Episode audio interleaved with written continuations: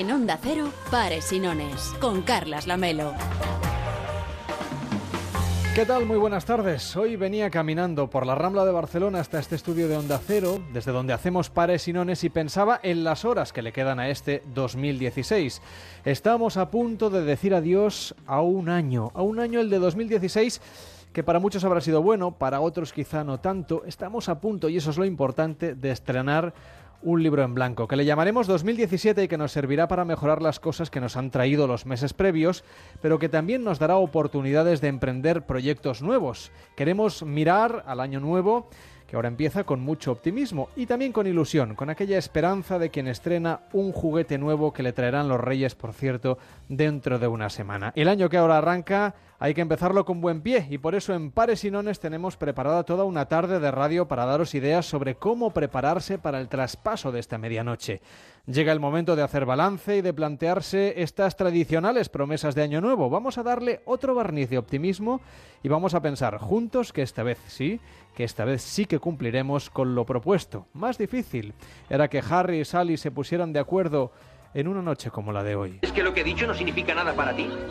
Lo siento, Harry. Sé que es noche vieja y sé que te sientes solo, pero no puedes presentarte aquí y decirme que me quieres y esperar que eso resuelva todos los problemas. Las cosas no son así en la vida. ¿Cómo son entonces?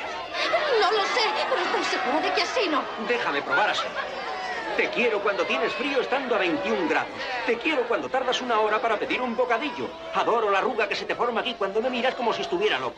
Te quiero cuando después de pasar el día contigo mi ropa huele a tu perfume. Y quiero que seas tú la última persona con la que hable antes de dormirme por las noches.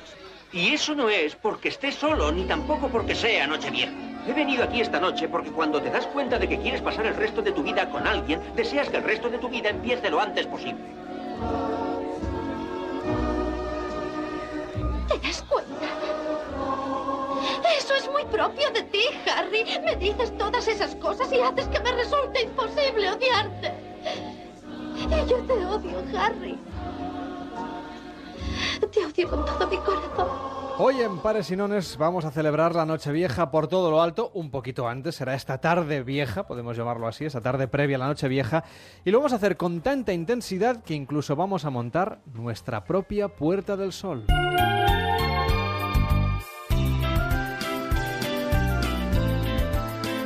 Y es que ya saben los oyentes que este programa se hace en Barcelona para todo el país y aquí no tenemos Puerta del Sol.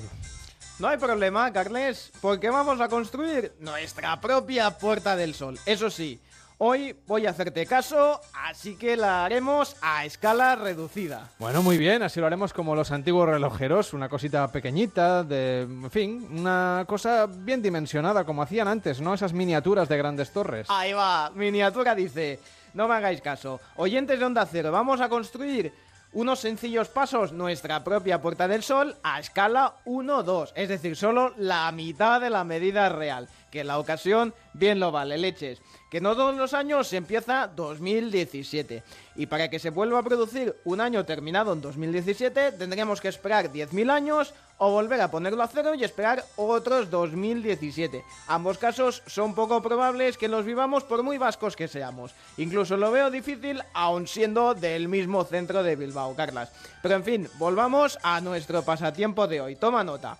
Para construir nuestra Puerta del Sol vamos a necesitar 12.000 ladrillos, 5 toneladas de cemento, un par de grúas, varias hormigoneras, grés, azulejos, vamos, nada que no tengáis en las estanterías de vuestra casa, pero lo más importante, necesitamos comprar una parcela grande de terreno. ¿Te sirve este estudio? Aquí, aquí nos va a caber la Puerta del Sol, yo no sé dónde vamos a meter los 12.000 ladrillos. Es cierto que en el caso de la Melo será algo más complejo, pues la Puerta del Sol no la construimos directamente sobre el suelo, sino sobre un piso. Con lo cual, primero será quitar el techo y vaciar todos los pisos superiores del edificio. Bueno, suerte que aquí Onda Cero está en el último piso, ¿no? Bien, pero en sus casas también tienen que hacerlo, tendrán que ponerse de acuerdo con los vecinos. Lo mejor es dejarles un post-it en la puerta pidiéndoles permiso para ausentarse unos días, pagarles un viaje de fin de año a cualquier capital europea enviarles también hay la opción enviarles un intimidador payaso asesino o lo más efectivo sería añadirlos a varios grupos de WhatsApp de padres y madres de la escuela que eso seguro que los hace huir despavoridos.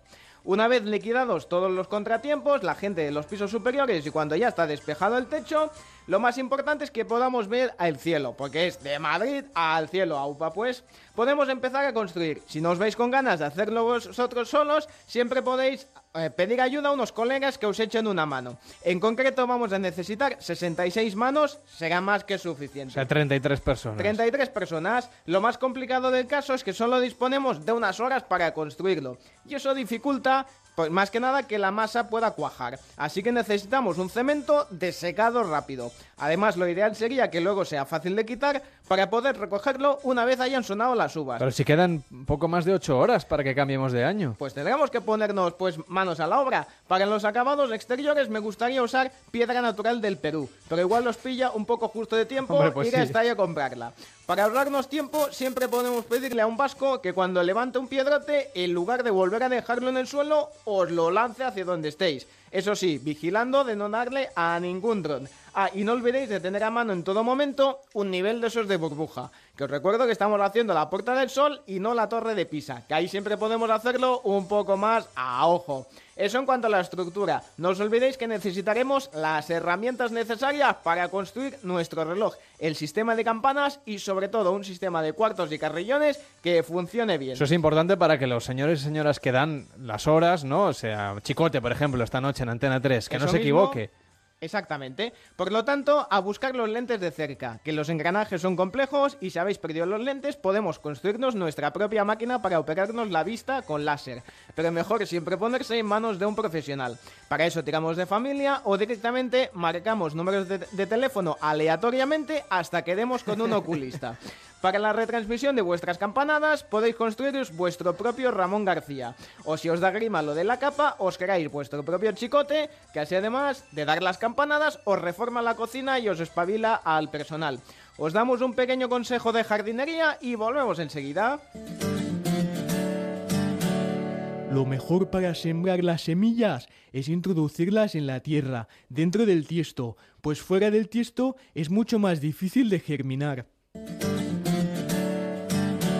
Ahí va, menudo consejo, ¿eh? Súper importante. Seguro que no lo sabíais. Bien, me pongo a construir la Puerta del Sol. Ahora mientras la Melo hace más entrevistas y cosas esas que hace, aquí me quedo dándole a la matraca. Vosotros haced lo mismo en vuestras casas y cualquier duda en las redes de Pares y Nones. En facebook.com barra paresinones y en arroba paresinones a través de Twitter. Hoy no lo va a hacer aquí en el estudio, ¿no? Por supuesto. ¿Cómo que? Aquí pues... Madre mía, pues aquí arranca Pares y Nones en Onda Cero. Estaremos juntos hasta las 7 de la tarde, las 6 en Canarias, aquí en Onda Cero. Pares y nones. Onda Cero. Con Carlas Lamelo.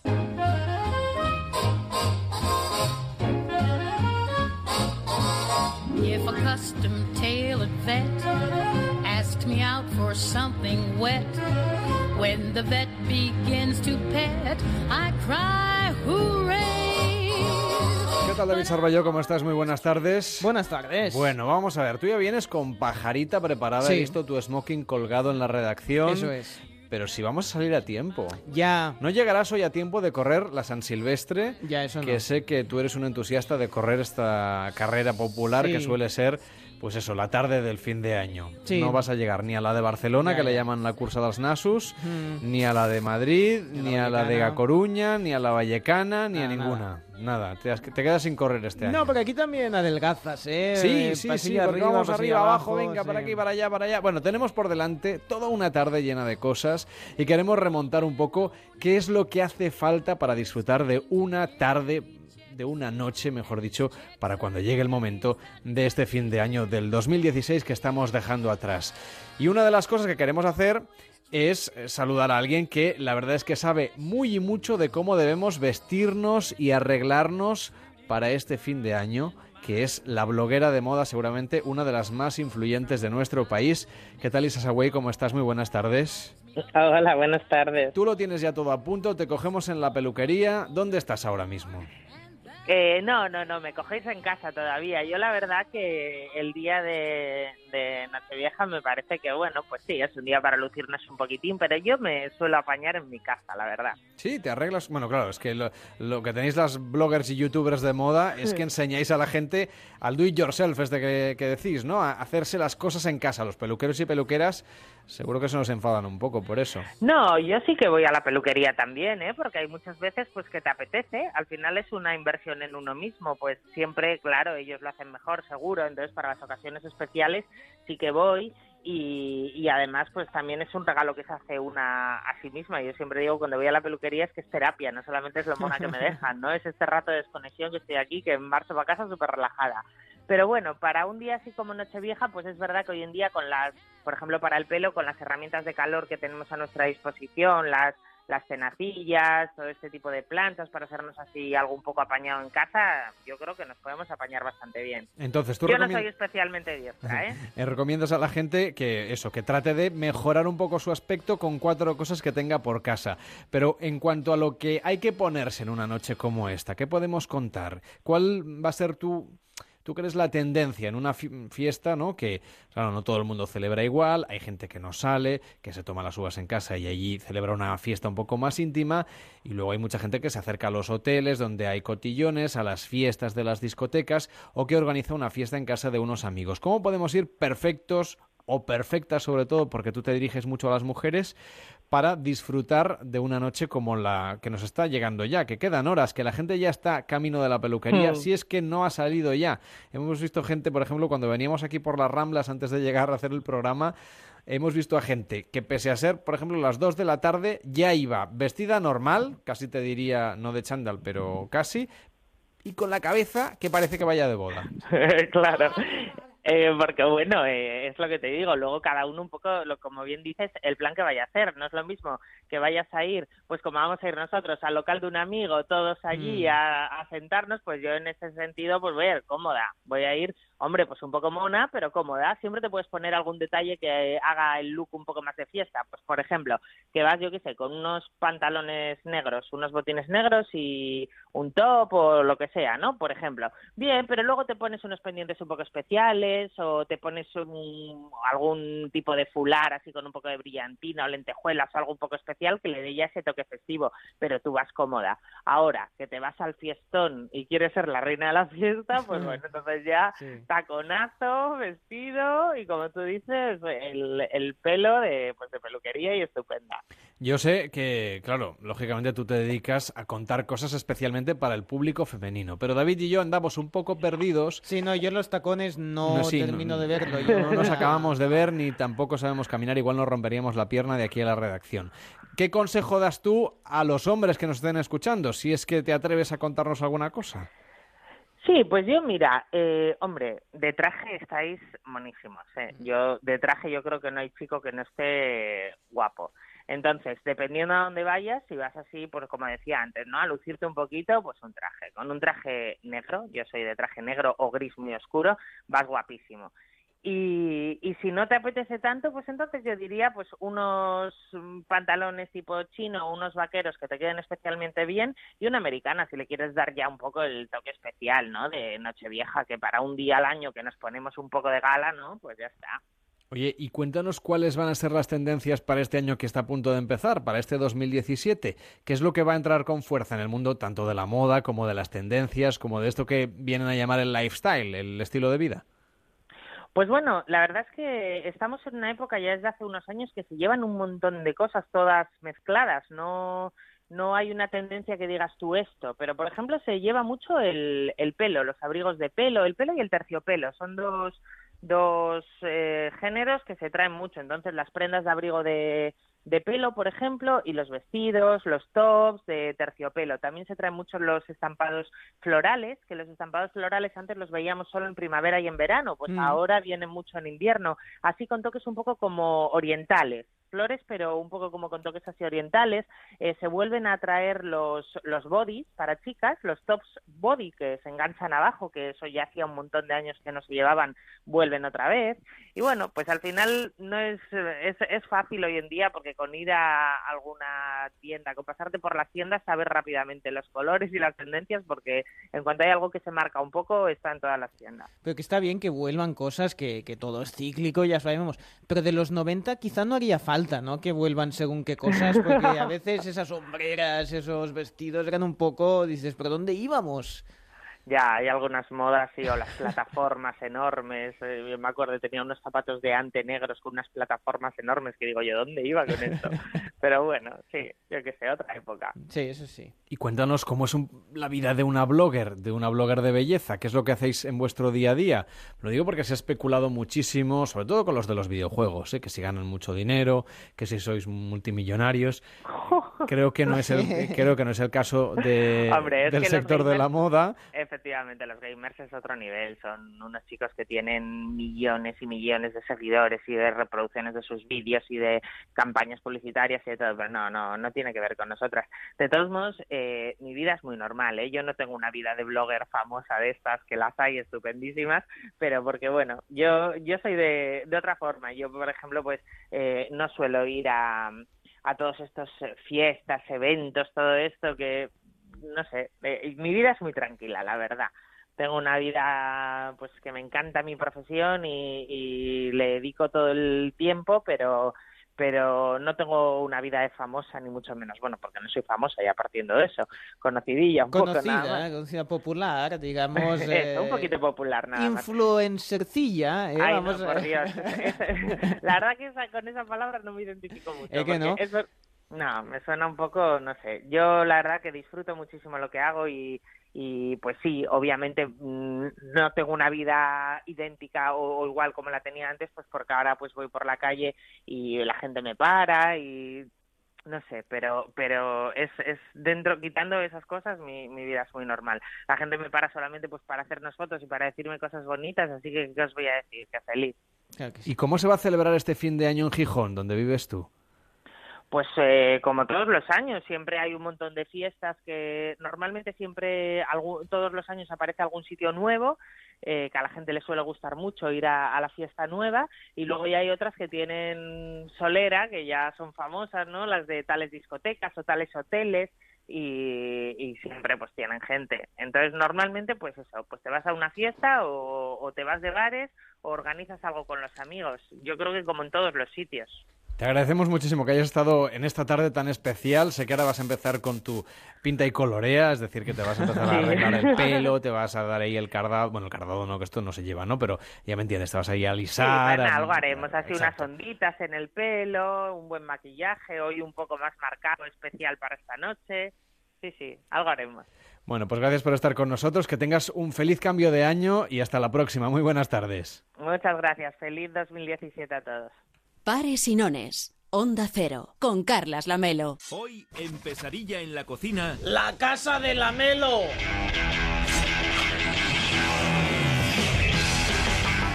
Me he vuelto loco, me he vuelto loco y le he pedido otra vez a Chicote que se vaya a mi casa y me prepare la cena de esta noche, uvas incluidas. Dirán, pero si la semana pasada ya acabamos medio locos, me hizo reformas en la cocina, me ha quedado una casa absolutamente irreconocible, ahora toda la casa es una cocina, me he quedado con una pequeña habitación que es casi casi el cuarto de la plancha y nada más, y Chicote me dice, oye, que vuelvo a tu casa que es que no acabé y como tengo esta noche otra vez 17 invitados que son los mismos y necesito por lo tanto uvas también para todos, pues la unidad móvil de Onda Cero está con Chicote, supongo que ya a las puertas de mi casa. ¿Qué tal Chicote? ¿Cómo estás? Buenas tardes.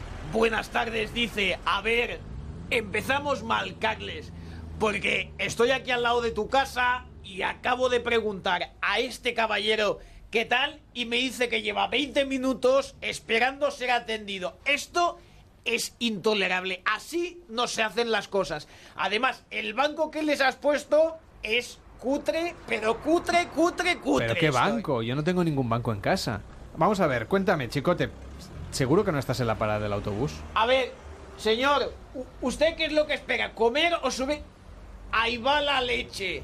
Pues a ver si va a ser verdad. Bueno, con razón el hombre se lo estaba tomando en calma. Usted perdone, caballero, ¿eh? Pues sí, estaba esperando al autobús. Pero vamos a ver, que esto tendría que estar más indicado. Se ponen unos carteles que indiquen Pero si bien dónde está la, tu si casa. estuviste la semana pasada, el Bueno, pero 24 la gen- estuviste allí. Pero la gente no lo sabe. La gente necesita saber dónde está Casa Lamelo. A ver, tras el desastre de la semana pasada, mi intención es volver al piso de Lamelo y ver si están mejor organizados, si siguen las comandas que les llegan por las tablets y sobre todo si han llegado los pedidos a tiempo para poder servir todos los platos de la carta. El otro día, Carles, quedamos que tú me ofrecías un menú, pero hoy quiero que además añadamos una carta que anime a tus comensales a degustar platos típicos pues, de la zona en la que estés. Para empezar, vamos a hacer un tataki de atún. Ta- pero si yo no tengo atún. Te he pedido una cosa ligerita para esta noche. A ver, creo que no te he recibido bien. ¿Qué has dicho del atún? Que no tengo atún, y menos atún fresco para hacer ¿Pero tataki. cómo no vas a tener atún? A ver, alguna lata tengo, pero ese no vale para hacer tataki. Lata la que me estás dando tú a mí. A ver, como chiste no está mal, pero...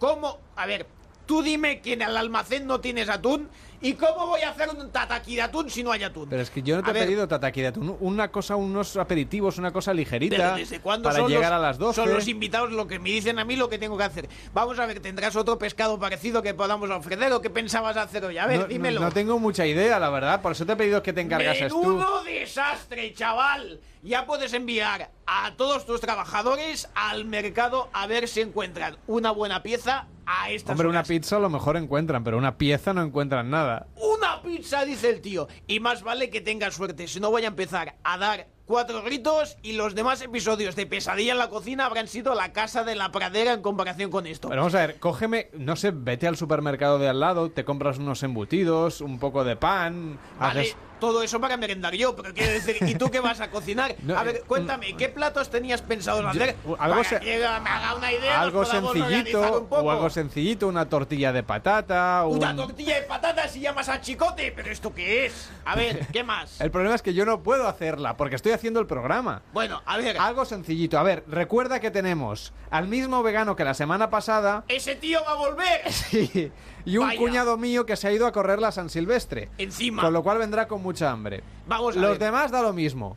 Oído cocina, oído chef. A ver, no, que el chef soy yo. A ver, ¿y, y tú a qué hora vienes para que yo te ayude? No, yo, hoy acabamos un poquito antes, así Qué que no bien. te preocupes. Hoy a las vienes 7 ya. acabo, eh, 8 a menos... las 7 dice el tío. ¿Y para qué hora es la, la comanda? Hombre, para las 10, ¿no? 9 y media, 10. Pero vamos a ver, chaval, tú lo flipas lo que menudo trabajado voy a tener contigo aquí. Sí, en fin, Te he pedido un par de tortillas de patata, unos aperitivos, que compres unos embutidos. los embutidos me los zampo yo, pero... Nada, unas- te, he en dejado, fin, te he dejado unas gambas para que puedas hacer a la plancha, que eso es fácil. No, las gambas ya me las he comido. En fin, dame tiempo que me organizo un poco y luego vuelves a conectar conmigo, ¿te parece? Venga, vamos a hacerlo así, si Por te parece. cierto, he visto que tu mujer sigue siendo la misma, ¿no has Sí, cambiado no, el personal? Eso no he cambiado. Pero si te no. dije que Y por muchos el a- personal. Y por muchos años, chicote, que yo quiero seguir como estaba, tranquilamente. Macho.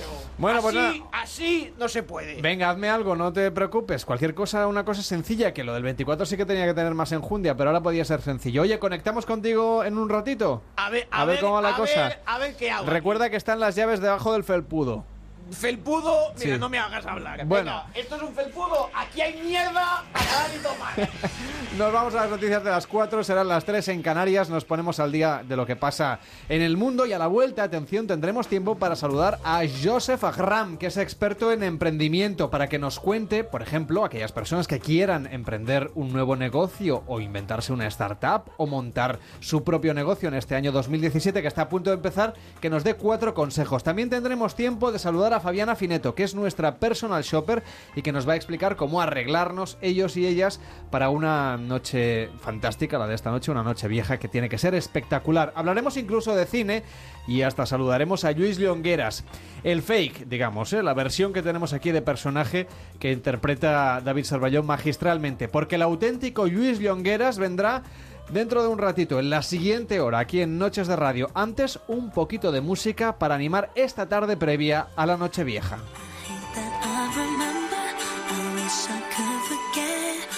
Tiempo que podéis aprovechar para seguirnos en las redes sociales, en facebook.com barra paresinones y en arroba paresinonesoc a través de Twitter. Volvemos en cinco minutos. Hasta ahora mismo.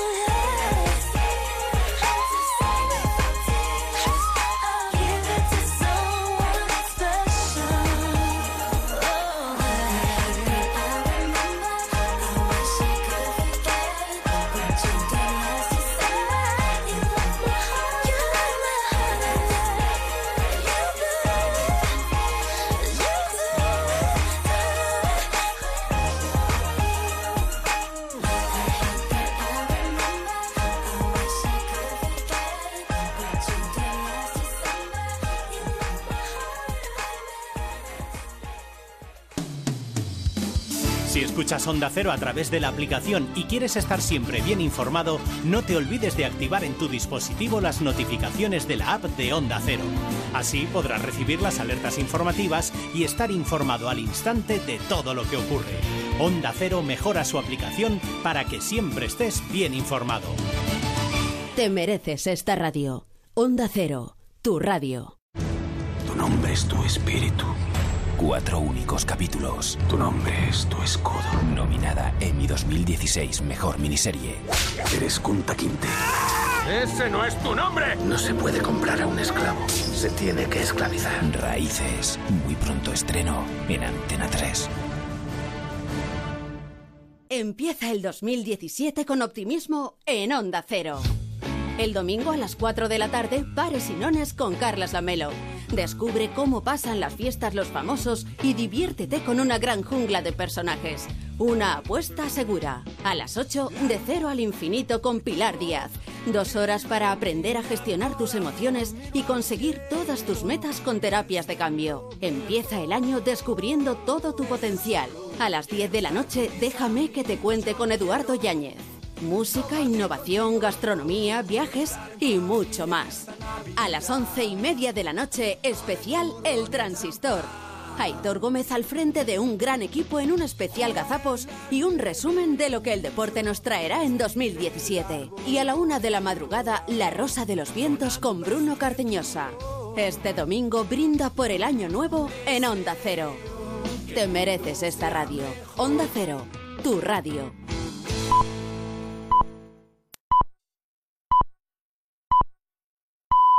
Son las 4, las 3 en Canarias.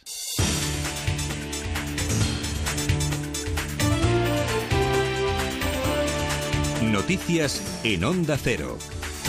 Buenas tardes. Nochevieja blindada en medio mundo, especialmente en las grandes capitales de la Europa continental. 1.700 agentes adicionales para vigilar Berlín y bloques de hormigón para acercar la puerta de Brandenburgo. Francia entera pertrechada con casi 100.000 efectivos entre gendarmes, policías locales y militares. En Bélgica, cierre de paradas de metro y de accesos al centro, al igual que en Roma o en Madrid, donde el suburbano y el cercanías no se va a detener en Sol a partir de las 9. Media hora después, desalojo del kilómetro cero y exhaustivo control policial para volver a entrar en la plaza a pie y solo desde cuatro calles, Alcalá, San Jerónimo, Arenal y Calle Mayor. Solo en la Puerta del Sol centro de la fiesta, 800 policías nacionales y locales, además de medio centenar y efectivos del SAMUR Protección Civil. El ministro del Interior, Juan Ignacio Zoido, ha estado este mediodía en la sede de la Jefatura de Policía Nacional. Hoy todos los españoles pueden estar seguros de que estamos en manos expertas, de que estamos en las mejores manos y que el mensaje que me, transmiten las fuerzas y cuerpos de seguridad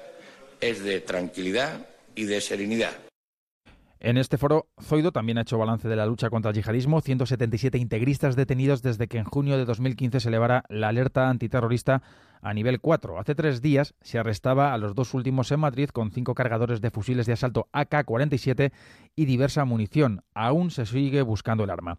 El autor de un atropello mortal en la capital, que fue detenido anoche gracias a la colaboración vecinal tras haberse dado a la fuga, ha pasado a disposición judicial. El conductor está siendo investigado por la comisión de tres supuestos delitos, conducir bajo los efectos del alcohol, homicidio imprudente y omisión del deber de socorro. La víctima, un varón de 54 años que en el momento del atropello estaba en la calle. En su tradicional discurso de fin de año, que en esta ocasión se ha adelantado a primera hora de la tarde, Urcullo se ha dirigido a la comunidad vasca en el mundo para hacer balance del año y trasladar sus retos para 2017, en el que ha dicho que va a perseverar para que la senda del diálogo, la negociación y el acuerdo vuelva a dar frutos. Onda Cero Bilbao, Roberto Forcén.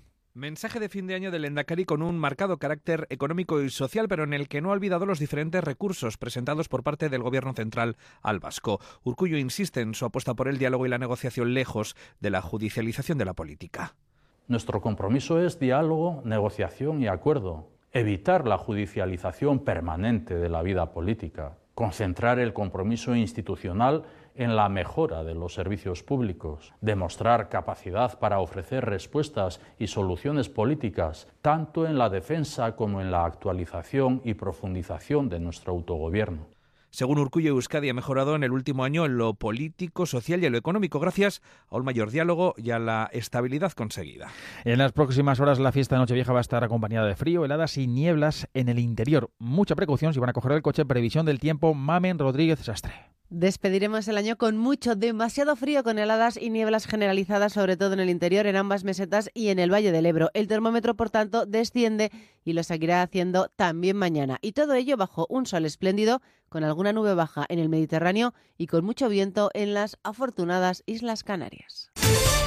Noticias del deporte, Gonzalo Palafox. En el Valencia continúa el revuelo tras la dimisión del técnico Cesare Prandelli, el italiano, que achaca su marcha en incumplimiento por parte del club de diversas peticiones en cuanto a fichajes. Ha hablado este mañana, le escuchamos.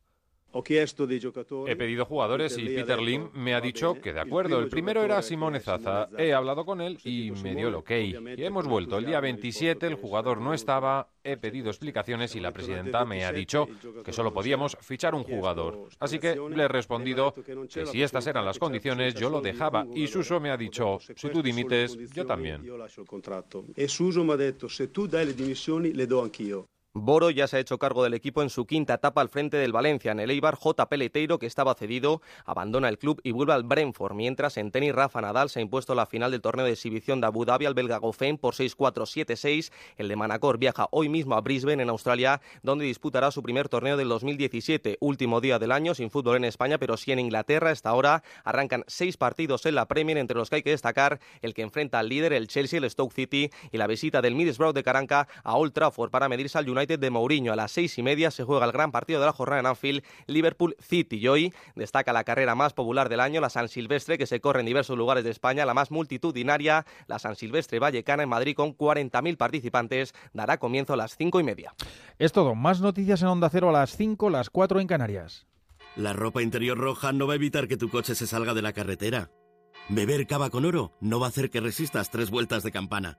Comerte las 12 uvas no te salvas si chocas contra un camión en un cambio de rasante. Las tradiciones no salvan vidas, las costumbres sí.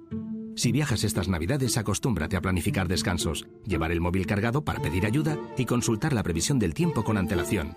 No te amargues la época más dulce del año. Feliz Navidad. Dirección General de Tráfico, Ministerio del Interior, Gobierno de España. Este martes la Copa del Rey se juega en Radio Estadio. Partidos de ida de octavos de final: Valencia-Celta, Osasuna-Eibar, Las Palmas Atlético de Madrid y Deportivo de La Coruña a la vez, con un gran equipo de comentaristas: Milinko Pantic, Ángel Capa, Jica Crayoveanu, Raúl García de Loza, Pepe Catalina. Somos Radio Estadio. Este martes desde las 7 de la tarde, partidos de ida de octavos de final de la Copa del Rey en Radio Estadio, con Javier Ares y Javier Ruiz Taboada. Te mereces esta radio. Onda Cero, tu radio. En Vision Lab, hasta el 31 de diciembre, 2x1 en todas las monturas de primeras marcas y con financiación hasta 12 meses. 2x1 en monturas. Solo en Vision Lab. Consulta condiciones. Por primera vez hemos encontrado dos personas completamente compatibles contigo. Dos personas con la misma compatibilidad y tú tienes que decidir en el altar. Casados a primera vista. Muy pronto estreno nueva temporada en Antena 3. Empieza el 2017 con optimismo en Onda Cero. El domingo a las 4 de la tarde, Pares y Nones con Carlas Lamelo. Descubre cómo pasan las fiestas los famosos y diviértete con una gran jungla de personajes. Una apuesta segura. A las 8, de cero al infinito con Pilar Díaz.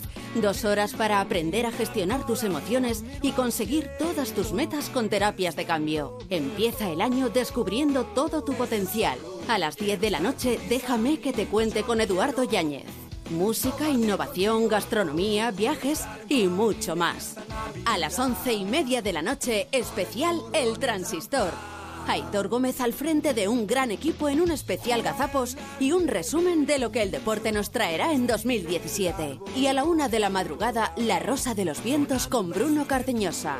Este domingo brinda por el año nuevo en Onda Cero. Te mereces esta radio. Onda Cero, tu radio.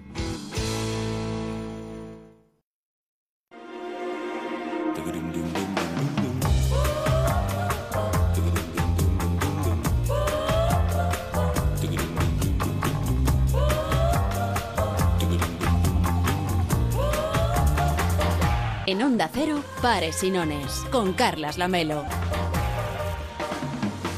Arrancamos la segunda hora. David Servalló, ¿tienes ganas de saber, por ejemplo, cómo te tienes que vestir esta noche? Hombre, sí, casi mejor porque con los años que llevo y aún no, no sé combinar colores, no sé qué cosas. Dice, ¿cómo vas así? Y digo, bueno, me parecía normal. O sea que sí Bueno, me, pero yo creo que como vas estás bien. Te falta la pajarita. Pero eso porque un estoy lejos. de glamour. Estoy lejos y no me ves bien. A ver, no es tan grande este estudio. Ya, Ahora que pero- tenemos aquí a- al señor de Bricomanía que nos está construyendo va ya el kilómetro cero aquí delante. Sí. Que eso yo creo que va a generar disputa, ¿eh? que tengamos una Puerta del Sol en el centro de Barcelona, que es donde están los estudios de Onda Cero y desde donde estamos haciendo el programa. Pero Pero bueno, va a haber muchas, tantas como oyentes, ¿no? Imagino. ex- ¿De qué? De... De Puertas del Sol. Ah, sí, porque todos los oyentes están ahora construyendo la suya propia, Por sí, eso. faltaría más. Mm. Salvo aquellos que nos escuchan en el coche. También. Que seguramente Oye, están en- o encima del cosas. capó, igual lo están También haciendo. puede ser, sí. Siempre, a, a ver, los niños siempre encuentran cosas en el coche. Si tenéis, si tenéis Sí. un coche de esos grandes familiares, ahí te cabe una puerta del sol sin problema. sí, ¿eh? sí. En un, Hay en un- herramientas. ocho plazas de estos. eh, En fin.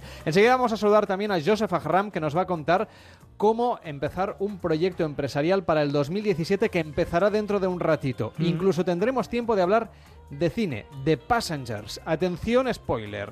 No es una película de ciencia ficción. Hombre, sí. Bueno, sí, porque hay naves espaciales Claro, y cosas de estas.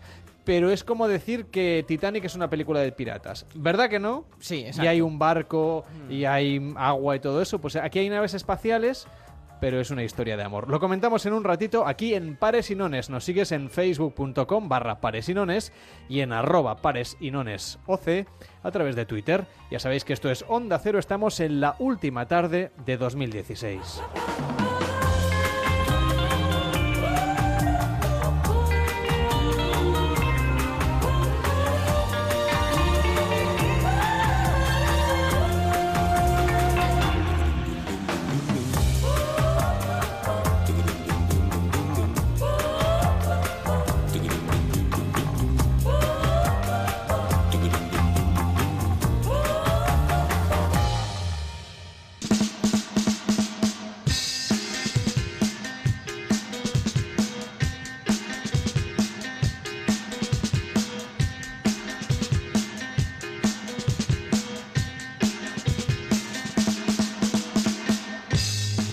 Estamos ya de acabar este año 2016 y a puntito también de arrancar este 2017, un año que puede estar lleno de buenos propósitos, algunos de ellos empresariales. ¿Qué tal, Josefa Jarram? ¿Cómo estás? Muy buenas tardes. Buenas tardes. No sé si tú tienes tiempo para arrancar más proyectos el año que viene. La verdad que más en cantidad no, pero sí que dentro de los que hay espero que en calidad. Que vayan creciendo, ¿no? Sí, sí. El último o uno de los últimos proyectos es un libro que tenemos aquí encima de la mesa que se llama Inconformistas. Lo has escrito junto con Isra García y juntos lo que planteáis es motivarnos a ser emprendedores. Hay mucha gente que se ha hecho emprendedora en los últimos tiempos, pero no por una motivación especial, sino más bien porque la situación económica, bueno, requería, digamos, de eh, reinventarse. Eh, a esta gente que no lo hace del todo por convicción, ¿qué le recomiendas? Bueno, lo primero es que realmente ha de ser un ejercicio de honestidad el entender si es- esta manera de vivir, porque ya, ya no es una profesión, sino es una manera de vivir, va conmigo o no. Al final sí que es cierto, como tú dices, que hay un porcentaje que se ha visto con la obligación, porque realmente ha habido un cambio del modelo laboral a varios niveles, pero hay que ser honestos, hay que entender que esto pues nos quita la seguridad de- de- del salario garantizado o del mes de vacaciones. Eh, y esta inestabilidad, esta incertidumbre, no está todo el mundo preparado, ¿no? Si, si, si realmente nos vemos capaces ¿no? de, de desarrollar esto, pues yo, lo que les diría, desde una experiencia personal, pues ya desde hace, va a hacer 14 años como, como emprendedor, como autónomo, como empresario, es que es una, una manera de vivir pues que realmente da muchas ventajas. Contáis historias de algunos emprendedores que han puesto en marcha iniciativas curiosas. Por ejemplo, un, un hotel en Barcelona que tiene un- una panadería dentro. ¿no? Y que eso hace que el, ho- el hotel tenga un elemento distintivo, que huela a pan y además que la gente que vive cerca del, del hotel pues vaya a un hotel, una cosa curiosa, a comprarse el pan de cada día. Bueno, yo creo que la, la microespecialización, la diferenciación son cosas eh, que hay que tener muy en cuenta, ¿no? O sea, vivimos en la, en la vorágine de las grandes de las grandes marcas, las grandes empresas, todo el mundo tiene claro que, qué empresas eh, son enormes y, y, eso no nos ha de, de, asustar, sino que es una ventana de oportunidad a pensar, a idear, a crear eh, elementos de, de, de, especialización máxima donde podamos ofrecer valor añadido al cliente que pues cualquier sitio más generalista no, no se lo daría. ¿no? Y contáis también vuestra propia experiencia con las bicicletas. Cuéntanos, ¿cómo es este proyecto? Bueno, el, el tema de las fat bikes eh, son unas bicicletas de, de rueda muy gorda, eh, aproximadamente más del doble de, de, una bicicleta de montaña normal. Entonces, al tener tanta superficie, pues eh, es una bici que es muy divertida porque puedes ir sobre la nieve, sobre el desierto, sobre superficies extremas, de, mucho barro, de mucha piedra. Y, bueno, pues la verdad que, que hace unos dos años eh, hice una competición de esto, me gustó mucho y al no encontrar el producto que yo deseaba, pues lo con un amigo pues lo, lo, lo inventamos. Lo Decidiste creamos. venderlo aquí en España. Sí, sí, sí. ¿Y se venden muchas bicicletas de Sí. estas tan no, específicas? no, muchas no, muchas no. Al final, claro, de- son pequeñas diversificaciones donde pues ya sabes que, que vas a vender pocas, pero, pero bueno, ah, controlas mucho la, la- la estructura de costes y, y con muy pocos costes fijos y con un margen aceptable como te puede dar la fabricación de la bicicleta y la venta directa al público, ¿Por qué no os decidisteis por importarlas? Bu- Bueno, las, nosotros las diseñamos en Barcelona. Por eso. Y lo que es el chasis, ¿no? El cuadro y la horquilla lo fabricamos en Taiwán. Sí, fabrica fuera, pero quiere decir que las hacéis vosotros. Sí, que sí, no sí, es que digas, voy Ah, a buscar una no. marca americana No. o sueca o de no sé dónde, que es lo que rápidamente mucha gente hace, ¿no? Cuando se pone a emprender, ve un producto del extranjero que funciona. Y, y lo que hace es, bueno, comprar Claro. la licencia para poderlo comercializar en España y adelante. No, no, vosotros os encargáis de, de todo el proceso. Sí, al- al- el problema de, de- de ser distribuidor de un producto, ¿no? De Mm. una marca, es que ahí ya la cosa se complica. ¿Por qué? Porque eh, una marca internacional te va a exigir un mínimo de inversión, ya sea en producto como en publicidad, te va a exigir una estructura mínima, te va a exigir eh, pues tener unos, unos mm, costes de stock, ¿no? Eh, y luego, pues probablemente te va a tocar ir a, a la fábrica o a la marca en cuestión más de una vez al año, ¿no? Con lo cual, tal y como nosotros nos teníamos planteado esta pequeña diversificación, pues realmente tenía menos riesgo fabricarlo nosotros y ser directamente el fabricante. También tenemos un know-how muy grande de- de- de- del mundo de la bicicleta, ¿no? O sea, sabemos exactamente lo que queremos, lo que nos gusta, lo que pensamos que va bien, lo que se puede usar por, por, por, Barcelona, Madrid, la Sierra de Madrid o el Parque de Coiserola, ¿no? Eh, eh, y entonces, pues realmente, a nivel de riesgo, es menos arriesgado en este caso fabricarlo. Y has venido hasta la radio en esta bicicleta, digo, porque te delata el surco que tienes en Sí, lo alto de la frente, Tengo- que llevabas un casco de bicicleta Sí, puesto. Sí, sí, sí. sí, sí. No, no, no venía con esta, venía en bicicleta. Una bicicleta más urbana, ¿no? Sí, sí, esta llama muchísimo la atención, la verdad. ¿Y te mueves eh, normalmente en bicicleta? Sí, sí, sí, realmente, bueno, por ciudad, y hace muchísimos años que la bicicleta es, yo creo, el elemento de transporte principal, a veces la moto también, ¿no? Pero son los dos mecanismos, ¿no? Para mí es una, una manera de, de disfrutar Barcelona, de, de- ahora Barcelona la verdad es que está muy bien preparada para ir en bicicleta, es una ciudad que, que da gusto ir en bicicleta, hay carriles bicis, eh, pues hay cada vez más sitios para, para dejar la bici y los conductores pues ya se han acostumbrado y pff, de hace 15 años ahora, vaya, se está muy bien. Y cuando viajas por el mundo, porque viajas mucho por competiciones, por tu mm, parte empresarial vinculada con la gestión de la bolsa, Sí, por tus sí. eh, múltiples proyectos, ¿también te animas a, por ejemplo, cuando vas a Madrid, vas a Nueva York, vas a Londres, ¿te animas a coger una bicicleta? Me gusta más andar cuando voy a estas ciudades, ¿no? Porque ya pues aprovecho para ex- explorar un poco más a fondo la, la ciudad, ¿no? O sea, la bicicleta está muy bien, pero va rápido, ¿no? Bueno, 20, 30 kilómetros por hora, ¿no? En cambio, el, el, hecho de poder andar, parar, mirar, eh, tal, eh, pues los disfruto más, los disfruto más y ando muchísimos kilómetros cuando voy por ahí, pero igual, no sé, 15, 20 al día, ¿eh? ¿Sigues corriendo casi cada día? Sí, sí. ¿A primera hora?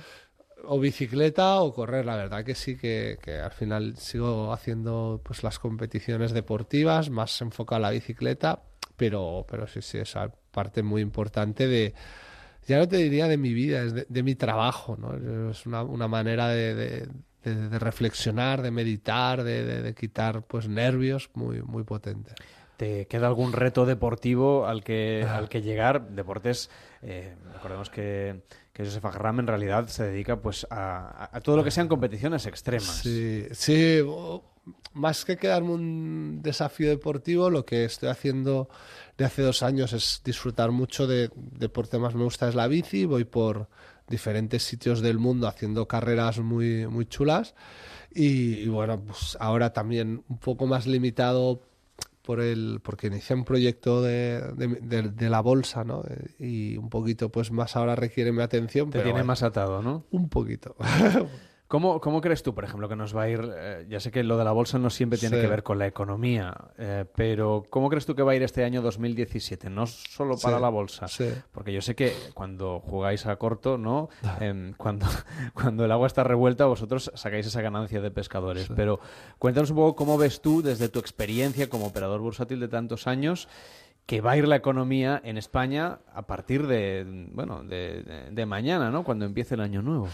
Si no hay ningún contratiempo a nivel de, de gobierno y todo se va van alcanzando pactos de mínimos, yo creo que 2017 será un muy buen año para la economía española en- a, todos niveles. O sea, debe haber el, el Producto Interior Bruto se ha de mantener elevado, ha de continuar la reducción del desempleo y yo creo que en términos generales eh, 2016 ha sido un año general de bastantes inestabilidades a nivel europeo y americano, ¿no?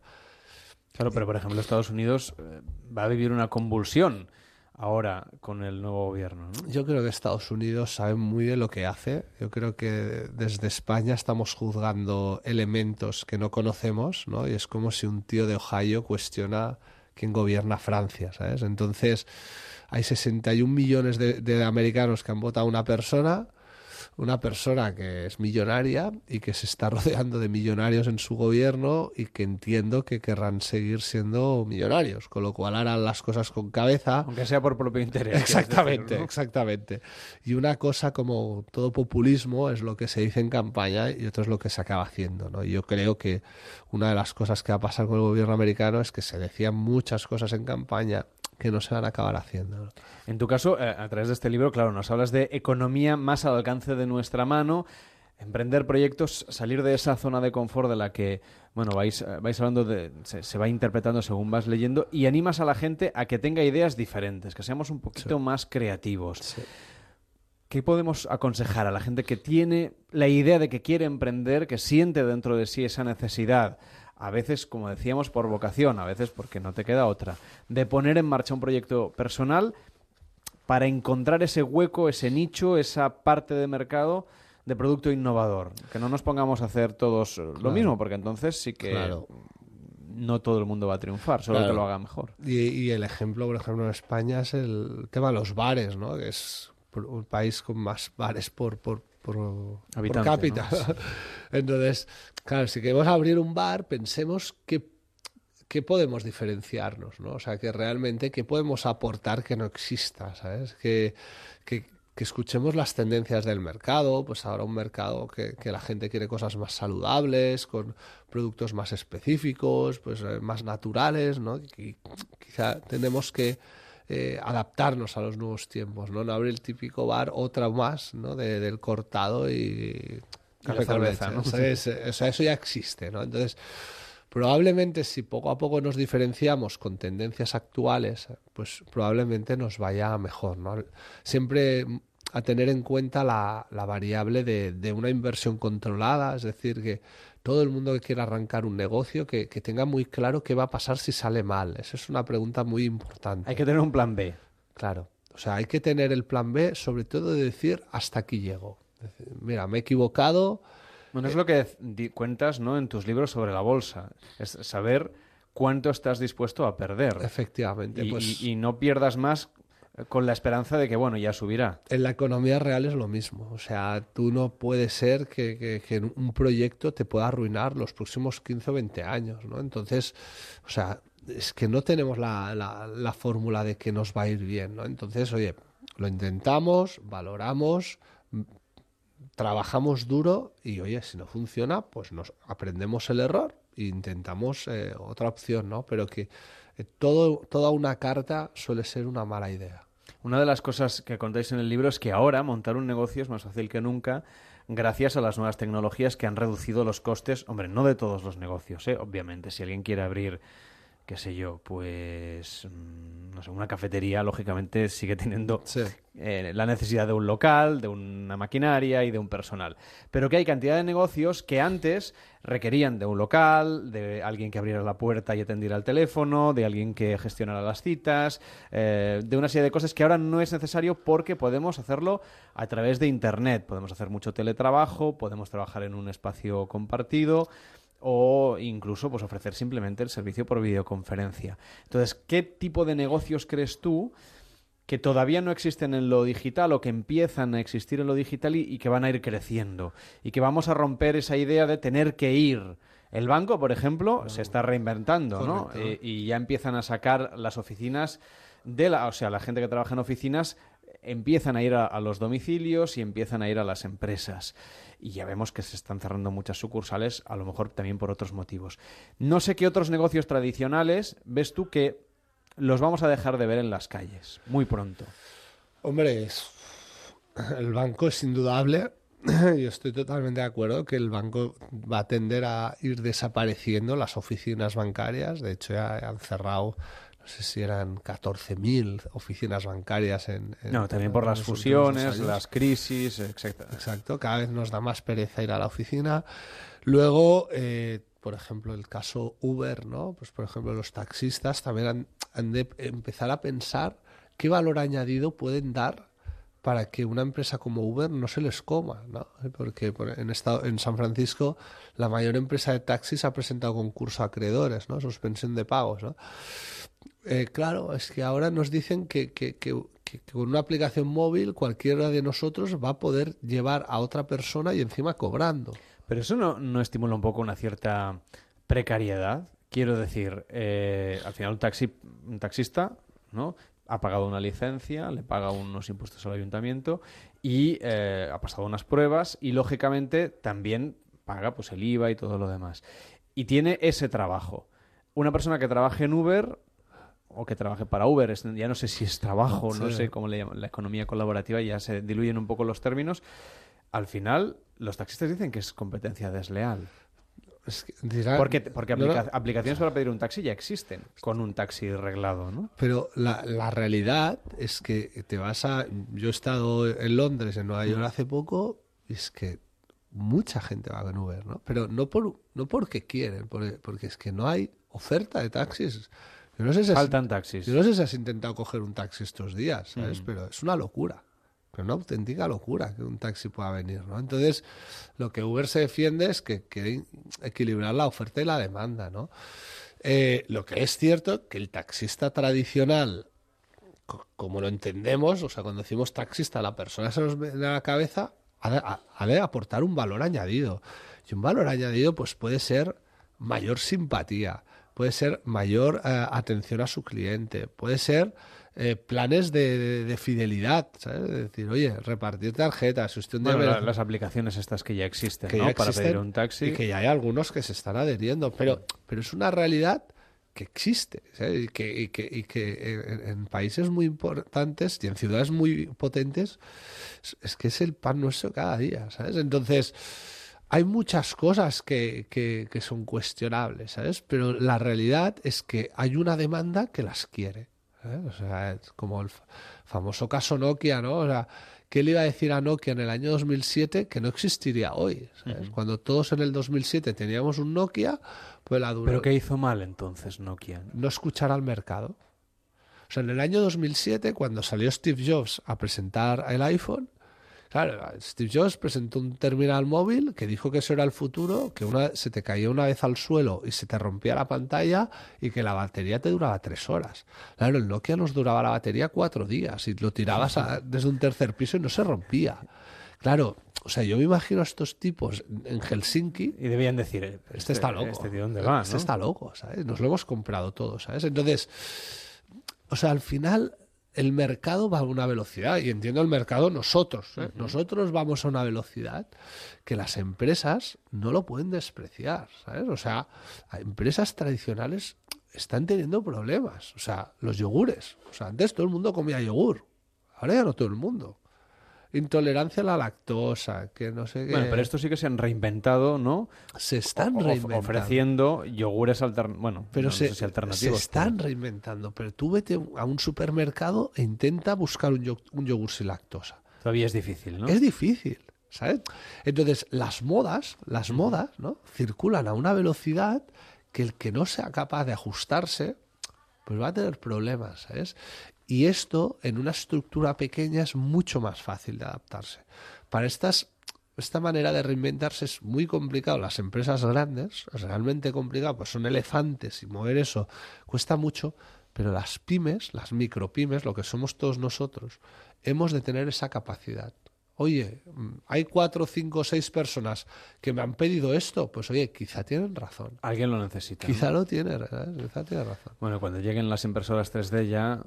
Claro, imagínate. A ¿no? nivel industrial me refiero, esto va a ser un cambio 3D, brutal. la realidad virtual. Pero eso quiere o decir sea, que hay mucha gente que se va a quedar sin empleo.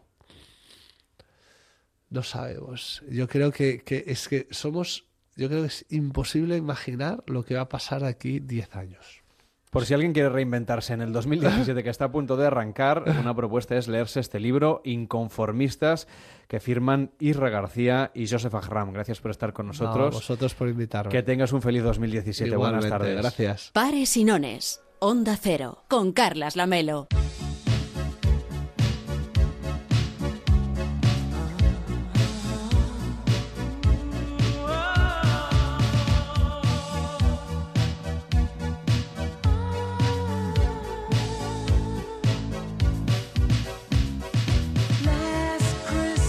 Teníamos previsto escuchar esta canción. A lo largo de la preparación de este programa hicimos una playlist que está disponible, por cierto, en Spotify con las Mm. canciones de Navidad que hemos escogido para el 24, para el 25, para el programa de esta tarde y también para el primer programa del año. Resulta que no teníamos decidido poner a George Michael. Sí, una versión de esta canción, por cierto, que pusimos la semana pasada, horas antes de que apareciera muerto. Ha perdido, la verdad es que la vida de una manera inesperada y también de una manera inesperada nos hemos quedado sin éxitos como este de 1984, que sé que es una canción de las preferidas de David Sarvallo. Pues sí, la verdad es que es de las que es imprescindible para mí todas las navidades. Lo que pasa es que, bueno, buscamos canciones más, más originales, ¿no? Para, para el Pares y Nones, pero desgraciadamente nos vemos obligados a ponerla como homenaje al gran George Michael. Por cierto, este disco salió a la venta el 3 de diciembre de 1984 y nunca ha sido número uno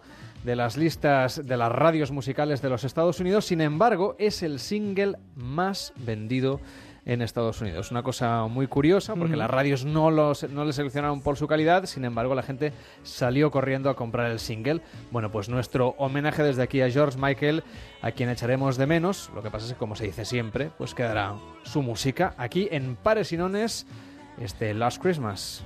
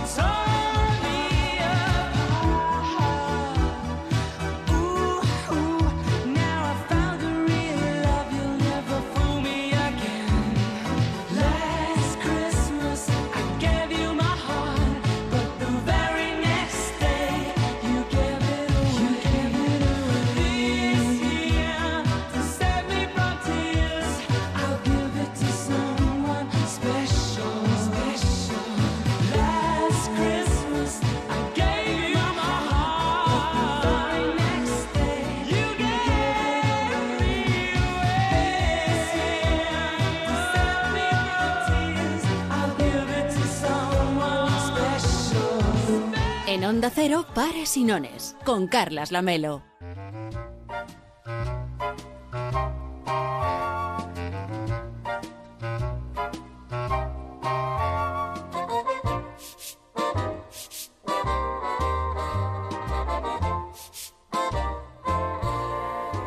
Una tarde de muchísimo glamour y tenemos a la que más sabe de glamour del equipo de este programa, que es Fabiana Fineto. ¿Qué tal, Fabiana? Muy buenas tardes. Buenas tardes, chao. Te cogemos por los pelos, como Sí, aquel que dice, sí. porque ya tienes hora en la peluquería para dentro de nada. O sea, te vas de aquí directísima a la peluquería. Sí, corriendo. Hoy es un día muy especial porque luego vamos a tener con nosotros a Luis Liongueras, que nos va a explicar un poco cómo tenemos que prepararnos para una noche como esta y vamos a tener a un peluquero, el más famoso de nuestro país, y que va a venir aquí a contárnoslo. Pero tú nos vas a contar cómo vestirnos para una noche tan especial, pero antes déjame que te pregunte, como italiana, ¿Sí? ¿vas a cenar lentejas o esto es una leyenda urbana? Por supuesto. ¿Sí? vosotros- Sí, sí, se comen lentejas. Pero con A chorizo, la medianoche. Pero con chorizo, como aquí, ¿sí? ¿Cómo Sí, es el chorizo italiano? Se llama zampone. Zampone. El zampone es la pierna del, del cerdo Ujú. y se come con las lentejas. En realidad no es la cena de Navidad la lenteja. Se comen, la lenteja se come a medianoche, como vosotros coméis la, Me la estás uva. diciendo, o sea, David Sarballot, ¿tú Sí. te ves en lugar de, de 12 uvas tomándote un plato de lentejas? Cuanta más lentejas comes, más dinero te llevará el año nuevo. ¿En Ah, pues serio? eso es. Sí, entonces, Tráigame, tráigame 5 kilos de lentejas, que me las voy a comer. Así es. Entonces, ¿ahora, ¿cenáis normal? Sí. Cuéntanoslo bien, porque hay, como sabemos que coméis lentejas, pero la historia real, no sé si la sabe mucha gente, yo desde luego no la sé. La realidad es que se empieza a comer a las 9. O sea, a las 9 empezáis a cenar. Empezamos a cenar Venga, con los antipastos, con O sea, el aperitivo, el ¿vale? aperitivo, sí, antipasti, Ah, claro. se llama en italiano. Hay un primer plato, un segundo, según cada familia se puede elegir pescado o carne. Y a la medianoche, cuando ya no puedes más, Porque en medio ha habido panetone y turrón. No, turrón, claro, Oh, vosotros, turrón no es de coméis. la tarde. Ah. Claro, turrón. Turrón es algo típico italiano, Ah, que sí. lo habéis traído vosotros españoles a la dominación italiana. Ah, bueno, yo quiero, quiero abrir una... el. No quiero abrir una guerra en este momento, ¿eh? No sabía yo que el turrón era cosa vuestra. No, Yo- no, no, no es cosa nuestra, Ah. es que es una tradición que como vosotros españoles, sobre todo los catalanes, nos habéis traído durante los Ah, o muchos sea, al revés. de- Quieres decir que vosotros coméis Sí. turrón, te había entendido al revés, gracias a los españoles. En teoría debería ser así. Vale, Ahora vale. no quiero... eh, Sí, vamos a eh, dejarlo. lo- lo vamos, dejamos, vamos a no todas en eso. Entonces, es vais a comer turrón, típico. pero por la, por la Empezamos tarde. por la tarde. Madre bueno, de en Dios. realidad hemos empezado desde el 24 a Sí, comer no, eso turrones. nosotros también, ¿eh? Eh, el día el 31 también empezamos por la tarde con el turrón, pero es un postre de, de- las fiestas. Así que después comemos panettone. Nosotros te- tenemos también una otra cosa que se llaman sana chiudere, que son unas pelotitas fritas, de, son dulces, eh, con, con la miel arriba. Madre. Y son Eso casi no tiene calorías, ¿no? Frito y con miel. Madre mía. Pero se piensa el 1. Eso. No. Mm. El no, dos, el dos. el 9. El 9. El 9, ya- el 9 empezaremos la dieta. Mañana contaremos cómo hacer un, un año nuevo de Tox. ¿eh? Por eso, si alguien quiere Ah, escucharlo. estupendo, sí, sí, por a supuesto. primera me- hora me del, del programa eh, vamos a empezar a explicar, vamos a empezar el año nosotros con un plan de Tox eh, de siete días. De 7 días, desde Siete el días, 1. Sí. Vale. Yo Solo- me apunto todo que para empezar. solamente vamos a ver cosas verdes, por eso. ¿eh? Está bien, y está nada bien. más. Bueno, entonces, eh, os coméis el panetone de postre y esperáis pandoro. el pandoro, que es parecido. Bueno, ahora, no, ahora me es mal, me diferente. mal. Sí, es bastante diferente, pero sí, más o menos. el pa- el pandoro es el que lleva eh, Azúcar azúcar, glass por encima y el... El panettone lo que lleva pasas, pasas. mm, Lo- almendras. Cuéntame una cosa. ¿Mm? ¿El panetone de chocolate? ¿Esto es una aberración española? Es una operación también italiana. Ah, ¿eh?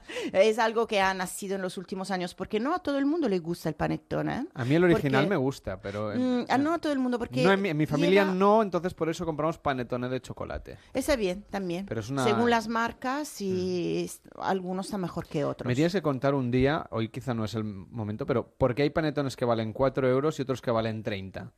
Encuentro que es una diferencia El sabor es completamente brutal, ¿sí? diferente. Es Tendré verdad que probar aquí- algún día el de 30.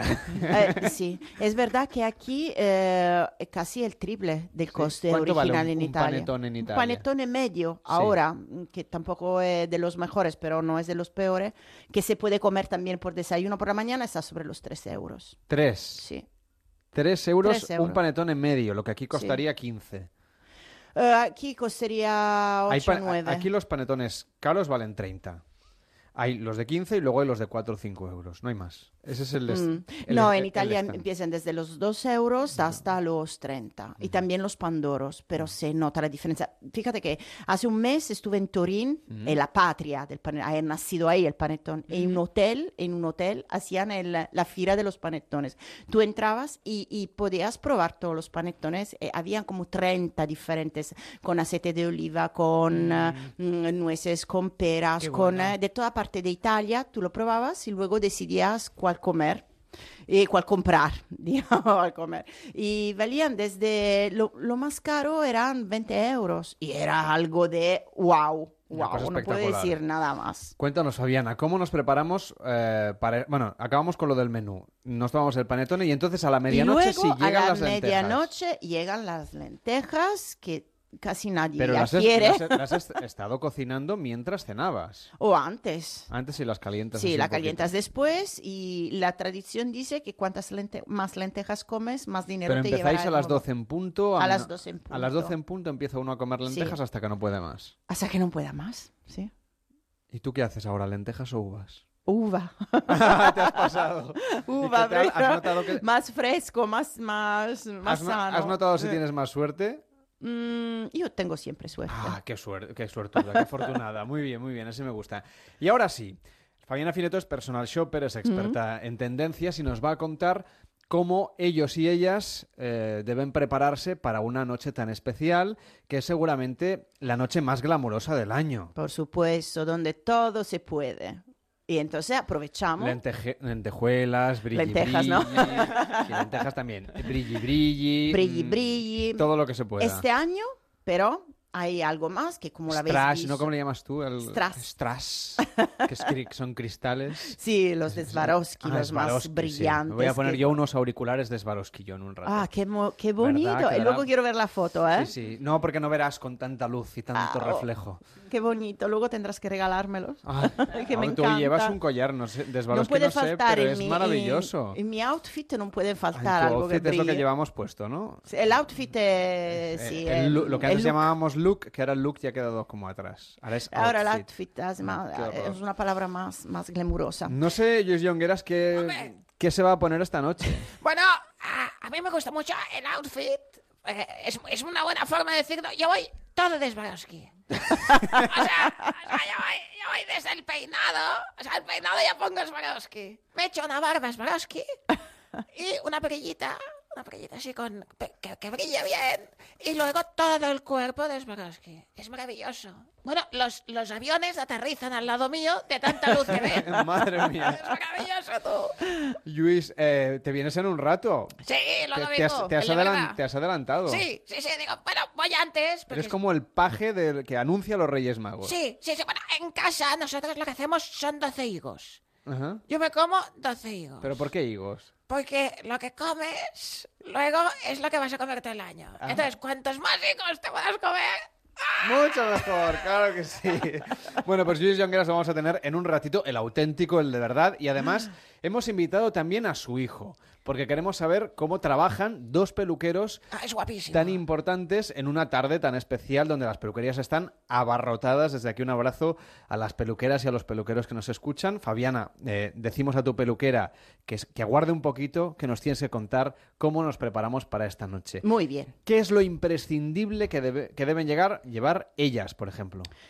Eh, ellas, eh, stupendo el terciopelo, aparte como estabas contando tú, Carles, ehm, brilli brilli, eh, tul, gasas, encaje, eh, pero mm, lo más in este año es el terciopelo, con blusas, chaquetas, americanas, faldas, mm, también en los zapatos. Es un punto que no puede faltar. El negro es un punto seguro, pero también el azul en todas sus versiones este año es muy, muy, muy elegante de terciopelo. Luego, aparte el brilli brilli de lentejuelas strass, como digo yo, y, y algo más, eh, lo que funciona es el metalizado. Metalizado años 80. Tenemos que parecer que salimos desde una discoteca eh, de Star Trek. Em, Esto es lo que más, que, más funciona y que seguramente llama la atención. Un consejo, muchas personas no se quieren vestir, no se quieren, entre comillas, disfrazar porque no se sienten a gusto así. Vale, este año está permitido un look normcore. Eh, Por normcore entendemos un look normal de la calle. Pero chicas, no descuidáis para nada los detalles porque esto pueden hacer la diferencia. Si no usáis ahora ese día, ¿cuándo lo vais a hacer? ¿Cuándo vais a, a, a mejor o a, o a disfrutar? Recordaos también una cosa que eh, es un juego también la moda, hay que di- di- divertirse y también, mm, ¿qué más da? Si con un tejano nos vamos a poner unos zapatos súper eh, glamurosos con muchos tacones o no, o planos, pero lleno, lleno, lleno de lentejuelas o de strass.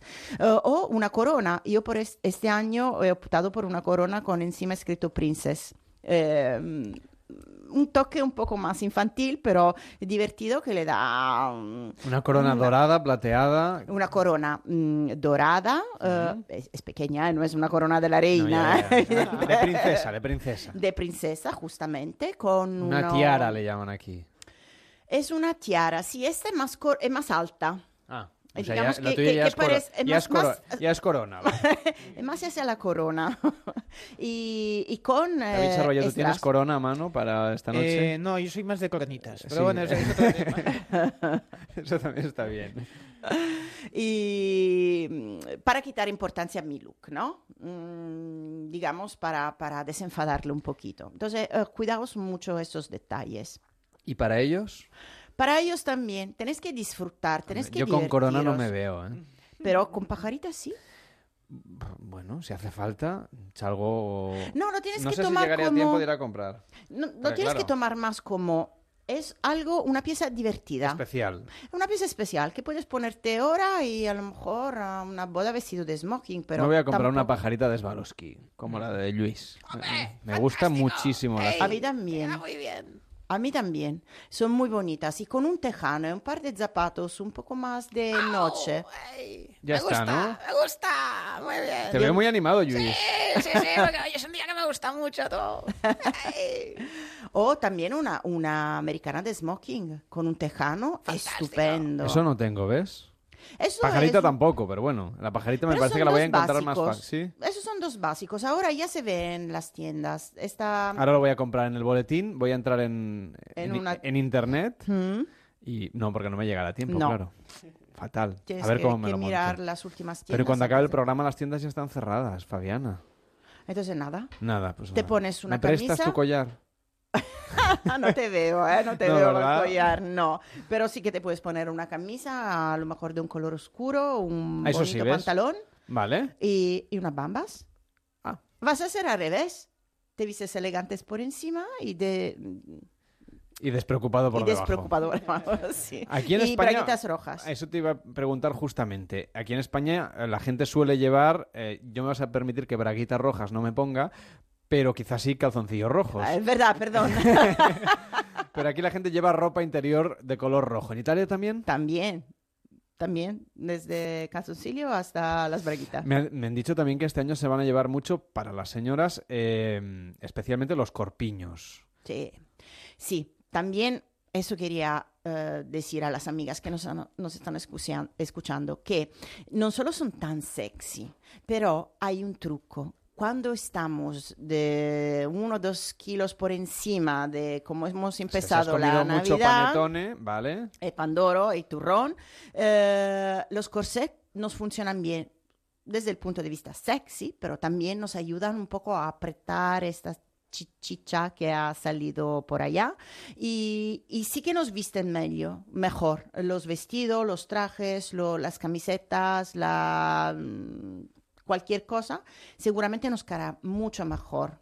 Mm, Nos vestirá mucho mejor, nos apretará los puntos justos y nos enseñará esta, esta Ya lo tenemos todo a punto, solo nos falta vestirnos y peinarnos, que luego vendrá Luis Llongueras, el auténtico, aquí a pares y nones. Fabiana, que tengas, vaya, un cambio de año fantástico, que comas muchas lentejas, todas las uvas y lo que haga falta. gracias. por venir y muy buenas gracias. tardes. Adiós. Pares y nones, Onda Cero.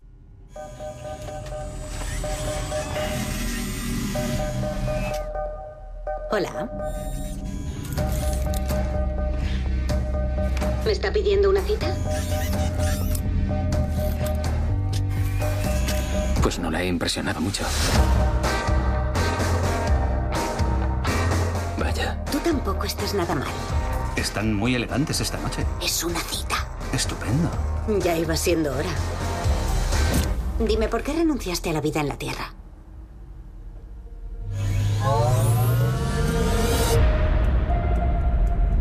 Esto es una historia de amor, o es una película de ciencia ficción. Es lo que nos planteamos. Ha llegado Passengers. ¿Qué tal, Pablo Mérida? ¿Cómo estás? Muy buenas tardes. Muy buenas tardes, Carles. Ha llegado a las carteleras. No sé si merece la pena ir a verla o no. ¿Y qué es lo que nos vamos a encontrar? Porque hay dos trailers. Yo he escogido el que es el de la historia de amor. Y el otro es el de la acción, las explosiones, la ciencia ficción, la nave espacial. Parecerían dos películas diferentes. Yo sé que tanto tú como David Sarballola fuisteis a ver al pase de prensa hace Sí. unas semanas.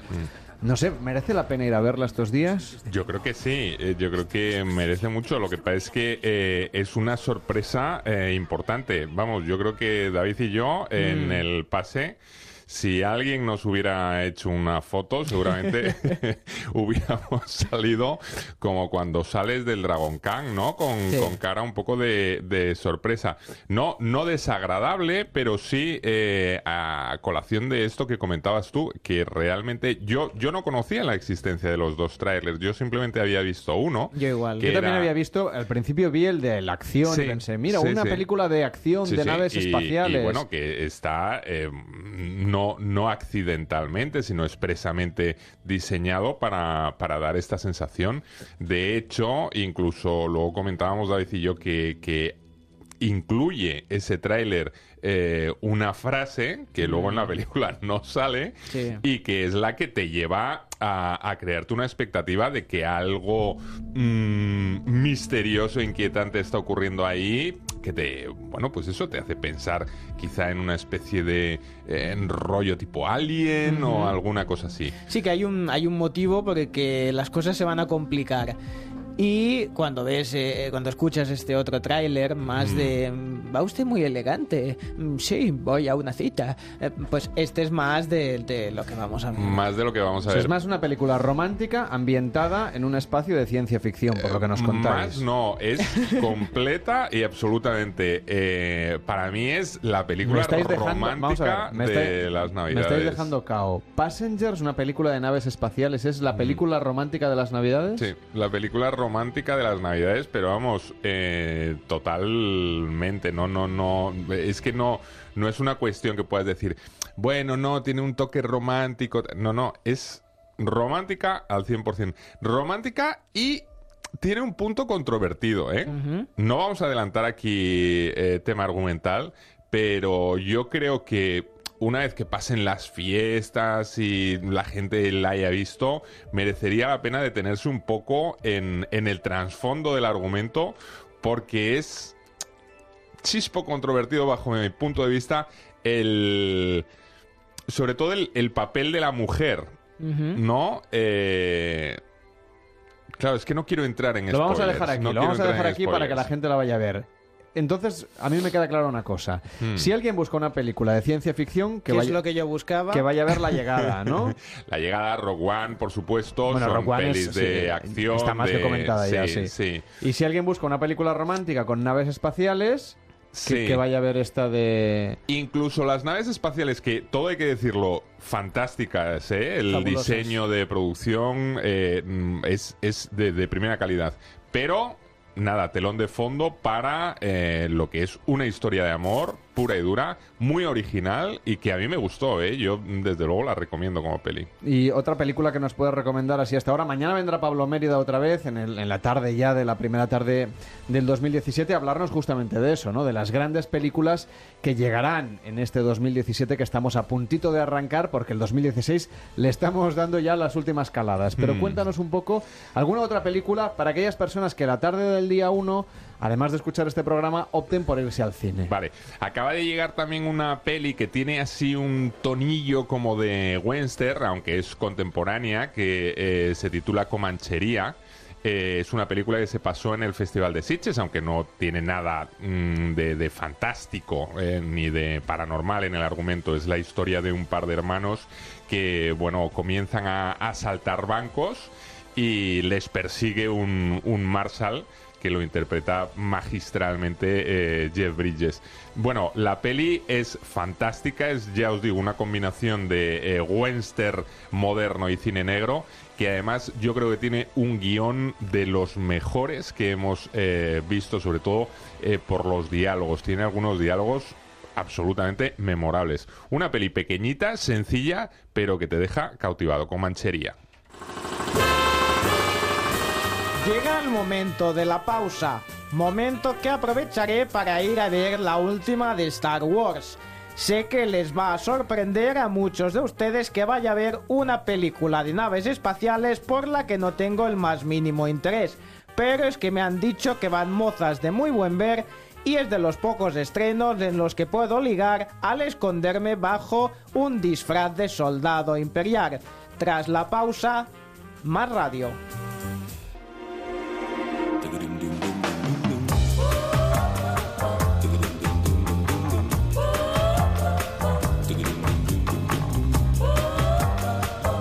Radio y Luis Llongueras que vendrá aquí con su hijo a contarnos cómo pasan el fin de año en casa de los Llongueras. Pero el auténtico, ¿eh? No solo, sí, sí, sí, no solo usted. Bueno, ya sé lo que vengo. Vendrá Luis. Sí, no, usted ya está aquí hace rato. Sí, ya, lo, ya lo tenemos por aquí. Pero tendremos a Luis auténtico. Vale. Ah. También tendremos a su hijo. Y saludaremos a Ancho Uno de Pérez. ellos. Sí, uno de ellos, sí. Y también tendremos a Ancho Pérez, que es experto en éxito. Esta es una de las cosas que os vamos a contar en la siguiente hora de este programa tan especial que estamos celebrando que llegamos al fin de 2017, 16, perdón, y arrancamos el 2017. Nos puedes seguir en las redes sociales, en facebook.com barra paresinones y en arroba paresinonesoc a través de Twitter facebook.com barra paresinones y arroba paresinonesoc a través de Twitter. Nos vamos a las noticias, nos ponemos al día y a la vuelta Luis Llongueras aquí en este estudio de Onda Cero en Barcelona desde donde hacemos paresinones para todo el país. Pero antes, un poquito de Navidad.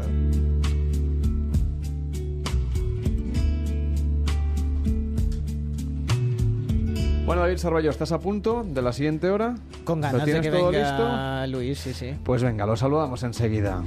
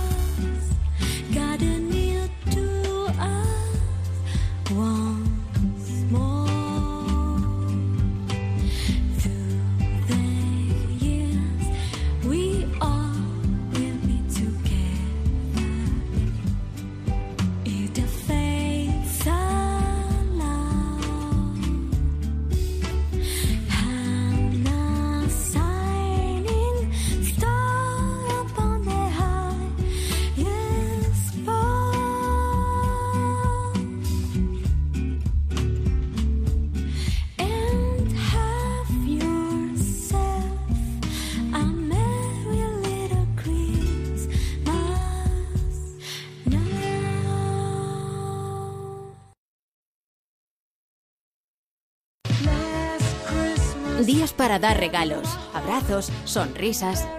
Días para recibir ilusión, cariño, visitas. Días de reencuentros, de buenos deseos y agradecimientos. Gracias por compartir la Navidad con nosotros. Gracias a todos por elegirnos. Gracias por estar a ese lado de la radio. Te mereces esta radio. Onda Cero, tu radio. Gracias por estar ahí.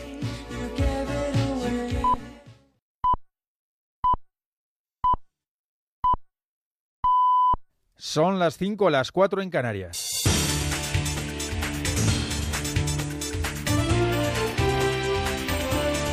Noticias en Onda Cero. Buenas tardes, ya es año nuevo en Nueva Zelanda, Australia o Tokio. Aún faltan bastantes horas para que llegue el 2017 a la costa este de Estados Unidos, donde Barack Obama acaba de pronunciar su último mensaje de felicitación tras ocho años en la Casa Blanca. Ha sido el privilegio de mi vida servirles como presidente. Y mientras me preparo para asumir el papel aún más importante de ciudadano, sé que estaré allí con ustedes en cada paso del camino para asegurar que este país siempre se esfuerce por cumplir con la increíble promesa de nuestra fundación, que todos somos iguales y nos merecemos la oportunidad de vivir nuestros sueños de la familia Obama la suya, tenga un feliz y bendito 2017.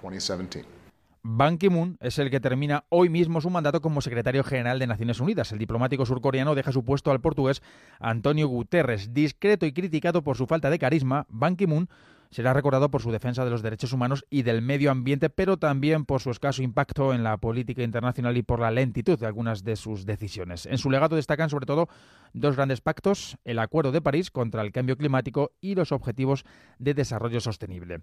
Solo han pasado 12 días del atentado en Berlín y la capital alemana afronta esta noche vieja blindada con 1.700 agentes adicionales, algunos armados con metralletas, frente a la céntrica puerta de Brandenburgo se han colocado bloques de hormigón para cerrar el paso a la plaza. El gobierno francés va a movilizar a 96.000 personas en todo el país entre policías, gendarmes y militares. En Roma las autoridades han prohibido el acceso de camiones o furgonetas al centro de la ciudad. En Madrid, por ejemplo, hay maceteros y jardineras bloqueando el acceso por distintos flancos a la Puerta del Sol. Cuando falten dos horas y media para las campanadas, el kilómetro cero va a ser desalojado. No parará el metro ni el cercanías en esta estación. Tras el desalojo, se van a levantar puestos de control con cacheos incluidos para acceder de nuevo, solo a pie y desde cuatro calles. Las dos del oeste, Mayor y Arenal, y las del este, Alcalá y Carrera de San Jerónimo. Centenares de policías nacionales, locales y efectivos del SAMUR Protección Civil, el ministro del Interior, Juan Ignacio Zoido, les agradece, les agradece a todos su labor esta noche vieja. Que estéis confiados en que los servidores públicos de la Policía Nacional y de otros colectivos van a estar esta noche trabajando por vosotros. Mientras vosotros disfrutáis, ellos van a estar trabajando para que podáis disfrutar, vivir en libertad y ejercitar vuestros derechos. Siria vive su segundo día de tregua entre el ejército del régimen fieles a Bashar al-Assad y los rebeldes de la oposición armada tras una primera jornada en la que el alto fuego se respetó en la mayor parte del país. Sí se está viviendo una noche vieja de violencia en Irak, doble atentado en Bagdad, una treintena de muertos coincidiendo con el arranque de una nueva fase de las operaciones militares para arrebatar a los yihadistas los barrios del este de la ciudad de Mosul, también en Irak. Ayer, en su discurso de fin de año, el presidente de la Generalitat Puigdemont trasladó a Mariano Rajoy que siempre va a continuar con la mano tendida para alcanzar un acuerdo sobre el referéndum de autodeterminación, su gran prioridad. Hoy, la oposición catalana ve a Puigdemont desconectado de la realidad y de problemas. Escuchamos a la portavoz de Ciudadanos en el Parlamento, Inés Arrimadas, y al popular Xavier García Albiol. Estamos viviendo en un déjà vu político en Cataluña desde el año 2010. Y de hecho, lo único que ayer el señor Puigdemont pudo ofrecer de nuevo a los catalanes es intentar repetir el 9N. En el discurso del presidente de la Generalitat de ayer se demostró que es cierto que está en un proceso, que está en un proceso de desconexión, pero está en un proceso de desconexión de los problemas y de la vida real de la inmensa mayoría de, de catalanes.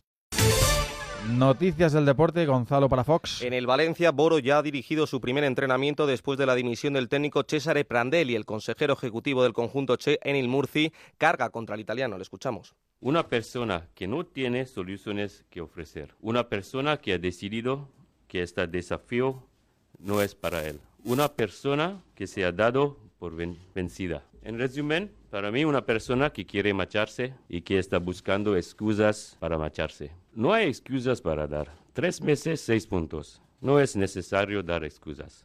Por otro lado, en el Eibar, J. Peleteiro, que estaba cedido, abandona el club y vuelve al Brentford. En tenis, Rafa Nadal cierra el año ganando el torneo de exhibición de Abu Dhabi tras imponerse 6-4, 7-6 al belga Goffin en un día sin fútbol en España, pero sí en Inglaterra. Desde las 4 hay seis partidos en juego en la Premier. A destacar que el líder, el Chelsea, gana 1-0 al Stoke y el United empata a 0 contra el Middlesbrough. A las seis y media se juega el gran partido de la jornada en Anfield, Liverpool City. Y hoy destaca la carrera más popular del año, la San Silvestre, que se corre en diversos lugares de España, la más multitudinaria, la San Silvestre Vallecana en Madrid con 40.000 participantes, dará comienzo en menos de media hora. Es todo. Más noticias en Onda Cero cuando sean las 6, las 5 en Canarias.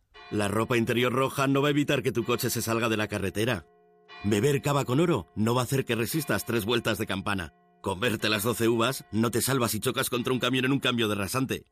Las tradiciones no salvan vidas, las costumbres sí. Si viajas estas navidades, acostúmbrate a planificar descansos, llevar el móvil cargado para pedir ayuda y consultar la previsión del tiempo con antelación. No te amargues la época más dulce del año. Feliz Navidad.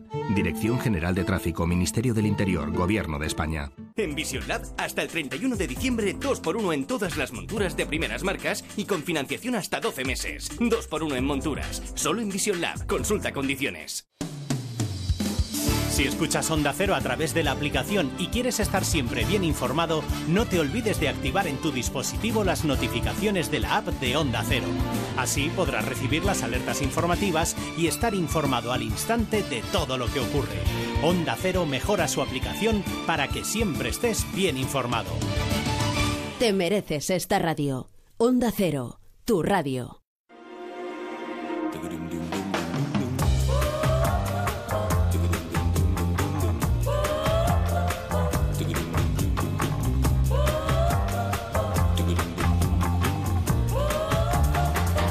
En Onda Cero, Pares y Nones, con Carlas Lamelo.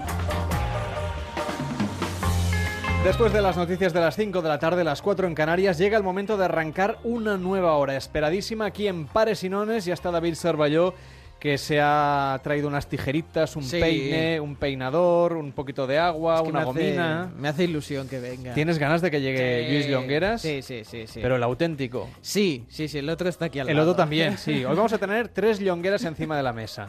Bueno, encima o sentados. Al Llongueras auténtico. Sí. Al Llongueras este que tenemos de préstamo. ¡Aquí estoy yo! Y además también tendremos a Adrián Llongueras, que es el hijo de Luis Llongueras, el auténtico. Demasiado Llongueras para mí, creo. ¿eh? Sí, son, son tres. Venga, arrancamos nueva hora aquí en Pares y Nones. Nos sigues en las redes sociales en facebook.com barra Pares y en arroba Pares y Nones OC a través de Twitter.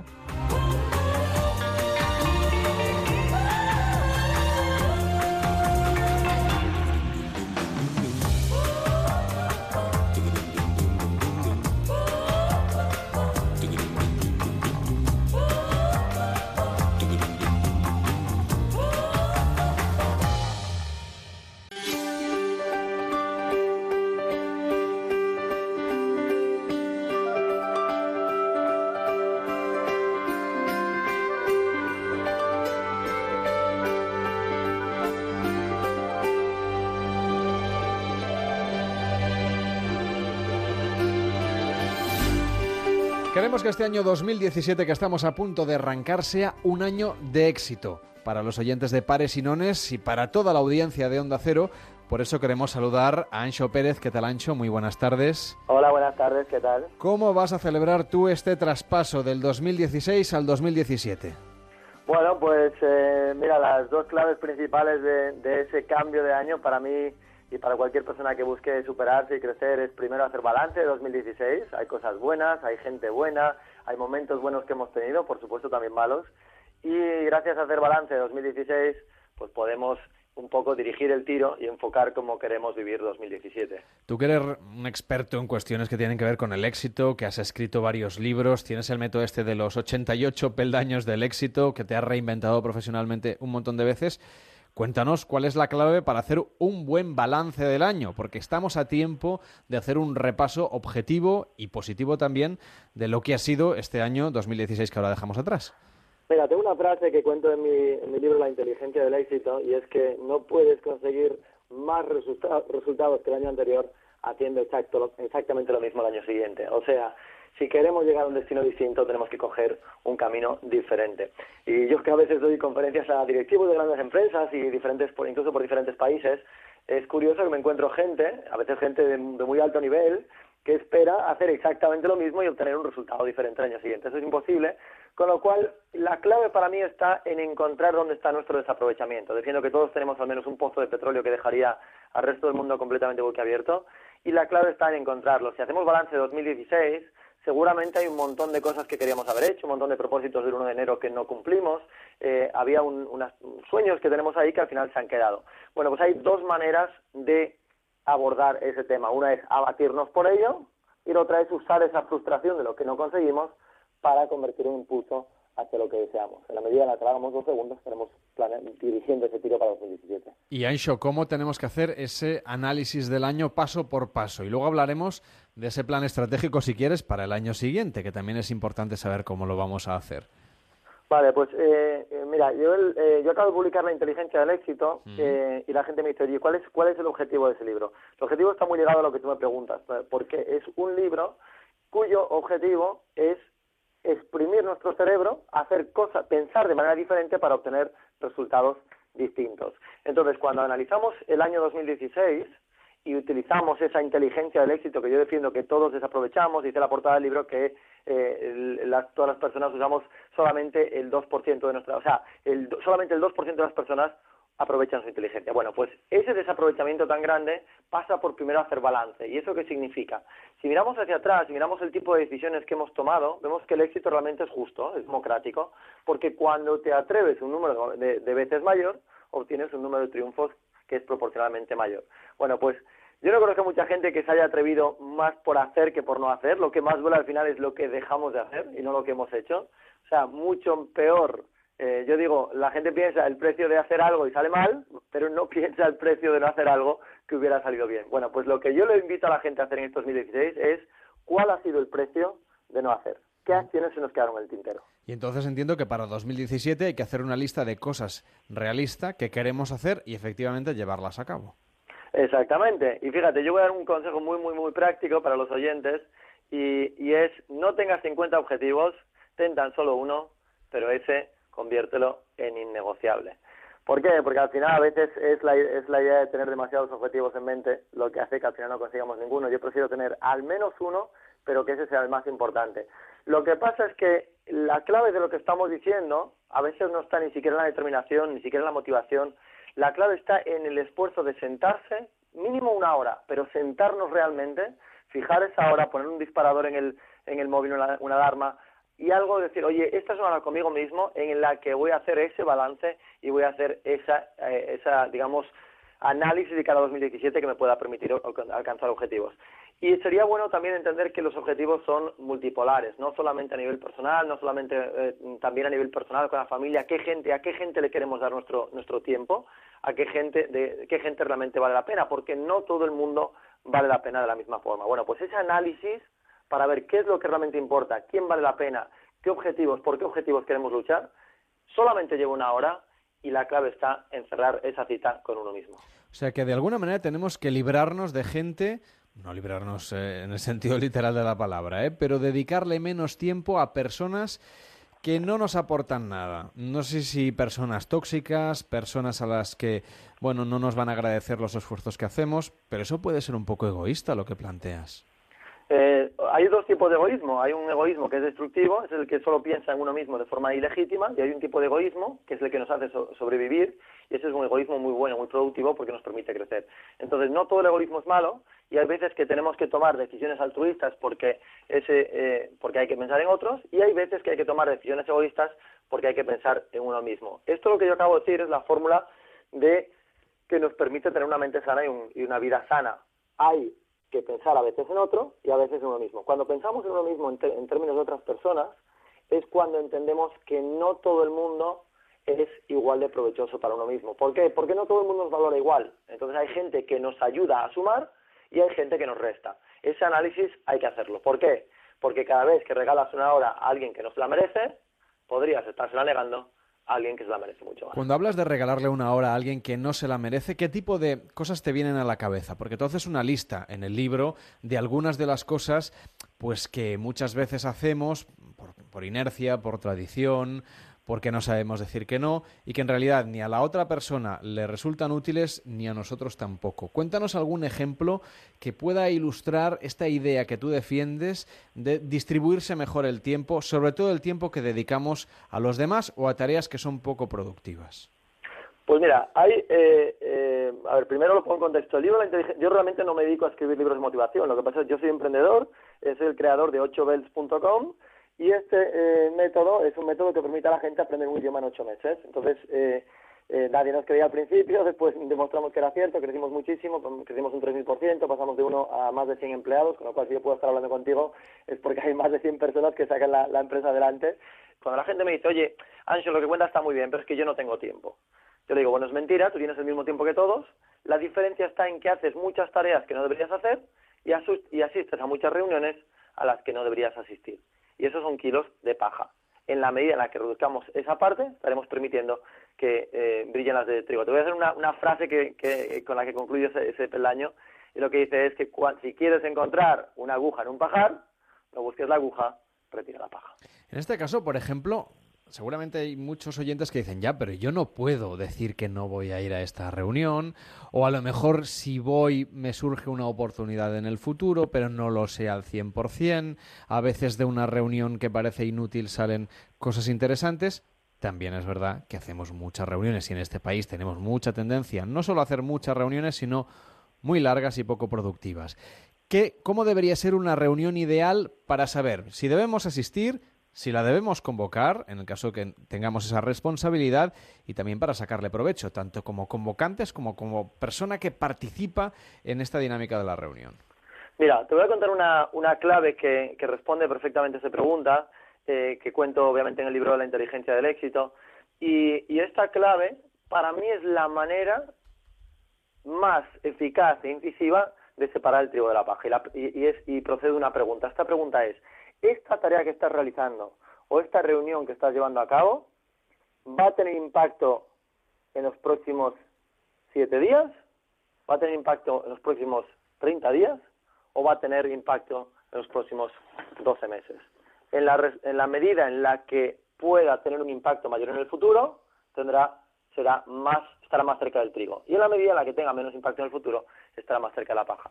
Si hacemos este análisis en cada tarea que llevamos a cabo, estaremos disparando nuestra productividad. Eso requiere también una inversión de tiempo, ¿no? Que eso ayuda de alguna manera a que luego en el futuro nos ahorremos muchísimo trabajo extra. Es una de las cosas que tú vas defendiendo, que hay microgestiones que hacemos todos los días, que si un día nos sentásemos a optimizarlas, a hacer cosas que el ordenador hace solas, o a cambiar, por ejemplo, utilizando determinadas aplicaciones eh, de Internet que nos ayudan a gestionar mejor desde el correo electrónico a las redes sociales. Si le dedicásemos menos tiempo a ciertos desplazamientos, optimizando la ruta, podríamos sacarle más partido al tiempo. Pero es como una inversión inicial que nos cuesta mucho hacer. Claro, exactamente. Hay dos tipos de personas en el mundo, los que gravitan hacia, hacia su objetivo y los que eligen su objetivo. Los que gravitan hacia su objetivo directamente se dejan llevar y, el, y lo que realizamos a lo largo del día de hoy es un calco de lo que hicimos en el día de ayer. Y los que eligen su objetivo paran, frenan, analizan y deciden. Y eso implica, por supuesto, como bien dices, superar una barrera inicial. Cuando lo- todo lo que estabas contando hace un momento es sistematizar. Y cada vez que sistematizamos, hacemos una parada que además nos retrasa en el tiempo, porque es, un lío, porque tienes que parar, pensar, analizar qué pasa, cuál, cuál es la ventaja de eso, que lo que supuestamente es un retroceso ahora mismo va a ser un enorme impulso de cara al futuro y además el retroceso es una vez, o sea, el coste, y el beneficio es para el resto de tu vida. Entonces, eso es lo que supone sistematizar. Yo en el, en el libro La inteligencia del éxito lo explico con, eh, con más detalle.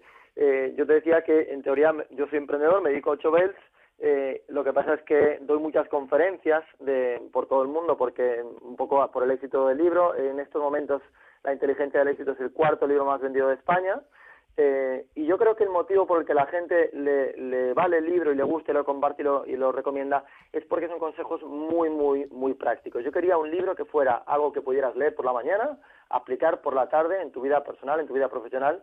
Y en- la inteligencia del éxito contiene como 88 mini libros, cada uno que yo denomino peldaño, y eh, cada peldaño se puede leer en unos tres minutos. Bueno, pues el de la sistematización, por ejemplo. Eso es un peldaño que lees en tres minutos y te da efectivamente claves sobre cómo implementar pequeños cambios que requieren un esfuerzo, como tú bien decías, pero cuyo beneficio nos puede beneficiar durante el resto de nuestros Como decíamos, estamos despidiendo este año 2016. Para 2017 la gente tiene seguramente muy buenos propósitos. Un clásico es aprender otro idioma, desde el inglés, que es asignatura pendiente todavía en nuestro país, hasta el chino o cualquier otro. Tú que has sido además intérprete de Barack Obama, nada menos, que has trabajado en la ONU en Suiza durante mucho tiempo, siendo muy joven. Defiendes que se puede aprender en ocho meses cualquier idioma. Eso quiere decir que si empezamos el 2 de enero, voy a dejar el día 1 libre para que escuchen el programa y para que la gente se reponga de la noche vieja.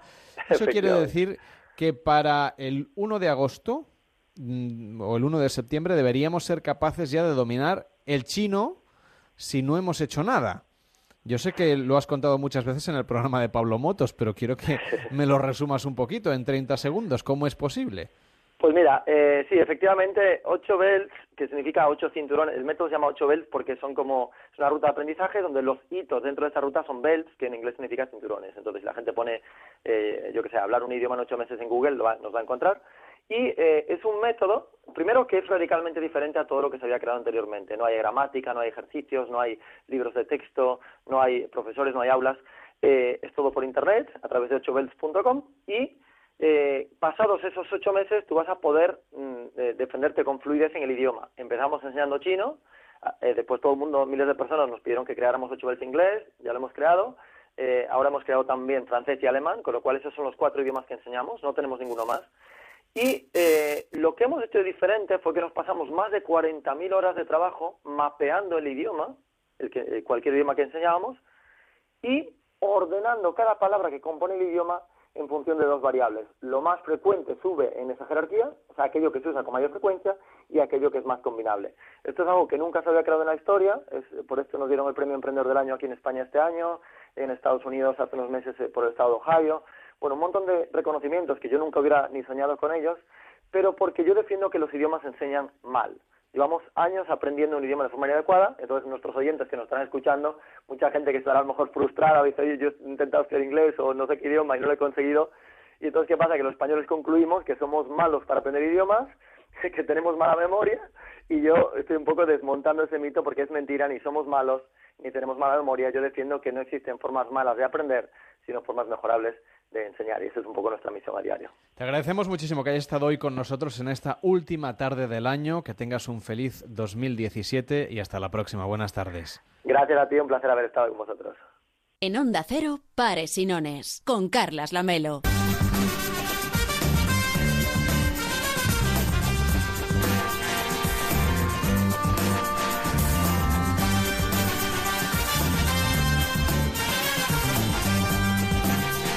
¿Qué tal, Marmayolas? ¿Cómo estás? Muy buenas tardes. Buenas tardes, muy Oye, bien. ¿qué, qué camisa más apropiada Claro. y qué pajarita está, Marc, pero vamos, que parece salido de la tintorería ahora mismo. Es que yo no sé si voy a volver a pasar por casa y Hombre, ahora a- yo ya voy vestido. A la hora que te vas a ir de aquí, te va a quedar poco para las uvas. Pues ya está. O sea, Yo, lástima que si este año, este año no vas a poder correr la San Silvestre.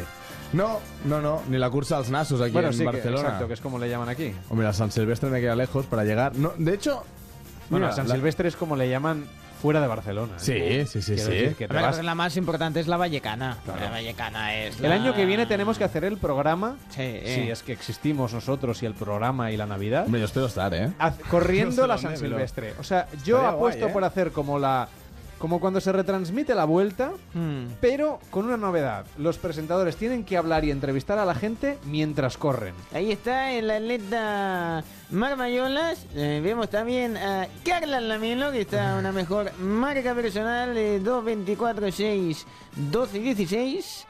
Y ahí ya, me, está. ya me estoy mareando con tanto número. Eh, yo también he perdido la referencia en la Plus Marca, récord europeo de presentadores de radio. Pero tú te imaginas Mark presentando los monólogos mientras vas corriendo. Bueno, oye. Bueno, es que tú tienes muy buen fondo, claro. Sí. Mira, yo lo que En, no el he hecho- fondo, en el fondo es buen, es buen es chaval. Es buen chico también. sí, Eh, sí. Lo que nunca he hecho es correr el 31 de diciembre. No me ha ¿Ah, apuntado no? nunca ninguna carrera de estas. Pues este ¿no? año tampoco has podido porque estás aquí. No, no, y te no, tienes no. que quedar aquí un buen rato, ¿eh? Es que es muy complicado de gestionarlo eso. Yo sí, ¿Cómo sí, uno yo a sí las que lo he 7 de la hecho. tarde va a liarse y a correr? Yo No, sí que lo he hecho. Y este año tenía, vamos, ya todo a punto para apuntarme y me dijeron, oye, ¿por qué no te vienes a la radio? Y yo encantado aquí, que estoy. Sí. No, radio. Mayolas corre más tarde. Estos Bueno, días. eso también- eso también es soy- importante. Soy, mira, soy más como el monologuista que viene hoy. ¿Eres metrosexual? No, no en este caso. Bueno, Que ahora sí, ya no yo se sí. lleva, que llevas Yo barba. ¿Ah, yo sí o no? Sí, eh, podemos llevar barba los metrosexuales. No, Ah, metrosexuales hacemos lo que queremos, Carlas, Está con nuestra claro. vida. Hombre, Pero yo no pensaba que ahora se llevaban los fofisanos y estas memeces que se han inventado. Nah, yo esto, esto para los fofisanos. Esto lo dice un fofisano, es como los calvos que dicen que son simpáticos. Esto lo dice un calvo, si no lo diría. El dice, no, los se nota que tiene moda". una No. melena al sol. ¿eh? Bueno, no tengo melena, pero no me puedo quejar, encantados. tengo un, Bueno, sí, tupido, exacto. un tupido cabello. Eh, digo, eh, no soy metrosexual, sí que, sí que soy metrosexual, perdón, metrosexual, pero el monólogo de hoy no irá sobre los metrosexuales, que Leo Harlem ya sabemos que tiene un monólogo que lo peta. Que quede claro que es el único metrosexual del equipo, ¿eh? Mar Mayolas. ¿Sí, el único? Sí, hombre, sí. Con pedigrí y etiqueta de Vale, bueno, pues sí. denominación de origen Oye, orgulloso. ¿eh? protegida. Se han pasado de moda ya, pero es igual. Yo aguanto el tipo. Eh, vamos a escuchar un monólogo de Leo Harlem que hablaba de, vamos, hoy, esta noche, mm, yo creo que van a correr litros y litros y litros de alcohol en cualquier casa, en cualquier discoteca o en cualquier pub, establecimiento donde haya un poco de fiesta de jarana. Aunque yo insisto en pedir que la gente beba con mode- moderación. ¿Para qué? Para el 31 no, Carla, este es fase, absoluto. Bueno. Un poquito de prudencia. Coger el coche. No, eso desde luego, eso ya lo doy por beber, descontado. Oye, hasta que, hasta que sea el día 2 de, de enero, no hay Bueno, que mañana tenemos que volver y, y queremos a todos los oyentes escuchando. ¿Yo bueno, tengo que volver mañana? Sí, sí, sí, sí. ¿Mañana también? Bebe un poquito de agua o un Su- poquito. Un, Suerte que pagáis bien, ¿eh? un café con leche. Venga, escuchamos el monólogo de Leo Harlem que habla sobre el alcohol. Yo ya he decidido no cuidarme, ya me he tirado al cubata como un desalmado. Estoy harto de esos mensajes. Qué buena es el agua, qué buena es el agua, la vida salió del agua, la vida salió del agua. Digo yo, ¿y por qué salió? Porque se aburría. El agua da vida, pero el alcohol te da una vidilla. Vamos, venga. La única función del agua para que exista vida en el planeta es hacer los hielos para los cubatas del sábado por la noche. ¿Cómo suena ese cubata con los hielos clinky, clinky, clinky, clinky? Como un sonajero para adultos. ¿eh? Hay gente que si no se toma 4 o 5 no duerme. Luego, además, señores, seamos sinceros, en España el alcohol siempre ha sido medicina popular, para todo. Tengo problemas, cubata. Yo no tengo ninguno, cubata. Tengo un examen, cubata. Me ha salido muy bien, cubata. Me ha salido de pena, dos cubatas para ese chaval. El alcohol...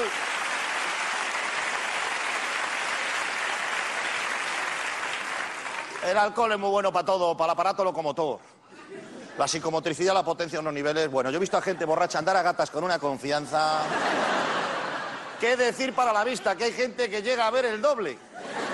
O a una farmacia, dame un colirio para ver el doble. No está inventado. Te bebes una botella pacharán tú solo y ves doble o triple. El problema no es el alcohol. Es el cerebro que no está preparado para las imágenes en estéreo. Luego, además, el alcohol, entre sus grandes virtudes, te ayuda a valorar la belleza. Esa chavala que no parecía muy guapa a primera hora de la noche.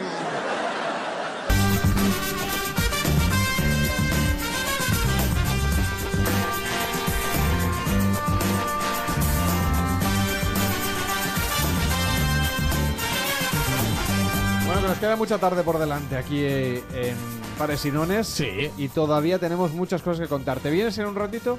Y nos Vale, traes sí. más monólogos de fin de año. Aquí me quedo, voy a comer una- unos polvorones. va. Venga, Marc, hasta ahora mismo. Hasta Oye, ahora. vas a contar las uvas de la redacción, que nosotros no tenemos ni tiempo para eso. ¿Y las pelo? ¿Las queréis No peladas hace o falta, no, hombre, ¿Saco- no, saco peladas. los No somos tan especiales. No, vale, vale. No, ya está. Lo que queráis. Normalitas, pero bien contadas, que sean 12. Vale. Hasta ahora mismo, Marc. Hasta ahora.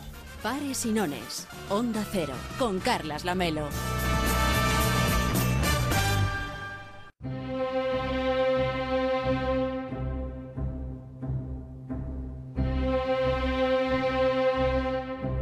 Pero ya vuelve a estar usted aquí. Yo nunca me. Pero me trae un malfario cada vez que oigo esta música que le acompaña. Ha conseguido convencer a la orquesta del programa para que interprete estas notas casi le diría notas de la muerte. Traen como muy, muy mal augurio para 2017, ahora cuando llegue dentro de un ratito. Al contrario, Carlos, yo lo que estoy haciendo es despertar la conciencia de la gente, de los oyentes que nos están escuchando y que vivían en esa realidad edulcorada. La gente está hoy deseando, pues eso, tomarse las uvas, ponerse el tanga rojo, em, celebrar el año nuevo poniendo las copas, perdón, los anillos de oro en las copas. La gente son marionetas, orquestadas por las grandes mentes que están gobernando en la sombra, alienígenas que nos controlan. Te habrás preguntado, Carlos, por qué en un día como hoy la gente usa ropa roja. A poder ser nueva. Bueno, ropa interior. Supongo que para ligar, Bueno, ropa para... interior la usan todo el año, pero, pero sí, esto tiene una explicación, Carlos, y es en la Matrix. Esa realidad edulcorada que ustedes perciben como realidad tiene mecanismos para controlarnos y uno de ellos son los calzoncillos rojos de la suerte. Sube la música que esto da yuyo y acojona. A ver, si no le, sa- si no le Sí, importa, sí. em, soy yo quien Lo sé. le dije al técnico cuándo se sube la música. Sí, y en este programa se habrá fijado que nunca se sube la música. Lo sé. Es una manía del presentador no subir la música. Pero esto es cosa de la Matrix, que te tiene controlado y que te dice no subas la música. Es un mensaje subliminal que te llega a través de las gafas, conectadas a tu teléfono móvil, conectadas al microchip que tienes dentro. Lo que me faltaba, tener, tener las gafas em, inteligentes también. ¿Por qué no estamos regalando libros de Dickens o cuadros de Velázquez, discos de los Beatles, artículos de broma para empezar el año con suerte, no? Vamos a la banalidad, a los gallumbos y las bragas rojas. Todo el mundo tiene desaparejados los calcetines, por lo que comprar calcetines rojos sí tendría una utilidad, tendría sentido. Además, si pierdes el de un año, al año siguiente lo podrías recuperar. Pues el tamaño del pie no cambia. ¿Te has fijado, Carnes? ¿Casualidad? Mm. Huele más o menos el pie, pero no cambia. Y eso es importante. Pero no. A mí me dejaría un poco trastocado si el pie se me encogiese o se me agigantase. Sería sin- complicado. Sin motivo aparente. Eso sería un error de Matrix. Pero no, estamos Tampoco hablando... nos cambia el tamaño de otras cosas, qué sé yo, de, de- de los dedos de las manos. O... También depende de Matrix. o del que, codo. Que la cosa sube baja. ¿Usted le ha crecido el codo últimamente? Yo el codo como mucho lo empino, pero no me crece. Estamos regalando calzoncillos, la única prenda que jamás, Carles, que jamás queda desaparejada. Además que solo la usamos ese día. Tenemos cuatro calzoncillos desgastados de todos los colores, pero los rojos los tienes en el fondo del cajón y solo los usas el día 31, pero ah, entonces van y te regalan otros. Y tienes que usar los nuevos y acabas con un cajón lleno de tangas rojos y con ellos cientos de microchips. ¿Pero qué quiere que haga si los calzoncillos tienen que ser regalados y además hay que estrenarlos cada 31 de diciembre? Por supuesto, porque la tecnología de los microchips va evolucionando. Y los antiguos ya no sirven. Sí, ahora nos Entonces hacen una actualización del software, ¿no? Le digo. Por eso, con cada calzoncillo y cada tanga rojo nuevo, actualizan los microchips geolocalizadores que les están metiendo en sus casas. Que nos siguen atando a esa realidad falsa, a esa Matrix en la que nos encontramos metidos. Todos lo controlan desde el Club Baskerville. Han- Pero será el club Bilderberg. También, ese también. Y han abortado tres golpes de Estado gracias a la Operación Gallumbo Rojo. Estas tradiciones son parecidas a las del muérdago de la suerte. Pues a los únicos que traen suerte es a los servicios de espionaje en cada bolita que tiene el muérdago. Escuchen bien. Cada que lo dice usted, después de hacer el programa el otro día, Sí. me regalaron otra vez muérdago. Por partida doble. Láncelo. Y no Échelo tenía en casa. Échelo. En cada bolita se encuentra una mini webcam con la que controlan todos, todos nuestros movimientos. Nadie recogería un objeto de alguien desconocido, no lo meteríamos en nuestras casas, pero ¿cómo rechazar algo de un familiar, de un amigo de tu madre? Y ahí siguen, consolidando la Matrix. ¿A usted los calzoncillos rojos se los regala su madre? Sí, y se los devuelvo. Y los usa ella. Todos estos datos son enviados a un ente que controla la red, el Google. Querrá decir Google. No, no, no, no. El Google es una de las familias más poderosas del mundo de los datos. Los datos es el nuevo oro, el metal más precioso, el Big Data. Esa familia lo controla todo. Solo les faltaba por controlar el mercado musical hasta que le salió uno de sus hijos, Michael. Y ahora también controlan ese mundo. Seguro que alguno de los especiales que usted ha hecho han metido una canción suya, Michael Bublé. sí, lo pusimos la semana pasada. Pero es Michael Bublé. No, no es Google, fíjese bien.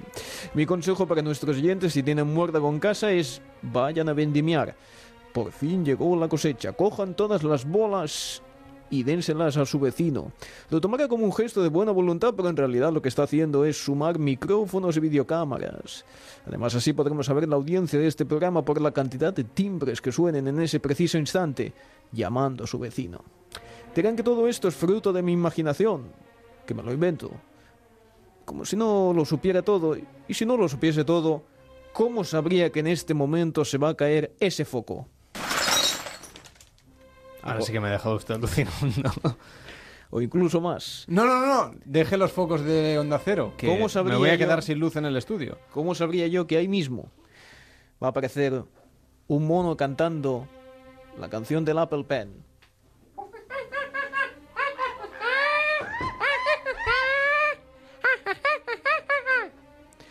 Apasionante, ¿verdad? Hombre, lo del foco era más realista. ¿Qué quiere que le diga?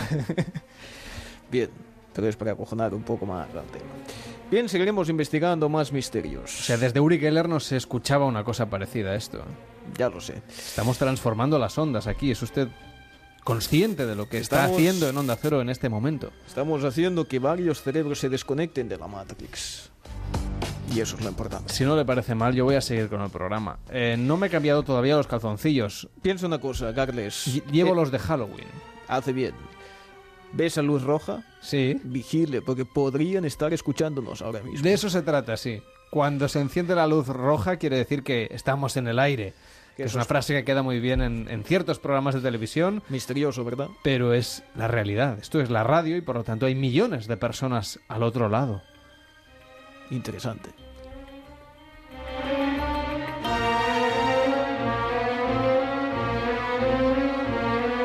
En Onda Cero, Pares y Nones, con Carlas Lamelo.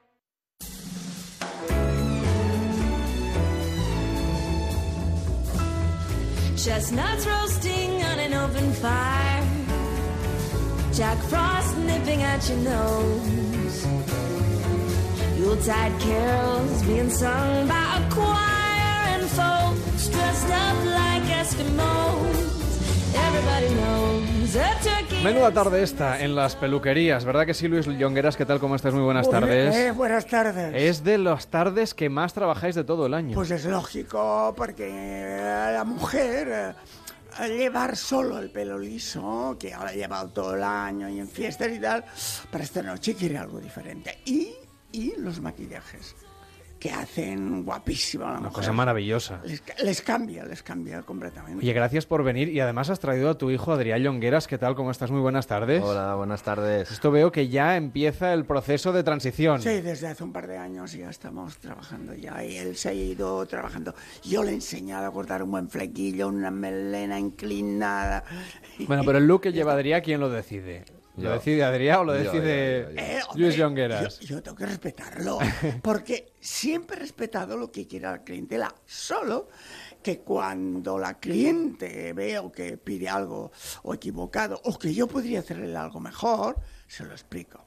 Por ejemplo, a Adrián le gusta ir así, a su pareja le gusta que, le gusta que vaya así. Si fuera a mi gusto, se dejaría la mecha de alta más caída, como Mm. Messi, por ejemplo. Muy bien. Y le pondría también rubio, que ahora Messi se lo ha quitado.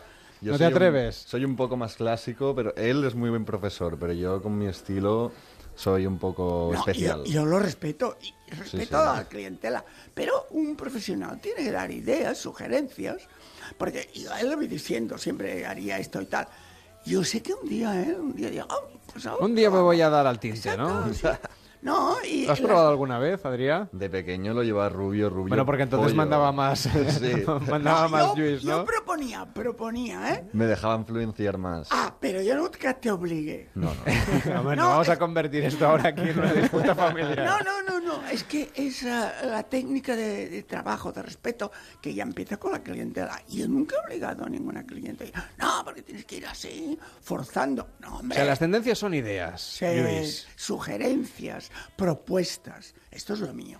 En este caso, por ejemplo, tanto a David Sarvalló como a mí, que imagina que, que nos queremos dar un aire diferente para este, esta noche Bueno, tan especial. eh, Tenemos poco tiempo. Al menos aún nos queda materia prima. O Exacto, sea, todavía tenemos pelo para poner. Pero le queda poco tiempo, porque a él en cuanto lo he visto, he pensado, porque fíjate que tiene la barbilla muy delgada. A ver, Sarvalló. Una barba, que, Barba. pero necesita dos meses, ¿no?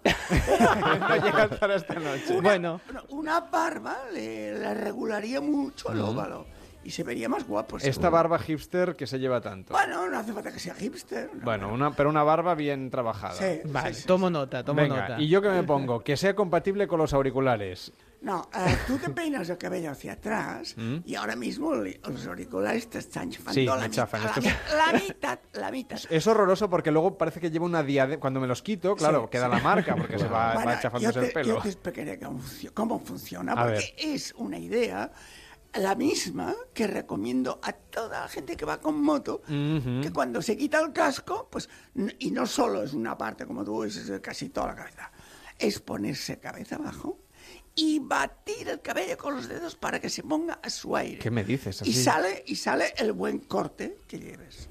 ¿Y qué me haría, por ejemplo, además de, No, de mira, darme la yo vuelta? tal como estás, ya te, ya te lo veo. ¿Sí? Y, y si no hubieras preguntado, yo te lo hubiera dicho en el programa, tú te peinas el pelo hacia atrás. Ah. Y ah, las puntas mueren en la, en, en la forma de casco.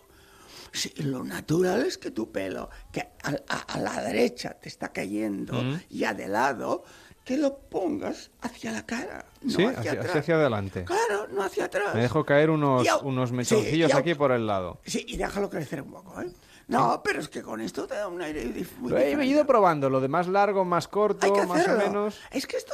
Me- parte- Yo pasa es que yo tengo esa manía de, de tocarme Eh, luego y me, lo- exacto, y me echo el pelo para atrás. Sin mirarte al espejo. No, no, si no me miro. No, no, bueno, ahí está el problema de la, ma- el problema de la mayoría de hombres y mujeres que tienen un gesto sin mirarse al pelo y sin saber qué les, cómo les queda. Claro, entonces ya lo tienen en su imaginación cómo debe tener el pelo. Entonces, Adrián, Dicen, yo, a lo mejor me, yo me echo hago así y me, queda como yo Me echo el pelo un poquito para adelante, así en un lado. ¿No? A mí me gusta más atrás porque yo lo llevo atrás. bueno, a ver, No, aquí a otra, ver, vez, Pero- otra vez ¿Tú debate. no, tú no ves, no, tú no ves que él con este mechón que le ha caído ahora sobre la frente... Tiene más estilo. Ah, Eso es ah, verdad. y, más, bien. y más moderno. Pues venga, cuando me haga las fotos de temporada me voy a poner así el pelo. Como aquí en la radio no nos ve nadie, pero ya lo tendré en Qué cuenta. pena, qué pena que no nos vean. Estás muy bien. Bueno, en este caso, por ejemplo, para esta noche, ¿qué podemos recomendar a la gente que nos está escuchando? Y, y bueno, pues se trata un poco de saber, las señoras, ¿no? Eh, ¿Cuál Bueno, es la tendencia? y los hombres, ¿no? Sí, no, lo primero, quiero decir, hablaremos primero Yo de creo- ellas y luego de, Vale, de es ellos, que si yo os parece creo- mal. Yo creo que el hombre que no, Claro, hombre. casi no tiene, no se escucha, casi no tiene tiempo ya ni de ir a la peluquería o ya está, si llega estarán cerrando. Sí, a mí lo de la barba me, me- ya no me da tiempo. No, La barba Sarvalló no llega. pero la, la mayoría de hombres, si quieren darse un toque especial, es toque con gomina, que puede hacer formas muy diferentes, incluso disparadas. Coño, si, si vemos eh, el- el- en los tele- telediarios, por ejemplo, el de 24 horas, hay un presentador joven que... eh, Sergio Martín. Sí, lleva un pelo más o menos mediano, pero siempre con gomina está todo con punches hacia arriba, despeinadísimo. Bueno, pues es su personalidad y la gente le conecta. Sin esto, él no sería nada. O sea, es importante identificarse de alguna manera, Exacto, ¿no? Es decir, que exacto. tengas un look que, que marque tu tendencia. Exacto. Entonces, ¿cuáles son las, no sé, las ideas que podíamos dar primero a las mujeres y luego, si queréis, ya nos metemos en arena nosotros? Pero los hombres, ya te he dicho, No, no. perdona, es la gomina. La gomina y ya está. Tira para, no, tira para aquí, tira para allá. Ir haz- probando. Haz, puntas. O cera. Hay cera muy moldeable Exacto, bien. Que que también queda ayuda. muy bien, muy bien. Y en este caso, por ejemplo, para ellas que sí que hay más variedad normalmente, es, eh, depende si tienen el pelo corto o el pelo largo, podrán jugar más o menos, ¿no? A ver, si se deciden por un moño, yo lo que siempre recomiendo, y hablamos mucho con mi padre de esto, es que no sea un moño todo recogido, todo...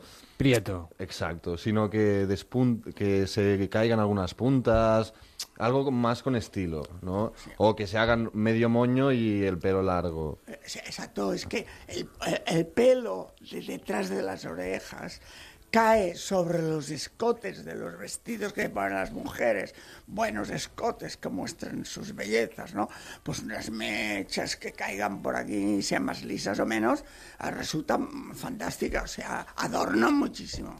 En este caso, por ejemplo, ¿cómo es trabajar padre e hijo juntos? Porque claro, Luis Llongueras es una personalidad en el mundo de la peluquería. Tiene además una larguísima trayectoria, un montón de salones y, y- sobre todo, pues eso, es el nombre de la peluquería en España y casi en el- podemos decir en el mundo al lado de Vidal Sí, Sassoon sí, sí. y, y otras personas que han sido relevantes en este mundo que es algo más que un trabajo, sino que es un arte. ¿Cómo coges tú las tijeras, digamos, una vez él eh, empieza a ayudarte a, a- a coger el peine y a coger las tijeras en el sentido de llevar adelante la marca Llongueras por el mundo? Hombre, a mí me hace muchísima ilusión trabajar con él, aparte de porque es mi padre, porque me enseña cada día muchísimas cosas y es como, yo qué sé, ¿qué te quiero decir? Te quieres dedicar a, a la moda o a hacer vestidos y te enseña el mejor de los mejores de hacer vestidos. Pues es un privilegio. Y encima nos íbamos bien. Eso es, es verdad, es verdad. Y no hay un momento de decir, bueno, de acuerdo, pero ahora dejas de ser mi padre para somos socios o somos compañeros o somos, bueno, no sé si quién lleva aquí el tema de ser el jefe, si hay jefes, Ah, si no, no hay pero- jefes, si ahora ya estáis al mismo nivel. Pero eso, eso es muy fácil porque cuando es tema de trabajo somos dos trabajadores. Entonces yo a él, por ejemplo, en el trabajo no le digo papá, le digo jefe. O a mi madre igual, no le digo mamá, le digo la jefa. O entre lo- con los trabajadores también hablo de jefe o jefa. El trabajo es trabajo y luego la familia es la familia. Son cosas Sí, diferentes. sabe, sabe separarlo bien. Esto ha ayudado mucho. ¿Y ¿eh? tú, Luis? Bueno, pues yo simplemente disfruto viendo cómo él se va haciendo con su sitio, que la gente le respeta, que ahí donde va siempre. Y después siempre, oye, ¿cómo está tu hijo? Diría, "Oh, claro, es más joven, más guapo, es normal. y, me habla. y sobre todo las mujeres me dicen, oye, el Adrián, no sé qué. Yo pienso, bueno, claro, es gu- más guaperas que yo, ¿no? Pero siempre ha habido además esa relación de complicidad, ¿no? Entre la clienta y el peluquero. Siempre, y la, la hemos de mantener. Esta es la gracia. Eh, la mujer, cuando ya, lleva- cuando ya ha visto que su peluquero tres, cuatro veces, seis meses, la entiende y se siente bien con el trato, y el pelo cuando sale de la peluquería queda como ella quiere y de modo que le gusta, y el color le entiende lo que quiere, que no sea demasiado, ni poco, ni tal. Cuanto más exigente es una cliente, más fiel cuando encuentra un peluquero que la entiende. Que esta ha sido parte de nuestro éxito. Y entonces, cuando tú le has tenido que traspasar a alguna clienta tuya Bueno, de toda es la que vida, es, que, es que yo ya no cojo la tijera al pie porque he cumplido 80, oye. No, no, ya, ya, si has No, trabajado entonces, un montón. eh, esto lo hace, pero además una cosa, para cuidar que las peluquerías funcionen, hay trabajos mm, mm, más importantes que cogen las tijeras, porque y tenemos muchas personas que cogen las tijeras y cortan bien y hacen colores. Nosotros nos toca cada día más, a mí desde hace años, es mm, cuidarlos, que estas personas trabajen bien, que las clientes se sientan bien, que, que tengan todo lo que necesiten, que al salir tengan satisfacción. Aquí hay toda una labor. Esa parte un poco que hacéis también de, fin, de, de confidentes, ¿no? No sé si de Bueno, esto es psicólogos, pero, esto es aparte, pero hay mucha confianza Aparte se- con el peluquero, con la peluquera. Y se crea un vínculo muy fuerte. Tú cuando con- tratas a una persona y estás llegando a un sitio muy íntimo como es su imagen personal, se crea un vínculo casi de amistad o... Sí, sí, sí. Muy Sí, sí, fuerte, muy sí. fuerte. Y cuando les sugerís un cambio, es decir, alguien, como me habéis dicho a mí, ¿no? Pues el pelo en lugar de hacia atrás, hacia adelante. Alguien que conocéis hace tiempo y le decís, bueno, es que ya hace mucho que vas, ¿no? Con el mismo corte, con el mismo color. Esto eh, hacemos. da- date esto, otro esto aire. es lo que hacemos. No, no, claro, es, es, es vuestro trabajo principal, pero la gente receptiva normalmente, hay un es decir, se, se pone en manos del peluquero y déjame hacer. No, hay un porcentaje que sí y hay un porcentaje que no, que lo... Y me parece bien que lo quiere hablar y, lo que, y que le expliques cómo, que le hagas imaginar cómo. Hay que saber explicar, te verás y tal. Por ejemplo, a ti te diría, bueno, pues tu- tus ojos, que eh, observan hacia todas partes, Sí, porque aquí en la radio tenemos que estar Sí. mirando a todos lados. pues tus ojos tienen que acostumbrarse a que verás una mecha que se acerca a la ceja. Un poquito de pelo aquí Despeinado, cayendo exacto. por y la ceja. entonces, cuando te acostumbres, estarás más seguro y no, podrás, no podrás pasar sin esta mecha. Esto es lo que ocurre a las mujeres. ¿eh? El- encuentran una cosa que les gusta, que las demás gentes, hoy te veo genial, te veo más joven. Claro. ¿no? Pues se acostumbran a un hábito. Hasta llega un momento que hace dos años que van igual y les decía, oye, potser que canviem, no? o sea, claro, en esta confianza que dice Adrián, ¿no? Es... Y tenemos con nosotros a tu alter ego. A ver, sí. ¿Cómo estás, Luis? ¡Home, molt bé! Hombre, ¿cuánto tiempo? sí, home. Nos vamos Un viendo aquí cada vez que reencuentro entre David Sarballó y Luis Llongueras aquí en Onda Cero. Yo quería preguntarte, porque a mí mucha gente me ha venido y me decía, oye, tengo que quitarme, o sea, todo lo que es la ceja, depilarla bien finita, bien, que quede un hilito, una cosa chula. Y ahora se está poniendo de moda otra vez un cejón, que hay- eso es la selva amazónica. Bueno. ¿Cómo lo hacemos para...? eh, hay, hay cejas que están desforestadas ya. Sí, sí, Claro, lo de la depilación, cuando Sí. venga la, la vuelta atrás, como ha pasado con las barbas. Me- me- recuerdo, mi madre, que en el cielo esté, ¿no? Ah, murió sin pelos en las cejas porque en los años, en su juventud, Es verdad. se depilaban, depilaban, depilaban, que casi no tenían. Que se pinta, o sea, algunas se, Se llegaban hacía- a pintar se- simplemente. Porque ¿no? ya les eh, a- habían depilado todo. ¿Y ahora, ¿Y ahora qué? ¿Hacia dónde crees que va la cosa? Porque es verdad que en los hombres, por ejemplo, también ha llegado la depilación con mucha fuerza durante muchos años, aquella época del metrosexual, etcétera, y Pero ahora se de- lleva todo de- lo contrario. ¿Depilación de dónde? Bueno, yo te hablo eh, corporal e incluso Vale, la cara. es decir, la, la barba No, no, pero- no se llevaba, era un, un ahora- hombre casi imberbe, ahora barbudos, y ahora dicen que vuelve otra vez el afeitarse o una barba como la que lleva Adrián así de al 2, ¿no? Más Sí, o menos. más o menos. No, es que esta, es, la, a- esta a- es la más práctica. ¿eh? Sí. Para mí, yo cuando ya me crece mucho, mucho, me la, me la afeito al 1 o 2. Pero siempre llevo muy corta o larga. Y en este caso, por ejemplo, cuando hacemos unos cambios tan radicales... cambiar, pero lo bonito es cambiar. Claro, pero hay gente que No se habrá hecho la depilación láser y ahora ya no hay marcha atrás. Ah, bueno, no, pero vuelve a salir un poquito. ¿Sí? Se, se arregla. Pero es que el pelo eh, hay que contarlo y esperarlo. Que hay variantes, ya te digo, incluso con productos, no con ceras o, o gomina, como he dicho yo. Pero, porque, oye, la gente cambiamos de vestido, ¿no? No vamos siempre con lo mismo. Pues el pelo tiene que pensarse que es un poco lo mismo. No puedes cerrarte siempre en tu mismo pelo. Que acabas que ya no estás ni a la moda ni a lo... Porque, ah, bueno, la moda, la moda no existe hace años, pero hay tendencias, ¿no? Entonces no estás a la última. Eh, Entonces ah, un poco se puede ir a la última. Y Luis, ¿cómo va a ser esta noche de fin de año en casa de los Llongueras? ¡Brutal! ¿Qué estáis preparando? No, no, mira, no. No, No eh, lo dudamos. no, eh, pero él, él tiene una pareja muy maja y van con unos amigos a un lugar que harán el salvaje. ¿Ah, sí? Un poco, un poco. Una vida salvaje. sí, sí, que, sí. por cierto, Adri ahora se va corriendo otra vez a la peluquería, que él trabaja hoy hasta casi hasta las uvas. Sí, exacto. No, pero en cambio, pues yo mm, ah, me gusta la familia. O sea, mis dos hijos, los segundos, el mediano y la pequeña que tiene 17, con mi mujer y yo íbamos a un buen restaurante a las 9 y a las 11 nos vamos a casa. O sea, la cena, tranquilamente, que nos sirvan, que es mucho más Porque cómodo. los follones de hace años que yo Ya los dejaste. los, los he ido, los he ido. Sí, sí, sí. O sea, hay que vivir como uno le gusta Claro. y ya está bien de follón y ahora te gusta más tranquila. Además, tengo la suerte de que mi mujer, que es joven, solo tiene 50 y algo, es que es de esta manera de pensar. Mm. O sea, prefiere estar en casa, frente a frente, hablándonos o, o riendo de algo. O sea, que es así. Yo también, ¿eh? por eso no soy mucho de salir de fiesta. pero y para estas hoy- cosas. para hoy el Pero hoy es una noche especial, ¿no? Sí, Sí. será cenar en un restaurante y hacer las uvas en un restaurante, claro. tampoco ir de fiesta hasta las 7 de la mañana. Bueno, en este caso, por ejemplo, Luis nos decía, a mí me gusta hacer las cosas a mi manera. Y lo decías como si fuera algo que viene de ahora, pero No, lo he hecho tú lo has siempre. hecho siempre. Es decir, toda la vida has marcado tendencia. Los Sí, que sí. marcan tendencia es porque Sí, pero- van a contracorriente. Sí, pero fíjate una cosa, que siempre has de evolucionar. Hmm. Y ahora tengo que evolucionar de acuerdo con mi tiempo. O sea que vivir sano, disfrutar de los momentos que más te gustan, ¿sabes? Eh, y no ir a hacer el tonto con amigos, ah, chin, chan, chin, chin, pam, pam. Esto lo hemos hecho una vez, pero ni a mi mujer le entusiasma ni a mí.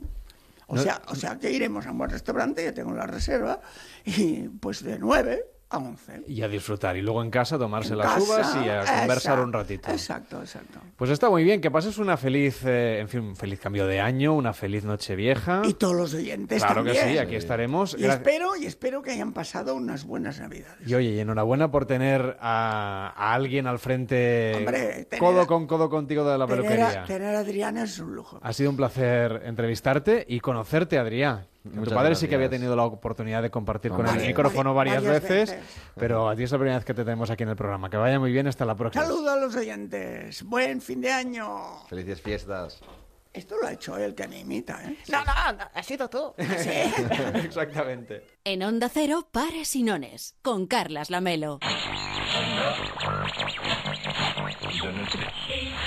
Bueno, ya vuelve a estar usted sintonizando aquí las emisiones de Onda Cero Sí. y generándonos un boicot a esta hora. Bien. Sí. Pero usted no está tranquilo, que los oyentes quieren escuchar pares y nones, no este programa que hace usted de tarot, que es Bueno, pero insufrible. digo yo que eh, sus oyentes también querrán saber a ver qué es lo que les depara el futuro. Pero lo que no entiendo es dónde ¿Qué? está usted y por qué se cuela En un la polígono. emisión. Sí, en un polígono, ya me lo dijo el Sí. otro día en una nave industrial. Sí, aquí al lado. No, aquí al lado no, que yo estoy en las Ramblas de Barcelona para todo el país. Ah, sí, sí, sí. Para todo el país lo hace. Sí. Bien, Hasta. Canarias lleguemos. Imagínese usted lo que es la técnica de Onda Cero. No, yo digo solo, yo lo hago para varios planetas. El año que mismo- viene me pido hacer el programa en Canarias para el resto del país. Bien. Si, si no les parece mal. Pues yo también me voy con usted si no le importa. Pero- y entonces hago la carta astral. Pero creo que usted está Una preparando. hora antes. Usted está preparando. Sí. Usted está. Sí, también el cambio de, de año es, un- es una hora antes. Sí. Creo que tiene ya las uvas preparadas y las está poniendo Sí, claro, en el estoy- celofán. Estoy haciendo mis paquetitos, eh, porque luego dan los cuartos, nos ponemos todos nerviosos y no da tiempo a quitar las pepitillas. Pero que vamos a ver, usted quita las pepitas, desgracia las uvas. Es por seguridad. Lo dice el Comité de Riesgos Laborales de Videntes. Lo recomiendan. Hubo un año que uno estornudó en la quinta campanada. ¿Qué me dice? Salieron todas disparadas por todas las partes. A un compañero le tuvieron que quitar metralla con epidural porque se le metió una, una pepitilla en el- en el- aquí encima del coxis. Como, como Por me no dice. decir culo. Ya escuché.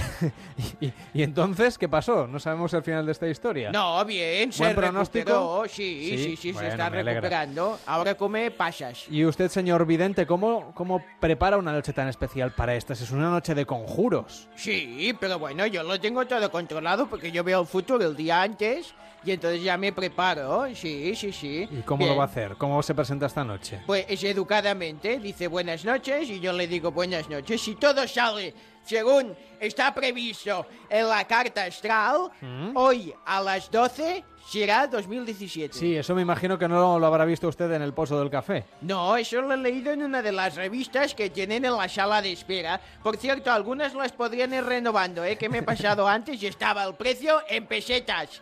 Bueno, Fulanos. est- está muy bien. Lo Eh, más importante, ¿sí? porque esto me sale también en la piel del plátano que he abierto antes, dice que un niño o una niña será el primer español nacido en 2017. Ah, yo le redoblo la apuesta y le digo que saldrá en el telediario mañana. Sí, pues Seguramente. es posible, sí. Bueno, sí. ¿Qué más pues, quieres saber? ¿Cómo ver. le va a ir a los, Estoy a los nacidos tal día como hoy, un 31 de diciembre? Bien, vamos a verlo. Estoy consultando en mi libro y dice, los nacidos en el 31 primer día del mes están regidos por el número 4 y por Urano.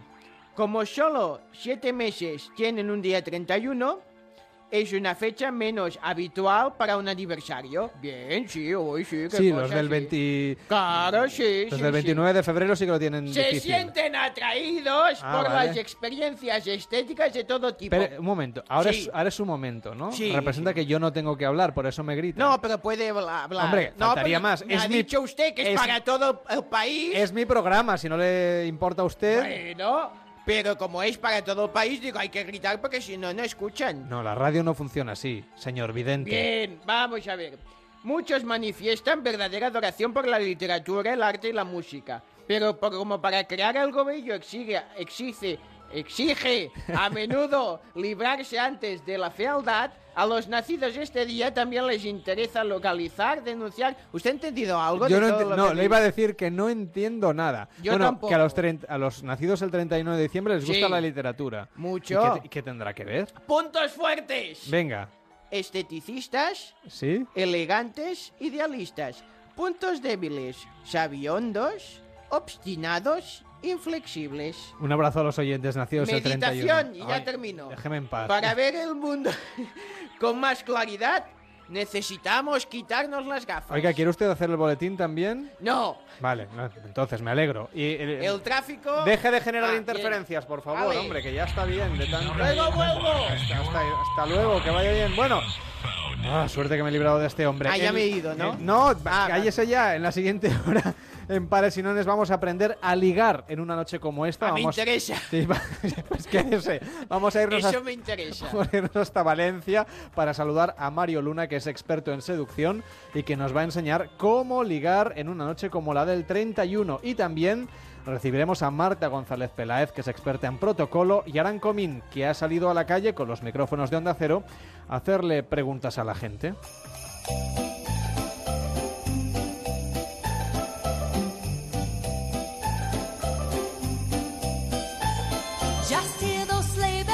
¿Tú, David Sarballó, qué día has nacido? Yo un 22 de febrero. 22 de febrero. Sí. Luego le preguntas al señor Vidente. No quiero. ¿Qué tal te va la vida? No. Pues nada, a, las vuel- a la vuelta después de las noticias, muchas más historias. Aquí en Pares y Nones nos sigues en las redes sociales, en facebook.com barra Pares y Nones y en arroba Pares y Nones OC a través de Twitter. Y ahora un poco de música para esta última tarde de 2016. Giddy up,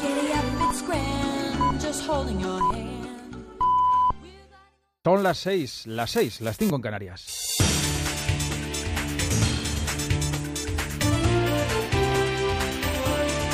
Noticias en Onda Cero.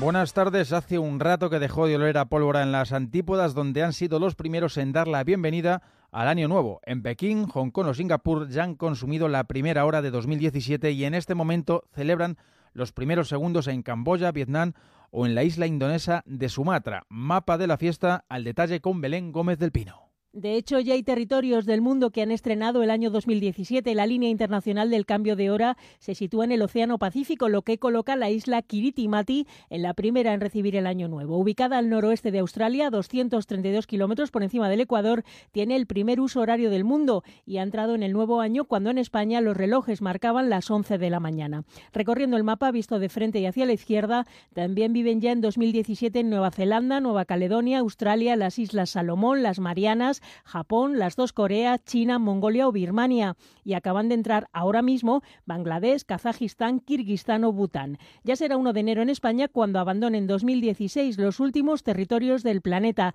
las islas Howland y Baker, bajo control de los Estados Unidos de América.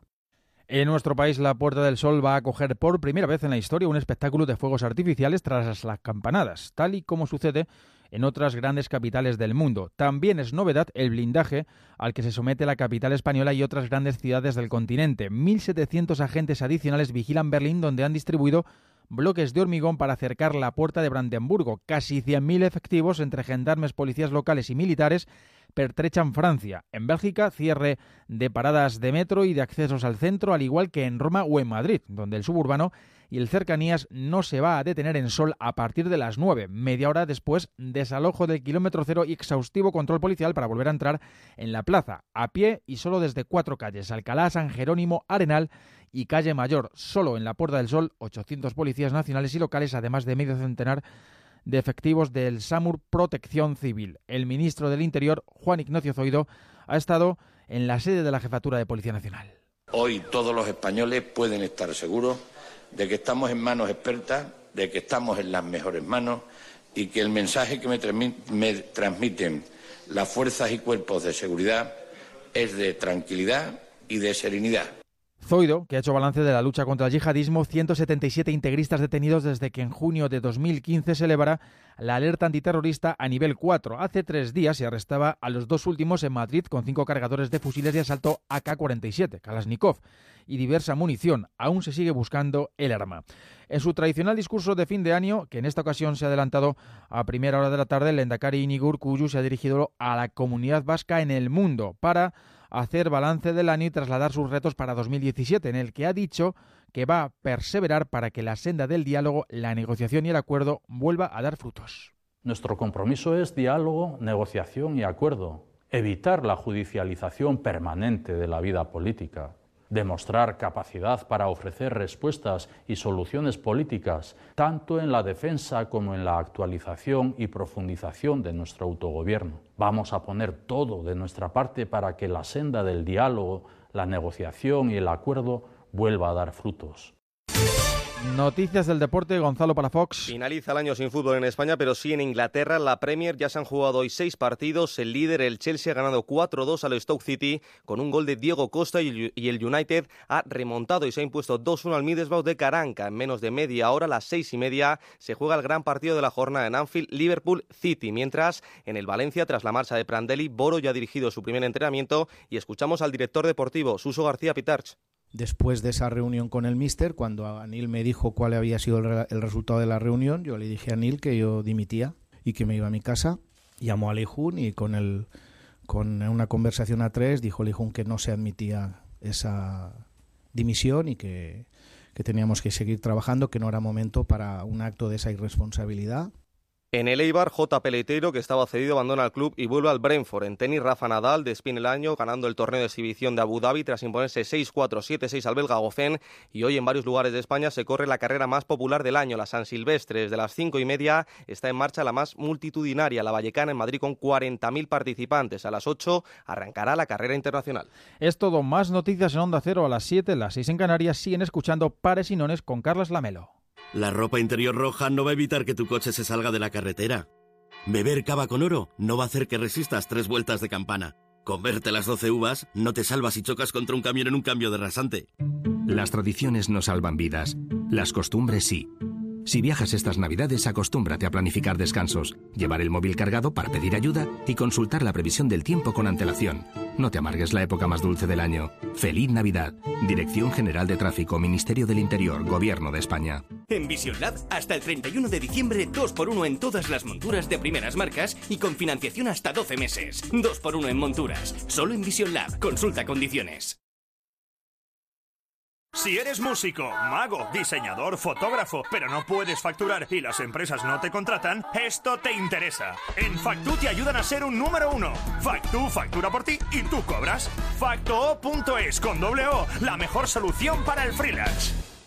Vuelve la tarifa plana de teatro. Estas navidades regala espectáculo. Un año más para ver todos los shows del Gran Teatro Bankia Príncipe Pío por solo 50 euros. Rafael Amargo, Alex O'Doherty, Quique San Francisco, Clandestino Cabaret. Disfruta con tu abono de más de 20 espectáculos. Cómpralo ya en abonoteatro.com. Plazas limitadas. Cambiarles neumáticos nunca fue tan fácil. Entra en ineumáticos.es, introduce tu matrícula y te decimos cuál se adapta mejor a tu coche entre más de 100 marcas. Al mejor precio. Sin ni esperas y con la máxima comodidad. Tú eliges. Cámbialos en tu taller de confianza o si lo prefieres, nosotros lo hacemos por ti.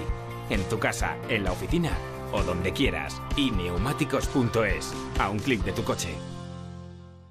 Por el trabajo, por la familia, por la aseguradora, por tus hijos, por los vecinos, por el banco, por la empresa de telefonía, por un accidente, por los impuestos, por un imprevisto, por la agencia de viajes, por una huelga, por un robo, por una denuncia. Por casi cualquier cosa del día a día puedes perder tu tranquilidad, a no ser que cuentes con una protección jurídica a tu medida como la que te ofrece De Vuelta Legal. Con De Vuelta Legal tendrás protección jurídica para toda la familia durante un año por mucho menos de lo que te costaría una única consulta en cualquier otro abogado. Llama ahora gratis al 900-900-637, 900-900-637 o devueltalegal.es. Tu abogado de cabecera. Grupo Reacciona. Onda Cero, Madrid. Hay un lugar donde la cocina es deliciosa, donde puedes tomar una copa y disfrutar de la música, con una fantástica decoración de diseño y todo a precios increíbles. Basarri, calle Toledo 82. Prueba su hamburguesa especial de carne de buey, sus pescados y arroces. Elige entre más de 80 ginebras para tu gin tonic y pásatelo en grande en su cueva centenaria para eventos. Infórmate en basarriginclub.com. Solo Mercaoficina ofrece, si eres nuevo emprendedor y nos lo acreditas, mesa de 160 por 160 más cajonera y una silla giratoria por 0 euros. Oferta válida hasta finales de este año. Algún día compartiremos juntos tu éxito. Más información en mercaoficina.es. Mercaoficina, siempre buscando la satisfacción de sus clientes. En las tiendas Omnium sabemos que descansar bien es la mejor inversión en salud. En Somnium tienes los mejores colchones hasta con un 50% de descuento. Renueva tu colchón, renueva tu vida. Tenemos el colchón que se adapta a tus necesidades entre la gama más amplia de modelos y marcas. Flex, Tempur, Vultex, Picolín. Ven a las tiendas Omnium. Encuentra la tuya en la tienda somnium.es.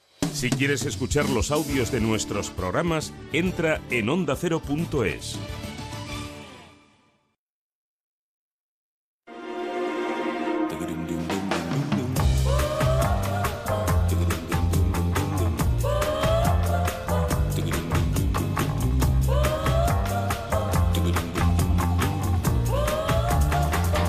En Onda Cero, Pares y Nones, con Carlas Lamelo.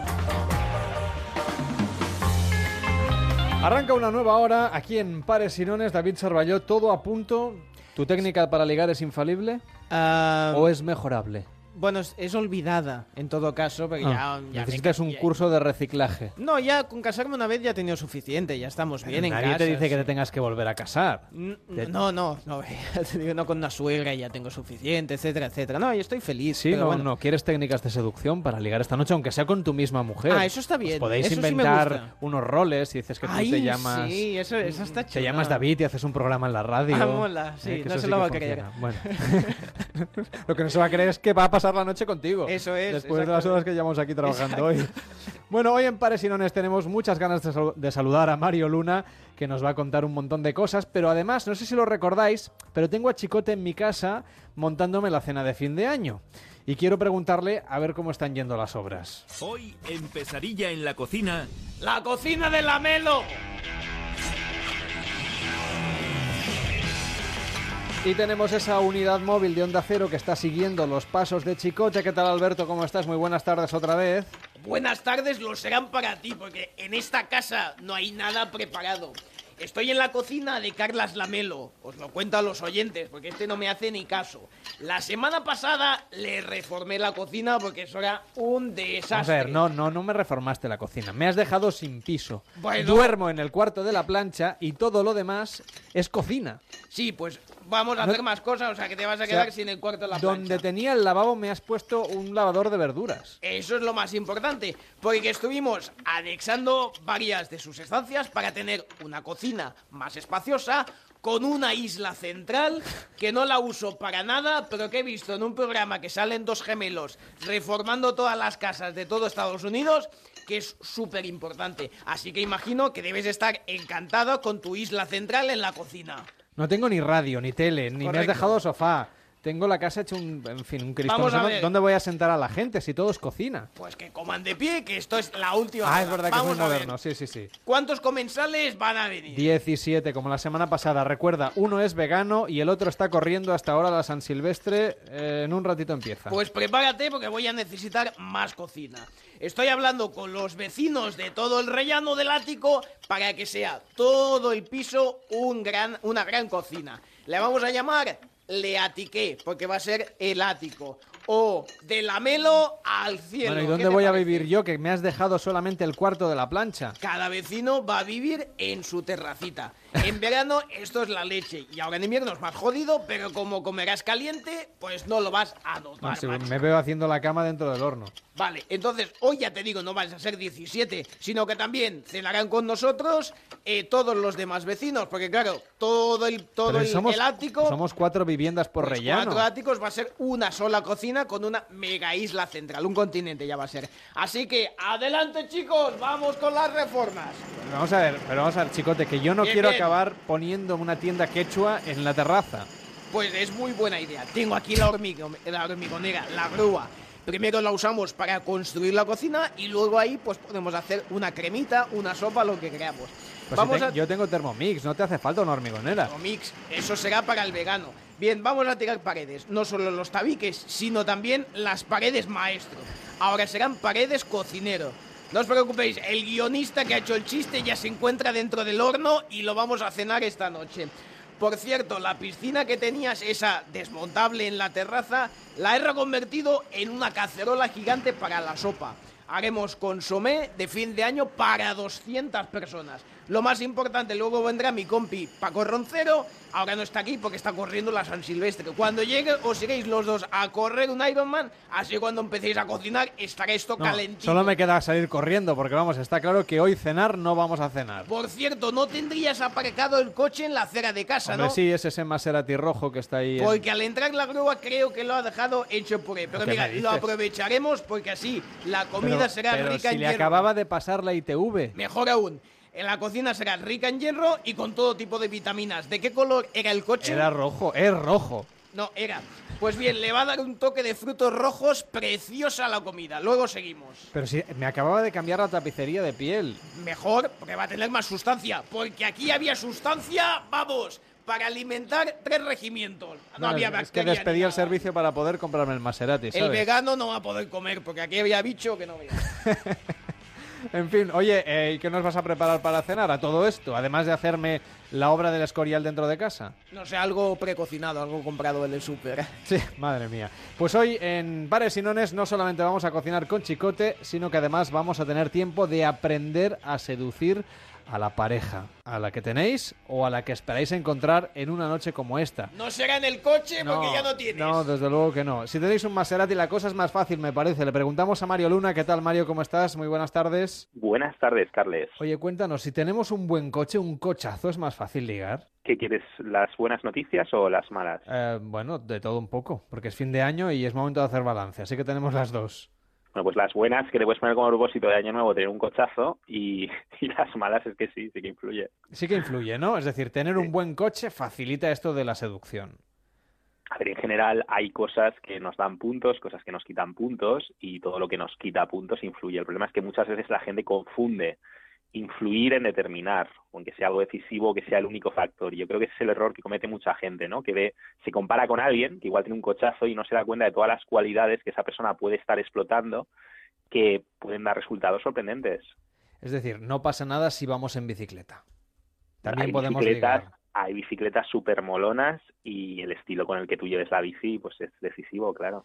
Bueno, la gente puede seguir a Mario Luna en Seducción Científica y también en su web marioluna.com, incluso en su canal de YouTube, porque es un experto en seducción que hoy va a ayudar a los oyentes de Pares y Nones justamente a contarnos cómo seducir a lo largo de esta noche. Que no sé si es la mejor noche para salir a ligar, tú me dirás. Bien, sí, sí, no, o sea, de, nuevo, que no sea una De nuevo tenemos que... buenas y malas noticias, intuyo. No, aquí son todas buenas. Simplemente es que la gente que no nos escudemos cuando alguien nos guste para no hacer lo que es nuestro trabajo, ¿no? No, intentarlo por lo menos cuando no sea Nochevieja. Eh, eso no quita que, por supuesto, Nochevieja pues es un, un momento maravilloso porque además todo el mundo está con esta con esa actitud lúdico festiva, queremos hacer cambios. Es un momento en el que realmente pues estamos muy muy muy receptivos. Entonces, la gente sale con muchas ganas a ligar una noche como esta. ¿Y crees tú que el hecho de cambiar de año nos puede orientar en la estrategia a la hora de, en fin, ya sabes, acercarse a una persona que te guste y tratar de seducirle? ¿Qué les una frase ingeniosa, por ejemplo, de esas que te gusta lanzar a ti y que puedan ayudar a los oyentes a demostrar, a diferenciarse un poco de la flora y fauna que hay por ahí.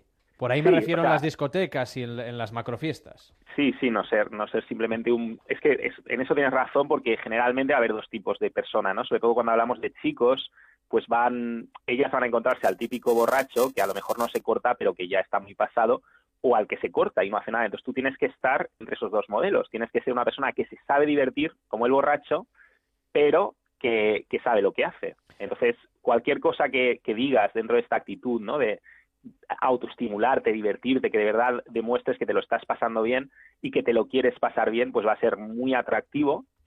Y, por supuesto, detectar siempre cosas que la hacen especiales a, ella, ¿no? O sea, si tú tienes esto claro, pues hay mil frases que, puedes decir, ¿no? Es el, eh, no sé, por ejemplo, el propósito de Año Nuevo, ¿no? Hablar del propósito de Año Nuevo, pues decirle, oye, eh, tienes ya tu propósito de Año Nuevo.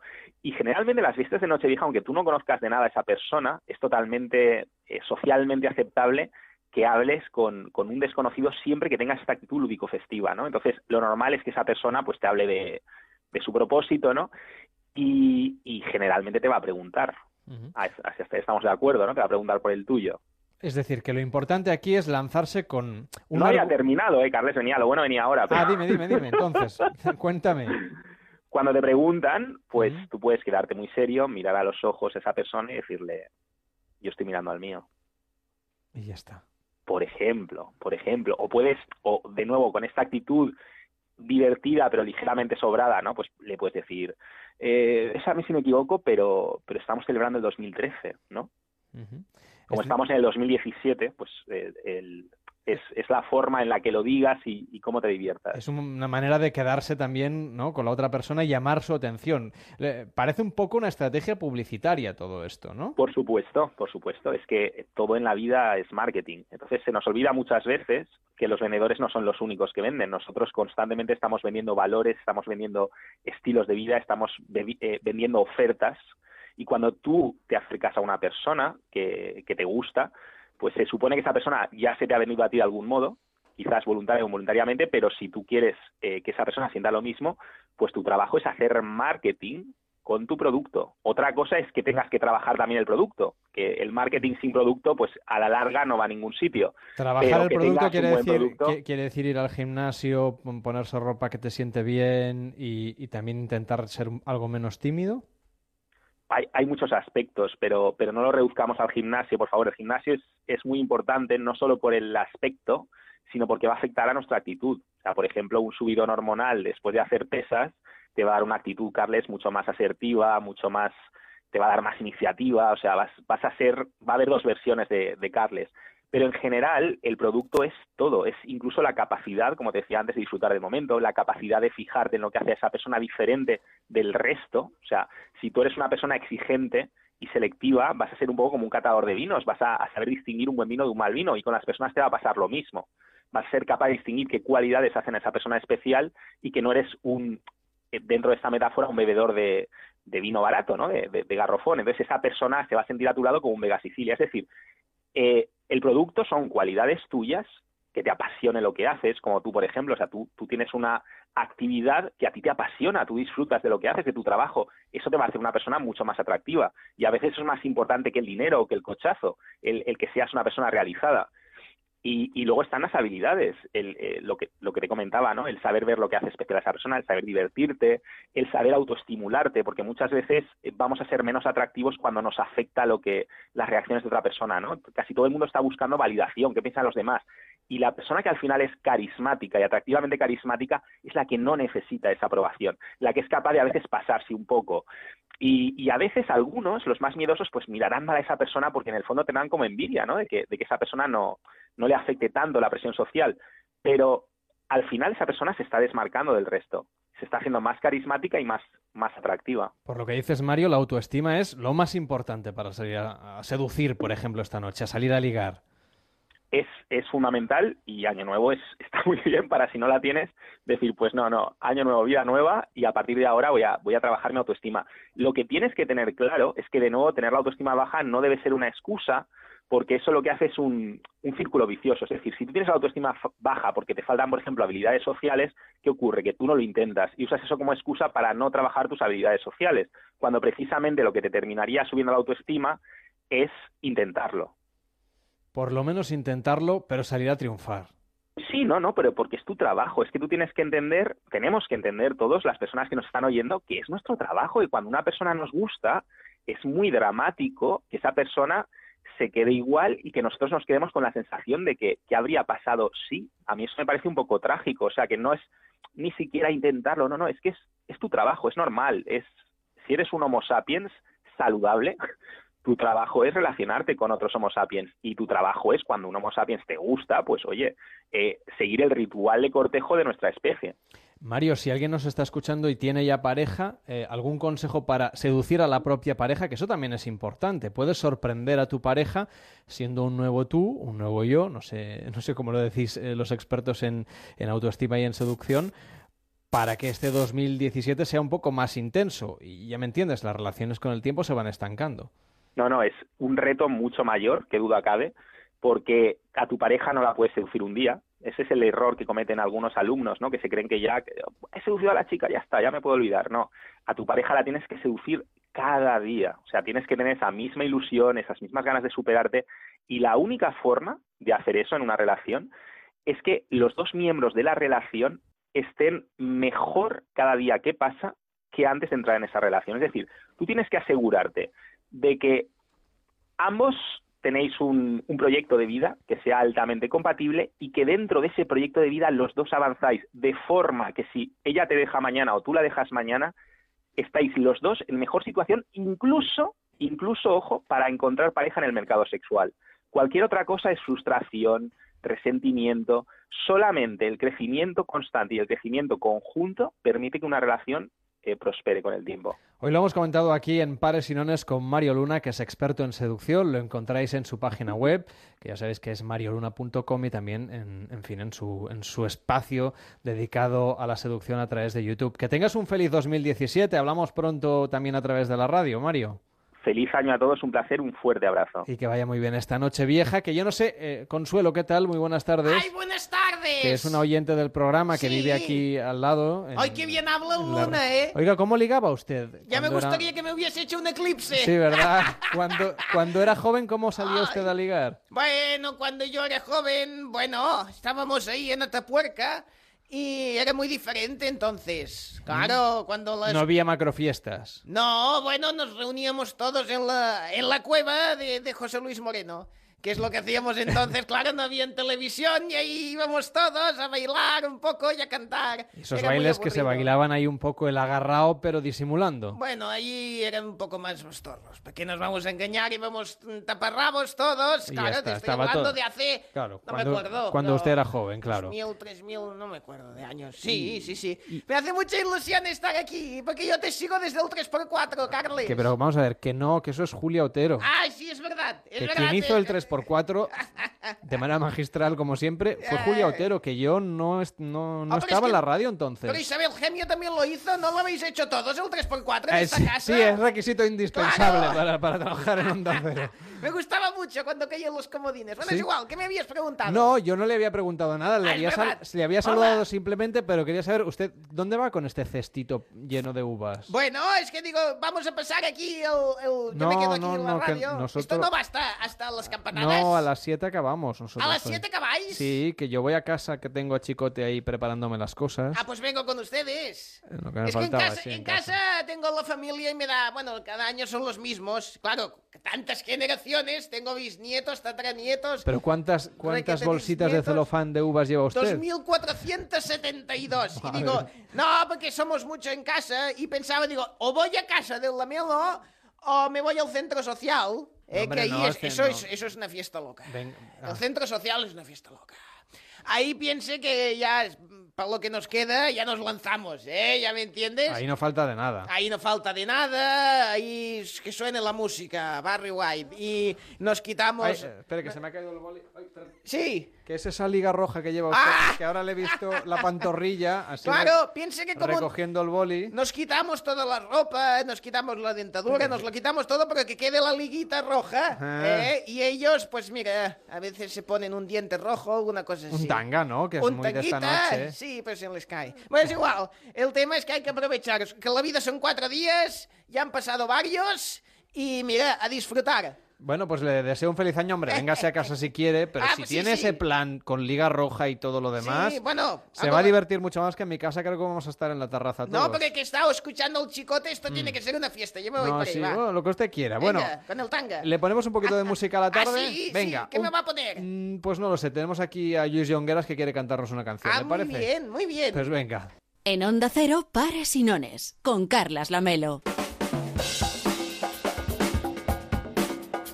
Y es que queremos animar esta tarde esta tarde vieja, Ey, pero Luis, ¿no te habías ido que tenías que ir a trabajar No, a la pero- peluquería? Sí, pero Ya te has quedado. claro. ¿Te gusta el programa? hijito, tal, no sé qué. Ey, muy bien, voy a su fiesta. Tal. Bueno, yo ya, como os he dicho, ya No, ya, dicho- ya has dicho que tu fiesta no, ahí, tu sí. hijo no sale mucho de fiesta.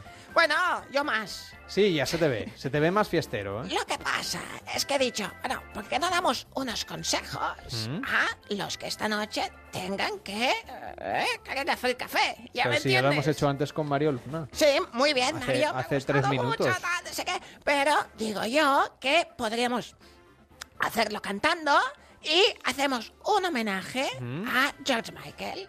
Ah, venga. ¿Qué te parece? Pero antes una pregunta. Sí. Para esta noche de fin de año, ¿qué es mejor? Eh, ¿Ingles brasileñas o...?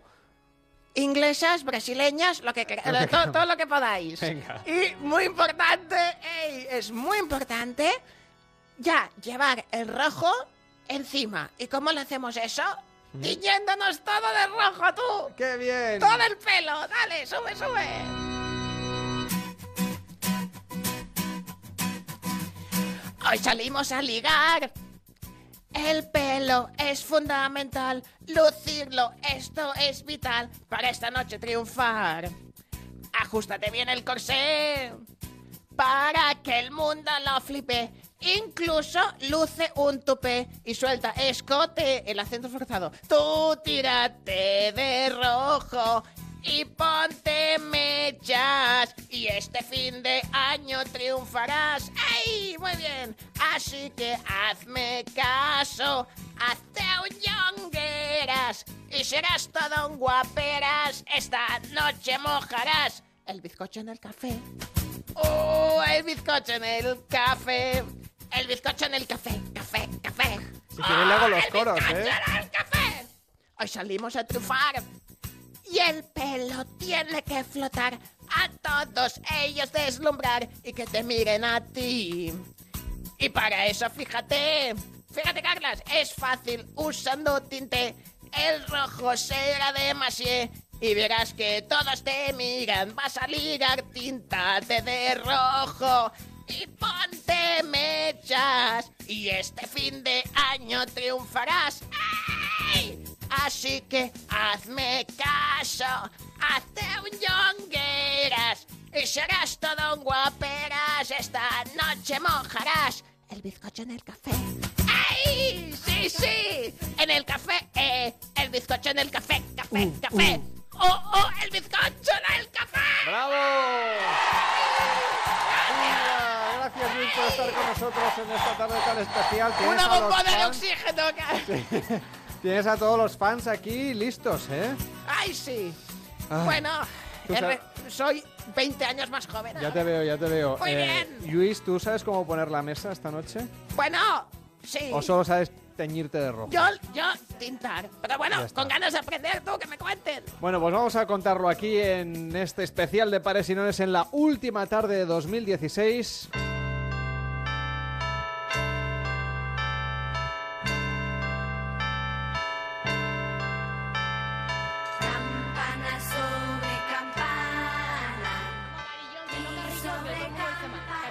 Cuartos. Uno, Muy bien. dos, Ahí estamos, el segundo cuarto. tres. Tercer cuarto. Y con ese cuarto terminamos 2015. Llegan las campanadas. Bueno, pues así despedíamos el año, el año 2015 y a puntito estamos de despedir el 2016, pero hoy en este programa especial que estamos dedicando a esta noche de fin de año que llegará en un ratito, queríamos saludar a Marta González Peláez. ¿Qué tal Marta? ¿Cómo estás? Muy buenas tardes. Hola, buenas tardes, Carlos, y buenas tardes a todos. que es experta en comunicación y sobre todo en protocolo para que nos cuente un poco qué es lo que podemos hacer esta noche para atender bien a los invitados que tengamos y sobre todo de dónde viene esta tradición de tomarnos las uvas con las 12 campanadas. Pues eh, sí, la verdad es que el, el celebrar el fin de año, eso es una cosa muy antigua. Viene de hace, uy, miles de años, ¿no? Eh, la verdad es que esto los romanos ya lo hacían. Pero mm, la, la necesidad de celebrar cualquier cosa, y el fin de año más, es algo antropológico, ¿no? Entonces el, el hombre, eh, la mujer, el- el- la- los, los seres humanos necesitan celebrar las cosas para, para tener una- un proyecto de vida, algo en lo que mm, vivir, por lo que vivir, ¿no? Porque si no sería muy aburrido el día a día, imagínate, si no celebramos nada. Entonces el día 31 es un día que eh, era un día dedicado a, a Jano, al principio por los romanos, que era un- un- el, el dios de las dos caras, el que miraba para atrás y el que miraba para adelante, ¿no? O el, o el joven y el viejo, como queramos. Eh, sería divertido tener dos caras, ¿no te imaginas? El día de fin de año, ¿eh? Bueno, eso, Ver- la, ver el- la el gente que tiene la capacidad, por ejemplo, de hacer personajes como David Servalló, Sí. él sí que tiene no, no dos, sino, vamos, 200 caras. Sí, y te digo yo que al final acabas un poco Es allá, difícil de ¿eh? llevar, ¿eh? Ya, a veces ya no sabes con quién estás hablando. Bueno, si no, se- si no sabes cómo se soluciona con un retrovisor, y uno Ah. ve la par- lo de atrás, ¿eh? Y, y con los ojos ve lo de, la, o sea, de Eso también puede ser un- una buena Tomo nota, estrategia. tomo nota. Bueno, ¿Eh? vamos a centrarnos en la noche de hoy porque Sí. hay mucha gente que la pillamos camino de la peluquería, como decíamos, pero otros tantos que están cocinando. La cena de fin de año suele ser tradicionalmente un poco más libre, menos tradicional. Tenemos las uvas, que eso sí que es imperativo, pero todo lo demás, pues es un poco. Hay quien se reúne con la familia, hay quien en días como hoy pues se va de viaje y lo celebra desde Acapulco hasta mm, Sudáfrica. Y luego, por supuesto, está la inmensa cantidad de gente que no lo celebra con la familia, sino con los amigos. ¿Cómo debemos preparar nuestra casa desde el punto de vista del protocolo doméstico, no institucional, sino del protocolo que podemos hacer gente como David y yo, para que esta noche sea una noche muy especial, Marta?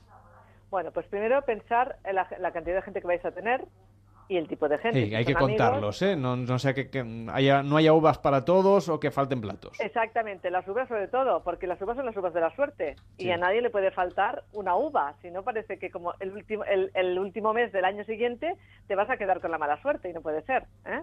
Entonces, eh, lo primero contar la gente, después el tipo de fiesta, mm, si es con amigos y queremos hacerla muy en plan distendido, pues montamos algo de, mm, de comida más bien fría y comida que no se tenga que elaborar demasiado para que las, mm, tú, como anfitrión, imagínate que tú lo organizas en tu casa y venimos todos. Uy, pobre Carlos.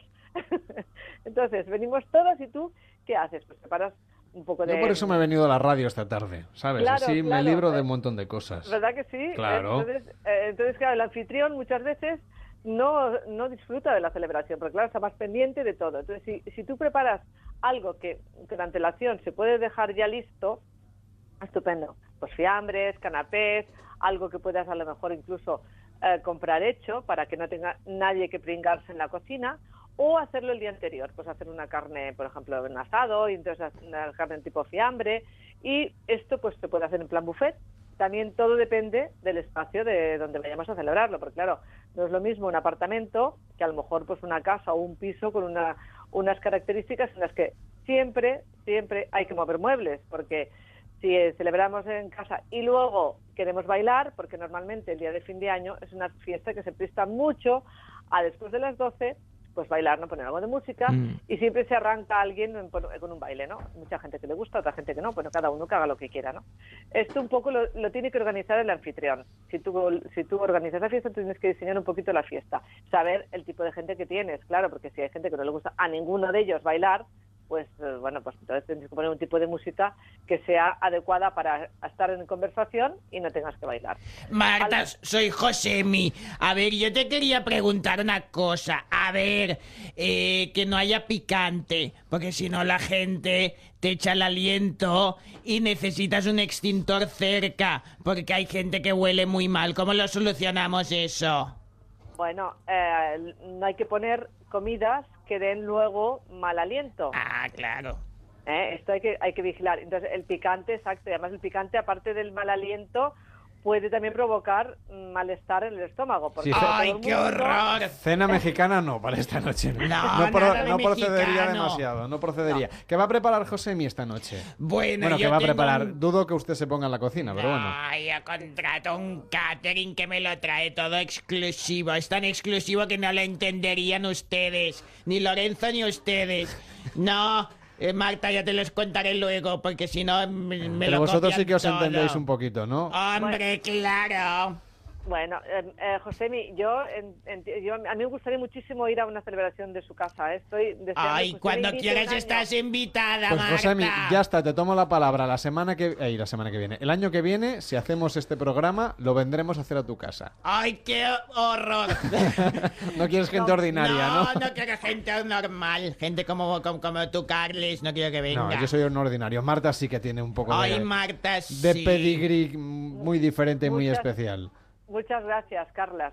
Pero me, me gustaría muchísimo, ¿eh, Josemi? Incluso, Bueno. aunque no sea en fin de año, un cumpleaños o una celebración que hago Hacemos un guateque un día y Exacto. ponemos ABBA y ponemos esas canciones que nos gustan. Sí, a Ava le gusta mucho.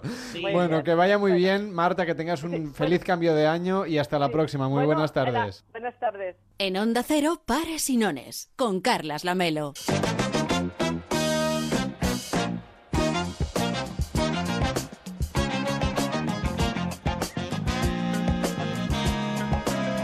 ¿Qué tal, Arancomín? ¿Cómo estás? Muy buenas tardes. Buenas tardes. Bueno, ¿cómo te preparas tú para este fin de año? Pues ya estoy con las uvas, ya. ¿Sí? ¿Todo a punto? Ya, ya, ya las tengo todas, sí. No habrás 12. hecho un concurso para que la gente coma uvas en medio de la calle. No, no. Sí, 3.475 uvas antes de que Uf, medianoche, por ejemplo. No, no, no, no, no. El concurso sin premio de pares y nones sirve para apostar a las dos cosas, para apostar a pares y para apostar a nones. Hoy hablando de geografía española, que podría ser, pues eso, una promesa para el año nuevo, saber más sobre nuestra geografía. No sé yo, ¿eh? No sé yo si van a ir muy bien nuestros concursantes. Por eso digo que conviene que eso- desenvolven un poco el libro de geografía del bien. bachillerato.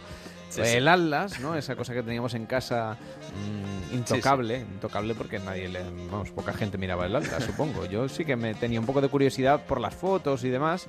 Lo de los mapas nunca se me ha dado No, demasiado ¿verdad? bien. No, no, no. soy Pues- un soy un poco em, justito. Ah, soy más claro. de GPS. No sé si David Sarballó es muy bueno orientándose por ahí con los mapas. Sí, a mí me gusta perder. No, no, los mapas no los uso. Vale, está bien. No, Bien, porque es- yo ya bien. sé. Es, Yo ya sé llegar, para allá. ¿no? Eh, Es sí. para allá. Y luego no lo es. Yo lo que pasa es que lo que y tengo que sí. hacer, lo que tengo que hacer es Ya. Digo, no sé. vale, es hacia la derecha, entonces ir hacia la izquierda. Bueno, porque es sí. la manera en la que acertaré. Ah, si yo estoy convencido de que es a la derecha, será a la izquierda y al revés. Sí, sí. Y así nunca me pierdo. Bueno, cada uno, cada maestrillo tiene su librillo ahí, o sea, que está bien. Bueno, saben los oyentes de Pares y Nones que tenemos concursantes. Sin Hoy a Ricardo y Andrea. Exacto. ¿Cómo te llamas? Ricardo. ¿Y qué haces por aquí, Ricardo? Estoy paseando por aquí. Me llamo Andrea. ¿Y qué haces por la calle hoy? Pues mira, ahora salgo de la uni y me voy para mi casa a descansar, que ya toca. Perfecto, Andrea. Te vamos a hacer preguntas sobre geografía de España. ¿Cómo llevas el tema? Buah, muy mal. Ricardo paseando por aquí. Paseando, está paseando. Ricardo claro. paseando. Andrea acaba de salir de la uni. Sí, sí, sí. Y claro, a mí si me dice que lo lleva muy mal, yo ya digo, esta es mi concursante de hoy. Hombre. O sea, tú apuestas por Andrea. Yo voy por Andrea. Venga, pues Pero- yo- nosotros vamos a ir por Ricardo. Claro, porque estás saliendo de la uni, pero ¿de qué uni? ¿De, ge- Ah. de geografía no? ah, claro, si has no- ido a, facu- a no. buscarlo a la Facultad de. Geografía. Claro. No, no, no. no. Bueno, Creo aún, así- sale de aún así no geografía. sería garantía. Porque a lo mejor estudia geografía, por- pero mm, no es su vocación. Ya, sí. Estudia geografía de, yo qué sé, de Ganímedes. Ah, De Ganímedes, sí. Claro, no, no. Un día os hablaré de Ganímedes. No, no, tira, tira, Cualquier No, momento, hoy sí. nos quedamos en España y empezaremos con la primera pregunta, una muy fácil, claro. ¿Qué quiere decir que España está dentro de una península? Una península es un territorio que está rodeado por mar, pero que em, no, no es una isla, sino que hay una parte que se comunica con otra parte más grande de terreno. Pues eso, no, que está, o sea, que es como una isla, pero que no está iso- em, toda... em, mierda. Es medio isla. en- envuelta en agua, vamos. Que está vinculada a la- al continente, vamos. Bien, le ha salido al final, hombre. Muy bien. final, bien. sí. Hombre, es que se ha puesto nerviosa, es normal. Sí. A mí, claro, preguntas cosas de la EGB y así de repente, bueno, esta chica seguramente la EGB no sabe ni lo que es, pero da igual. no, no. eh, a mí me preguntas cosas de la EGB y eh, o sea, a lo mejor en un momento dado Claro, te pillas y de repente... trastabilleo y un no- poquito. claro, es normal. Dejo es de normal. vocalizar y de explicar las cosas Sí. o me- me- se me cruzan los cables. pones a reír. Entonces, en la Andreapedia eh, es como una isla. Es como una isla, pero, sin, si no, sin isla, medio... un taco Sí. y entonces... Pero ha dicho muy bien que está unida al continente. Sí. Sí, eso sí, está vinculada al continente. ha Bueno. dicho. Pero bueno, eso está bien, ¿no? Nos ha dicho que estamos rodeados de agua, ¿no? España, más o menos. Sí, nos casi falta un rodeado. trocito del Pirineo. Claro, claro. Si no seríamos una isla ahí como, No, como y- Australia, sí, por no, ejemplo. no, no, no. Bueno, tenemos islas, claro, también, También, en nuestra hombre, geografía, claro. faltaría más. Claro, y por eso vamos a preguntarles los límites de España, lo que hay alrededor de España. Pero para eso, primero, atención, hay que saber, pues, dónde está el norte, dónde está el sur, el este y el oeste. Pero porque aquí, si no, aquí llegamos o no. Pues creo que no. Bueno, tenemos Portugal por un lado. Luego, claro, si incluye Ceuta y Melilla, encontramos África. Luego también encontramos Andorra y Francia. Y ya por el norte hay el mar y más arriba tendrías Gran Bretaña. Por el norte con Francia, por el sur mar, pero África.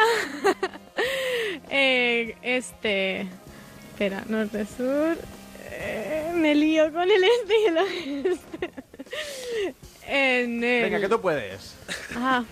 Venga, sí, Andrea. en el este, bueno, Sí. Mediterráneo, Italia. Sí. Y en el oeste, bueno, Atlántico, ya más lejos sería... Ah, Portugal, claro. Ah, vale. Portugal Sí. también, ¿no? Sí, Y más lejos sería Auckland. Sí. exactamente. Si llegamos, sí. sí, sí. Menos mal que no, que no entrevistaste a un, a un argentino, porque no sería este, este eh, y este, y este el otro lado y este. Pues muy bien, Andrea. Me encanta que nos digan que al norte está Gran Bretaña. Es verdad, lo que pasa es que antes tendríamos que atravesar toda Europa. Claro, claro. Desde luego los franceses tendrían algo que decir Sí, sobre ¿no? esto, ¿no? Sí, bueno. En realidad, eso. Me encanta que se haya acordado de Andorra también. Sí, sí, Es sí. muy esa olvidada allí, pequeñita. Sí, ahora que la gente va a esquiar, ¿no? Pues Claro, ahora en invierno sí, ¿no? Otras cosas, o a comprar toblerones gigantes.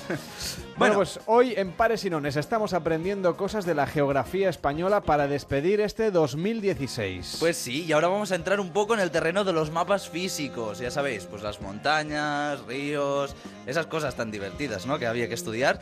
Y la pregunta, esta que vamos a hacer, iba con trampa, pero tampoco he encontrado la respuesta. es importante diferenciar entre la península ibérica y España. Por eso primero preguntaremos por el pico más alto de la península. Siguiente pregunta, ¿cuál es el pico más alto de la península? Península, ¿eh? Buah, buah.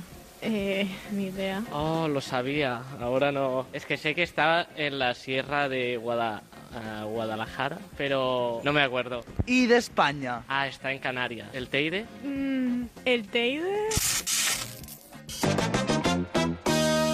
La península excluye a Canarias y Claro. Baleares e incorpora a Portugal. Bien, ahora bien. muy voy a bien. probar geografía. qué bien, qué alegría. Lo que pasa es que el, el Mulhacén no está en Guadalajara. No, no, no, está en Sierra Nevada. Mira, bueno, Bueno, un despiste. Una pequeña un desajuste del GPS. Sí, no pasa nada. Ha Eh, llegado a su Entonces, destino. el, el pico más alto de la península Sí. sería el Mulhacén, que tiene... 3.478 metros. Y el Aneto... Está cerca, ¿eh? pero Cerquita, no. cerquita. El 3.404, por lo tanto no. Vale, No pero quien ganaría en todo el territorio nacional sería el Teide, ahora exacto, Exacto, con 3.718 metros. Y volviendo al pico más alto, pero de la península, el que está en Sierra Nevada, ahora viene pues la pregunta clave. ¿En qué provincia encontramos pues mayoritariamente las montañas de Sierra Nevada? Granada. Eh, no tengo ni idea. ¿Y comunidad autónoma me sabrías decir? Extremadura. Los tenemos perdidos a los oyentes. Sí, ¿eh? Bueno, ¿Qué? podrían haber dicho los Pirineos o Hombre, qué sé no, yo, no, en el Mejor no, no, no. en. Asturias, pero no. ¿Qué? ¿Qué, qué creéis que es la respuesta está correcta? en Granada, En Andalucía, Granada, ¿no? correcto, en Andalucía, bien, bien, bien. El Andrea, Andrea nos lo ha dicho bien, por lo tanto... Mini punto para mini punto Andrea. para ¿Quién era que yo? había- nosotros habíamos apostado por él, ¿no? Yo no había apostado Ah. a nadie. nadie. A pares Hoy y nadie, nones yo voy. Ah, es verdad que David Sarroyo va a pares y nones, entonces siempre Claro, gana. Siempre gano, sí, sí. Tiene Bueno. un 100% de posibilidades de éxito. Claro, Ojalá sí, sí. la lotería del otro día lo hubiéramos podido jugar a pares y nones. No, me sale por un pico, pero bueno, da igual, sí. Si te compras de todos los números, madre mía. Como veo a Andrea bastante bien, le voy a preguntar qué tal lleva el tema de los ríos. Solamente esta pregunta. Y por favor, quedaos con su respuesta, porque es muy importante que recordéis esto que nos va a decir ahora. ¿Cómo llevas los ríos? ¿Bien? Bien, mejor creo. Dice que bien mejor. Bien mejor creo. ¿Esto es garantía de éxito? Ah, Pues ya te digo que no. Que Pobre la cosa Andrea. no va a ir por A aquí. ver, la sección de ríos de la Andreapedia yo no la veo muy completa. Que así pasen los ríos de España, por favor. Dale. ¿Qué importantes ríos desembocan en el mar Atlántico? Guau, guau, guau. Eso ya. El Guadalquivir. El... No, ¿eh? No. Espera, espera, espera. No. Bueno. Los ríos no, ¿eh? No. Tajo, el Tajo. Tú ahí también has metido la gamba, ¿eh? Mar Atlántico no es un océano. Bueno, océano Atlántico. Va, te hemos pillado, Ay, te hemos pillado. Ay, Ay, no, ¿eh? Me gusta Cara a la pared. La, la direc- la dirección web de, de la Andreapedia no es con 3 W, sino con guau. Ah. Andreapedia, eso es. Nos gusta Bueno. mucho la Andreapedia. Eh, Andrea... Así asá, ¿eh? No aprobaría, ¿no? No, no, Bueno, no, no. Pero es igual, seguro que iba monísima. ¿no? Sí, no, eso sí. Lo digo porque. Luis Jongueras seguro, seguro que le podía hacer un arreglo aunque no supiera los ríos. A ver, a mí me parece, yo, le- yo le diría un peinado muy guau, porque es un peinado que se lleva mucho ahora, ¿eh? El guau es como tres trenzas, pero que en la punta ponen guau. Guau. Guau. Ah, mira. Ah, con LEDs y cosas, para que en eh, esta noche, pues oye, con los LEDs, oye, se apagan las luces y ¡pam! se encienden unos LEDs, uno en cada pezón. Eh, Es una idea revolucionaria porque creo que está muy bien, Y además ¿no? tendría que ser sumergibles para que pudiera usarlos dentro de los ríos. ¡Ay, Nos fabuloso! encanta. Muchas gracias por, encanta. por esta propuesta, que además nos viene muy bien porque estamos concursando a Pares y Nones, que es un concurso que algún día desarrollaremos de verdad y con premios. Ah, vale. Pero así en Genial. Navidad, lo Sí. que os deseamos es feliz Navidad. Os da un sugus de piña eh, Aran Comín, que es el experto en geografía española del equipo, Uy, sí. y os sigue haciendo preguntas. Sí, Ricardo también nos ha respondido y él sí que lo ha hecho mejor, ¿eh? Que Andrea, ahora sí que tengo que decirlo. El Tajo, el Guadalquivir, eh, el Niño me parece que es el Cantábrico y el Guadiana. El... Nos ha dicho el niño. El río Niño. El niño. Bueno, una pequeña confusión de una N por una El M. niño, el niño, bueno. El No. Miño, en este caso, El Miño, que el Miño desemboca en también. Aguardia, Portugal. El niño es el que nos tocará dentro de unos días, a los que no Ah, nos ha tocado Ah, sí, el sí. gordo. claro. Eso a los que Ojalá. jugáis, porque yo al niño Ya, no, bueno. nunca juego. Bueno, juego una vez y no me tocó. Ya. Fatal. Nos quedan tres preguntas. Yo prefiero jugar a pares y nones. Pa- Ay, vale, sí. si no es... Qué bien. No Qué les bien hemos traído, hecho ¿eh? jugar a esto, ¿eh? Me voy a dar un premio a mí mismo. Vamos a ver si se pueden salvar o no, porque a lo mejor son más difíciles. Esta va de superficie en terreno. A ver qué tal, porque las apariencias engañan. ¿Cuál es la comunidad autónoma más extensa? Andalucía, Extremadura. Andalucía. No es Andalucía. Ah, Castilla y León. ¡Bravo!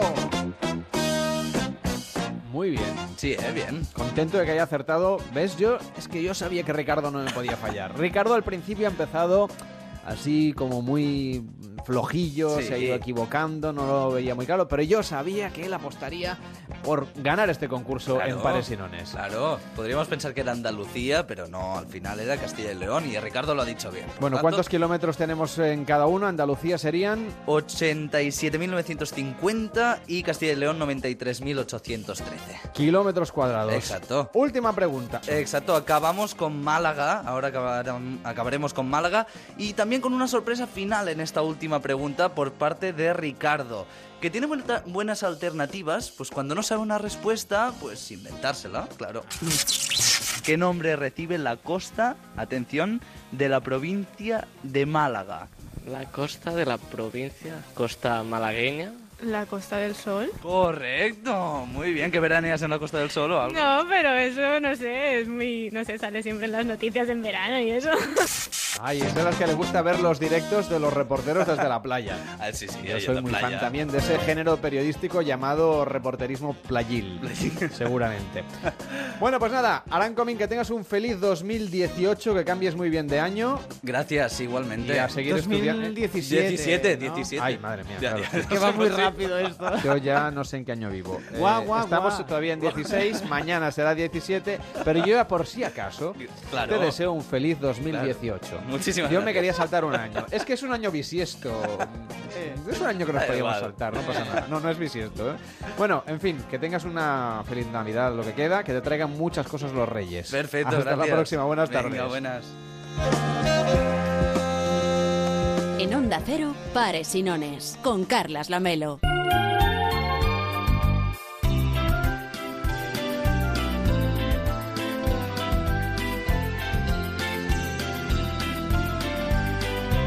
Hoy en Pares y Nones seguimos aquí construyendo nuestra propia Puerta del Sol para celebrar como es debido. Ya es que me, me sale hasta su acento. Sí. Eh, el fin de año de hoy. Muy bien, pues. Y ahora en el rato que me has dado, pues he tenido tiempo de sobras para construir nuestra propia Puerta del Sol. Pero ahora falta lo más importante, terminar de construir el reloj y sobre todo poder recrear a vuestros hogares el ambiente que se respira en la plaza.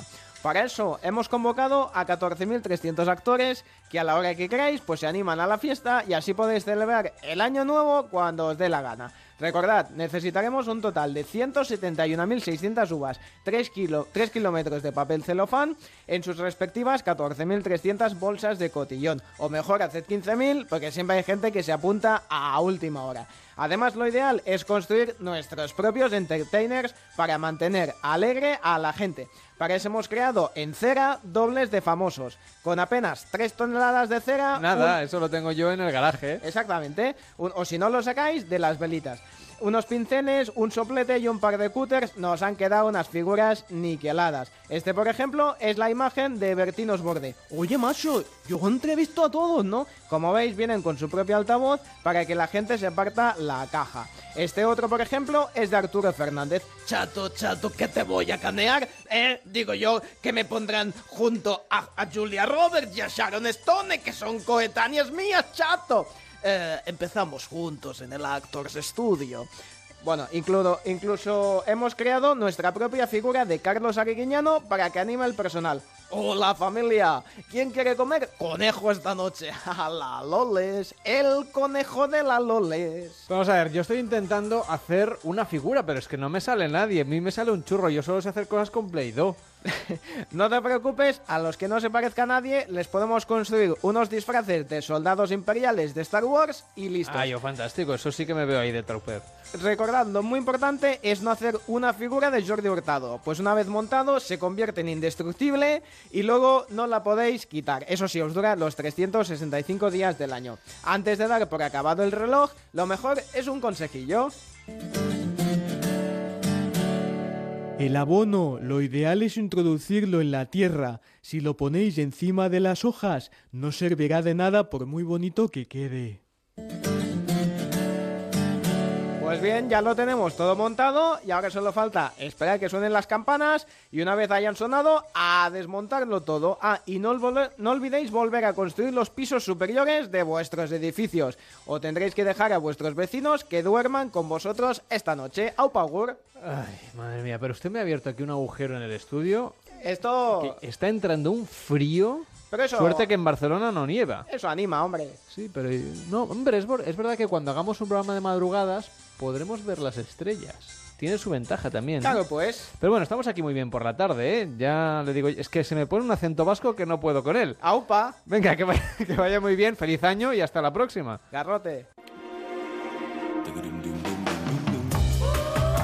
Bueno, pues nada, que nos ha quedado la mar de bonito este. Por si tenemos que hacer otra vez noches de radio, David Sarvallo, ¿tú Sí. te animarías? Bueno, ahora tenemos la noche aquí ya. Estará fresquito, sí. Sí, sí. Bueno, en verano se agradece. Ah, ¿eh? eso no te sí, creas, eso no te creas. Mm. Tenemos a nuestro técnico Ismael de la Parra que se le están poniendo los pelos de punta. pero por lo demás aquí estamos. Oye, que ya hemos acabado el programa de hoy. El último Pares y Nones del año ¿Eh? y el tercero de la temporada. Sí, mano, Nosotros parece que somos, de mecha, somos de mecha corta, ¿eh? Toda la vida. ¿Verdad? Y mañana ya llevaremos un año Y haciendo el mañana, y programa. Mañana Navidad, mañana el primero de 2017, Eso aquí es. en Onda Cero ha sido un placer acompañaros en esta tarde tan especial. Y no penséis que ahora llega Mario Luna con esta música, aunque sí que vamos a seduciros en los minutitos que nos quedan antes de que llegue el especial de los deportes aquí en Onda Cero, que acabéis de pasar lo que queda de 2016 de manera fantástica, un buen traspaso de año y volvemos mañana. Será a partir de las 4 y 5, las 3 y 5 en Canarias. Feliz 2017.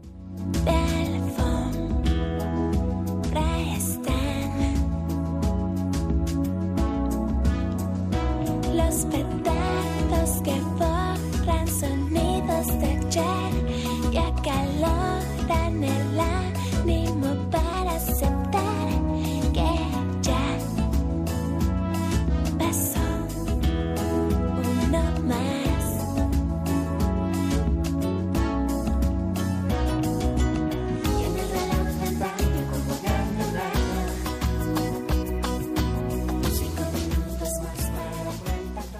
Onda Cero.